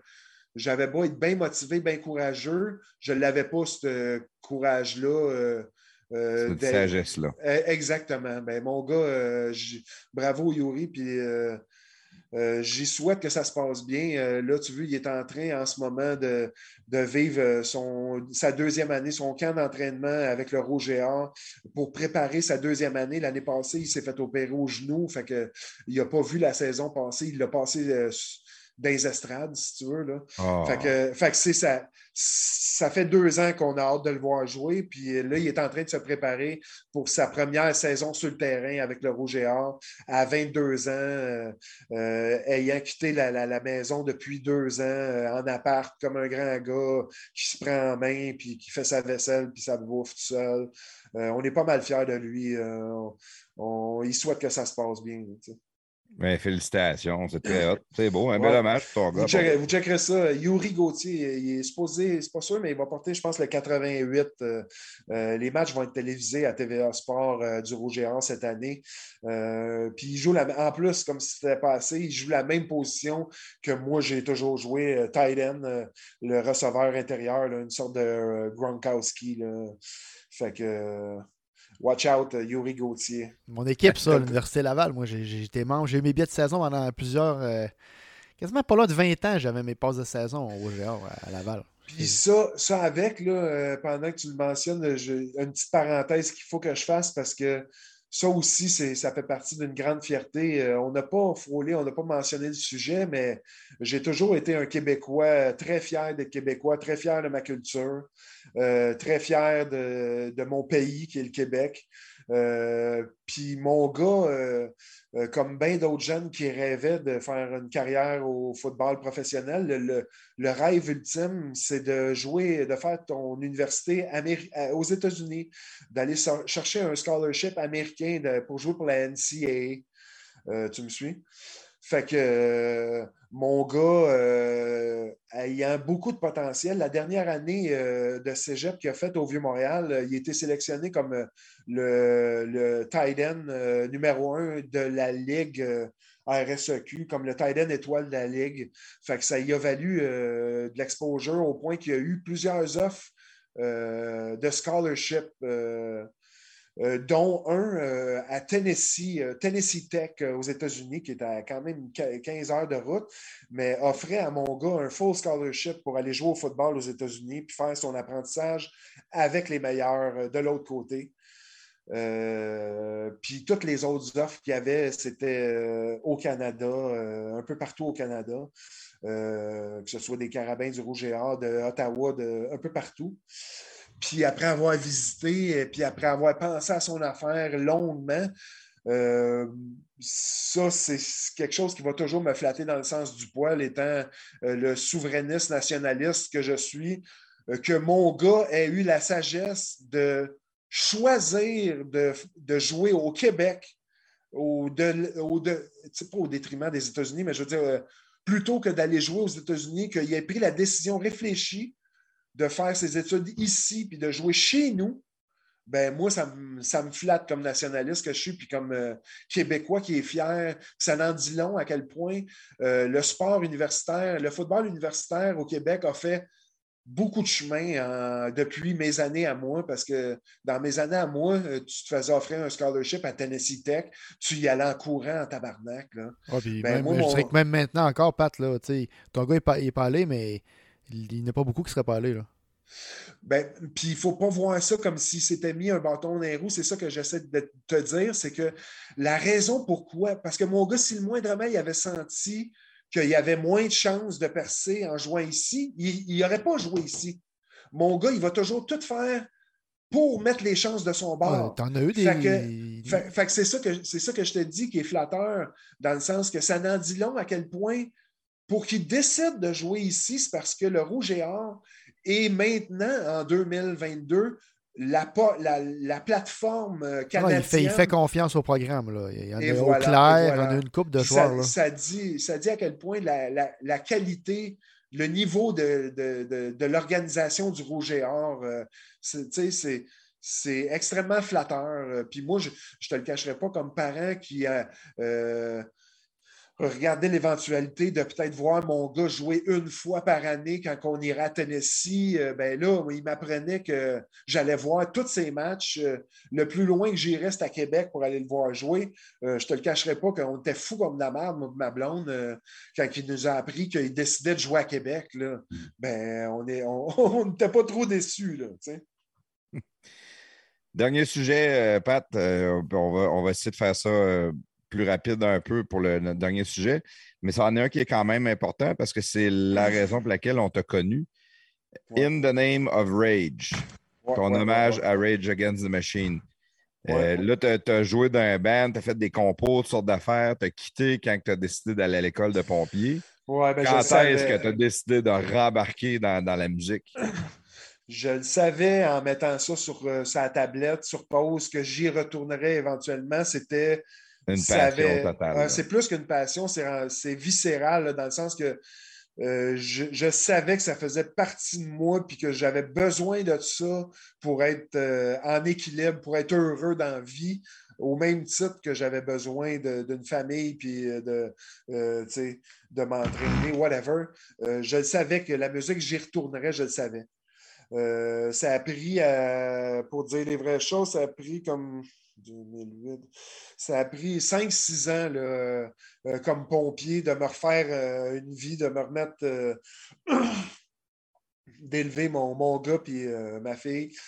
Puis euh, pour que un jour euh, le téléphone sonne, puis euh, quelqu'un qui avait entendu. Parce que moi, le, le band de compo que j'avais, Raid, dans le temps, dans notre set, on avait deux tonnes de Rage Against the Machine qu'on jouait Take the Power Back, puis Bulls on Parade. Fait qu'il y a des, gens de mes amis qui nous avaient vu jouer du Rage Against the Machine dans le temps, puis trouvaient que je l'avais bien, puis son. euh, ce gars-là, ben, il y avait un de ses chums qui cherchait, qui voulait se partir un hommage à Rage Against the Machine, puis qui cherchait un chanteur capable de chanter du Zach de la Rocha. Puis euh, ben, ce gars-là, il a dit Ah, tu devrais appeler le grand Pat, là, il y avait un band, puis il en faisait du Rage Against the Machine. Tu sais, peut-être ça y tenterait. Fait que euh, le téléphone a sonné, puis euh, j'ai sauté là-dedans. J'en ai profité pour ramener euh, euh, le baseman euh, de mon band de compo euh, Raid, c'est François Héroux. Euh, s'est joint à nous, puis euh, s'est joint à deux autres gars qui, euh, pour partir le projet In the Name of Rage. Euh, puis depuis euh, six ans déjà, on fait le tour du Québec. Euh, euh, depuis, le- le- un des membres de la formation euh, a quitté. On a Danny Peak, qui est maintenant batteur pour le groupe. Le frère à Vincent de le Groovy frère, Hard. le frère à Vincent, exactement, qui est un bon ami à ma blonde et moi depuis toujours. C'est donc depuis, depuis le, le début, là, il y a eu un changement dans la formation, mais à part ça, sinon, on continue de se promener au Québec euh, puis de triper au bout. euh, euh, c'est de l'adrénaline à l'état pur, le Rage Against the Machine. Autant le monde tripe, autant moi je tripe à livrer le- les tunes. là. Je le l'es fais. très bien à part de Ben, ça. Merci, t'es bien fin. Je le fais d'abord et avant tout pour le bonheur que ça me procure, là, tu comprends? Dans le sens Ah, que le Mais jour. ça, ça le- aide, hein? Ça a l'air niaiseux, ben, mais ben, si tu forçais pour être là, ça serait pas aussi bon. là. Ah, puis le jour, le jour où ça va me faire chier d'y aller, je- je- c'est sûr que je vais arrêter. Euh, j'ai j'ai 48 ans. Là. Euh, je le fais vraiment parce que j'aime ça. c'est ça qui est beau, puis c'est ça qui est parfait. Puis, euh, tu sais, c'est drôle parce que. Faites-vous- Faites-vous beaucoup de shows par année? Euh, là, on en fait, je te dirais, depuis que c'est moi qui fais le booking, là, parce que c'était mon ancien drummer qui s'occupait de ça, puis euh, euh, j'y lève mon chapeau parce que depuis que c'est moi qui le fais, j'ai ré- j'ai réalisé comment c'est du travail de booker des shows. là. Euh, on joue un peu moins, là, puis là, c'était la pandémie aussi, c'était bien compliqué de jouer. On ne voulait pas. On- Fait que ça reprend tranquillement. on joue peut-être une fois par mois. Là. On essaie d'avoir un show par mois. Que, OK, euh, c'est quand même intéressant. ouais, ouais, Ça arrondit les fins de mois. Ouais, c'est, moi, c'est mon, mon anane, euh, mon anane du mois. All right. Hey, euh, c'était le fun, Pat. Ouais, vraiment Je sais cool. pas si euh, Prestateur, il y a un petit quelque chose à rajouter là, avant qu'on qu'on termine ça. Euh, ben, Faut- tu, veux, tu veux-tu dire, tu veux que je fasse mon hommage, là, ou... Tu Ben, parlais parce t'as- ben, pour de- de- pour pourras sur- la faire si tu veux. Non, ouais, non, mais ben, si tu as des une- autres questions si tu as de quoi tu veux jaser. Ben, pour, non, mais moi, pour, pour Name of Rage, moi, j'avais, moi j'ai bien aimé. Ceux qui ont la chance d'aller voir, là, c'est, c'est vraiment bon. Puis en plus, moi, moi, Rage, tu sais, j'écoutais ça, j'étais, je sais pas quand j'avais, quand c'est quoi, c'est 94, ça, le premier album de Rage? Euh, 92. ouais. 92, tu sais, fait que c'est secondaire, début secondaire. Puis, Ouais. puis tu sais, moi, Rage, là, quand, là, ben, quand je suis allé voir le show, là, euh, au, au Boss Rock, Ouais. tu sais, moi, je me suis mis en arrière parce que, tu sais, j'ai des problèmes lombaires, des problèmes de dos, puis je- moi, je peux plus aller slammer. C'est fini ce temps-là. Il y a de la Ouais, ouais. couffaine aussi. Puis je euh, fais de la couffaine terrible, mais ça, c'est pas à cause de ça. Là, ça, je- c'est pas grave. là. Mais tu sais, moi, là, je, Ra- Rage, là, je- j'ai jamais vu en show, mais tu sais, j'allais souvent, mettons, au Dagobert. Puis il y avait des. euh, quand, il quand il y avait. Tu sais, en bas, là, il y, a des, il y avait des groupes où il y avait des, de la musique, ou même n'importe quel bar rock qu'il y avait. Quand une tune de Rage part, c'est méga slam, là, tu sais. Ah, c'est contagieux comme musique. Là. Mais moi, j'adorais ça parce que, tu sais, j'ai toujours aimé slammer, puis moi, je me mettais au centre du slam, puis j'essayais de rester là le plus longtemps possible, puis pousser le monde, puis, tu sais, le brasser le plus que je pouvais. Mais là, là tu sais, j'avais un peu en boisson, mal au dos. Là, là, tu sais, ça me titillait d'aller slammer au, au Boss Rock, là, mais envie je me suis retenu. Ben oui, j'ai envie d'y aller. Moi, j'ai tellement slamé, j'aimais dû passer une fin de semaine de merde. j'étais assez là. costaud pareil, là, tu sais, je suis pas, je suis pas comme Pat, là, mais tu sais, j'ai quand même une bonne charpente, puis avant, je je- j'avais une meilleure charpente encore, fait que, je suis cap- je suis capable de mettre mon, mon, mon, mon, bon transfert de poids à bon moment, puis faire, faire revoler le gars si je veux, tu sais, mais Là, je me suis retenu, mais ça a tout pris pour pas que j'y aille parce que c'était vraiment bon. Ça donnait le goût d'y aller en tout cas, c'est sûr. C'est une musique qui dégage, qui déménage beaucoup. Puis, euh, Ah ouais, c'est- vraiment contagieux. Puis c'est pas pour rien que de tous les hommages que j'aurais pu faire, c'est celui-là que je voulais faire. Ben, pour d'autres raisons aussi, pour le côté massage, on ne se le cachera pas, j'a- j'avais besoin de passer un message qui était euh, pertinent. là. Tu sais, je- je- je- J'aurais toujours de la misère à chanter des, des conneries ou des, des affaires qui n'ont pas de sens. Fait que moi, Rage, pour moi, euh, mais d'abord et avant tout, c'était pour le côté contagieux de, de- de la musique. Là, puis je suis content de voir que c'est une musique qui vieillit bien. euh, euh, parce, vrai, que, ça vieillit bien maintenant. parce que dans nos shows, euh, dans nos shows, il y a des jeunes autant que des moins jeunes. Puis je suis bien content de pouvoir faire avec cet hommage-là, découvrir cette, cette musique-là, ces pionniers-là de la musique rap, metal. avec mon, je suis bien content, puis je vais continuer à faire ça tant que ça se passe bien. Yes. Merci, t'es bien smart. T'as-tu un. euh, t'as-tu- ah, ben, attends un peu. Je vais te laisser, Pat, je vais Ben- te donner comme le mot de la fin avant que le prestateur fasse son hommage. Euh, Ben, dans, le, dans le fond, au plafond, juste euh, closer en disant ceux qui vont entendre parler puis entendre le nom, ben, on a une page Facebook quand même. euh, si les gens veulent s'abonner puis savoir quand est-ce qu'on fait des shows puis qu'on vient dans votre coin, euh, c'est euh, la page Facebook In the Name of Rage. point, euh, euh, venez voir ça, In the Name of Rage. La page Facebook va tout vous dire où est-ce qu'on joue puis toute le kit. C'est excellent, ça. Yes. T'as-tu un petit mot de la fin des fois?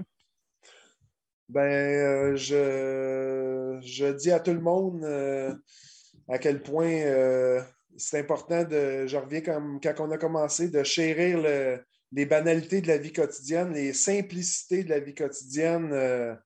S'il y a bien une affaire que la pandémie nous, nous a mis d'en face, c'est à quel point on a besoin les uns des autres dans la vie pour être heureux. Puis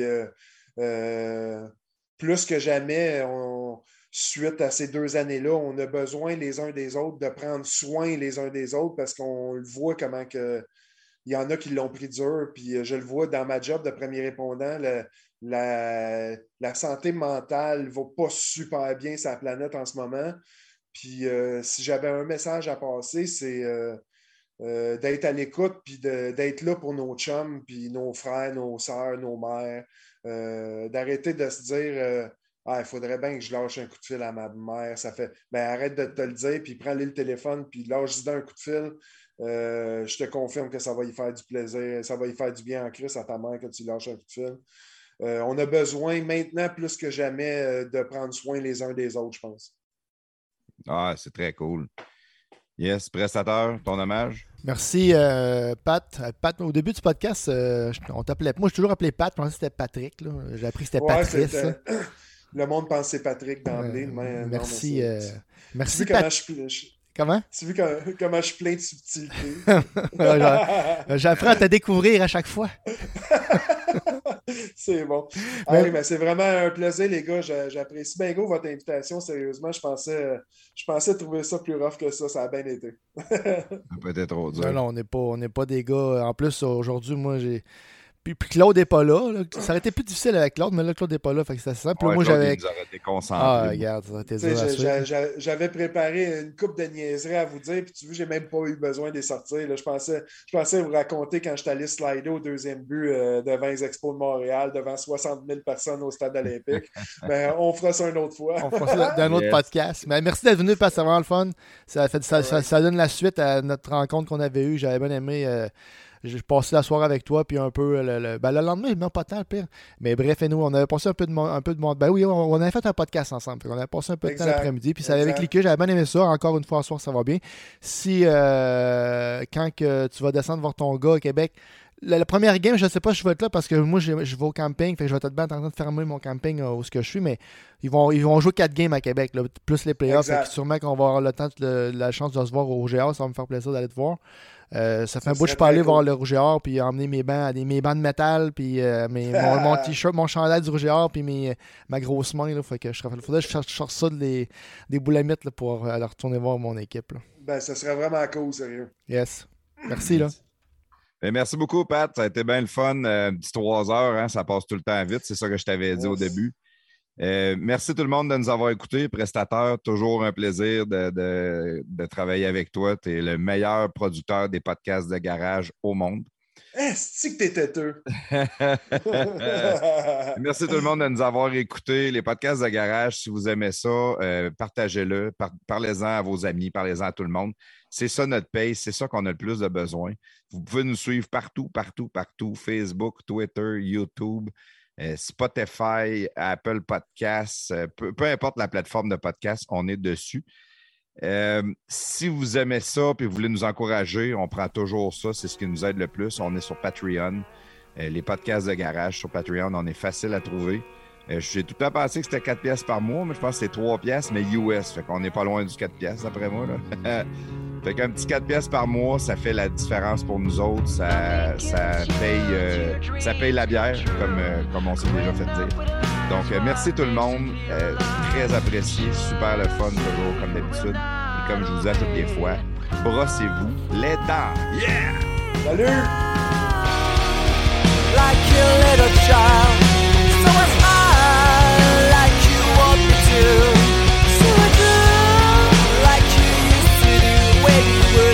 your eyes and forget everything.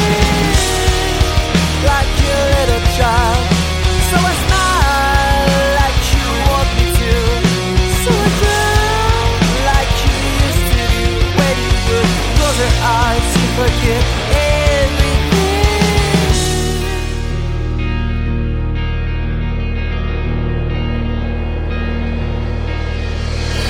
Your shadow follows you everything you do, everywhere you go. Every time you might believe it's the end of your suffering, loneliness, the memories.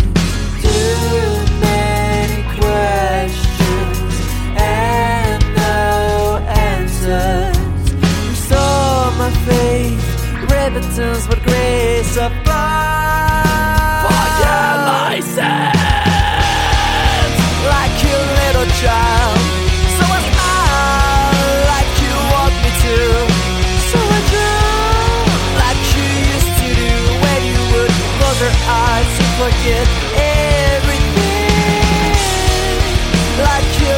Child.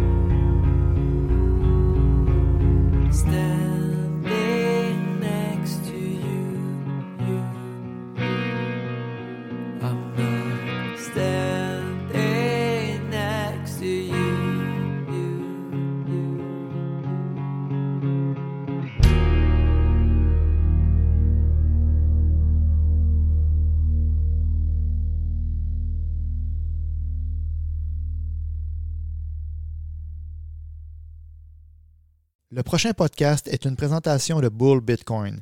Bull Bitcoin, l'entreprise Bitcoin la plus fiable au Canada depuis 2013, est entièrement autofinancée, dirigée et opérée par des militants incorruptibles pour les droits individuels et la liberté d'expression. Rendez-vous sur mission.bullbitcoin.com PDG dès aujourd'hui et entamez la création de votre compte. Si vous avez de la difficulté à ouvrir votre compte, pas de problème, contactez l'équipe d'assistance de Bull Bitcoin, la meilleure de l'industrie, à tout moment du processus pour demander de l'aide.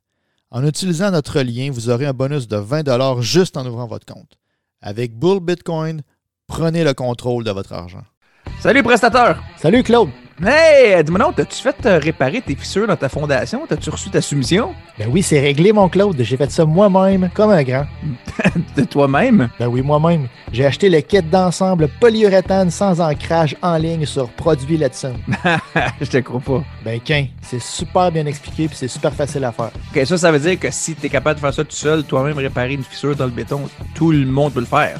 Ben, merci Claude de, de cette belle remarque, t'es trop gentil. Ah, tu me connais, hein? Les produits Letson sont disponibles au produitsletson.com. Pour réaliser tous vos travaux sur des surfaces de béton, pensez à Produits Letson. Produitsletson.com. Produit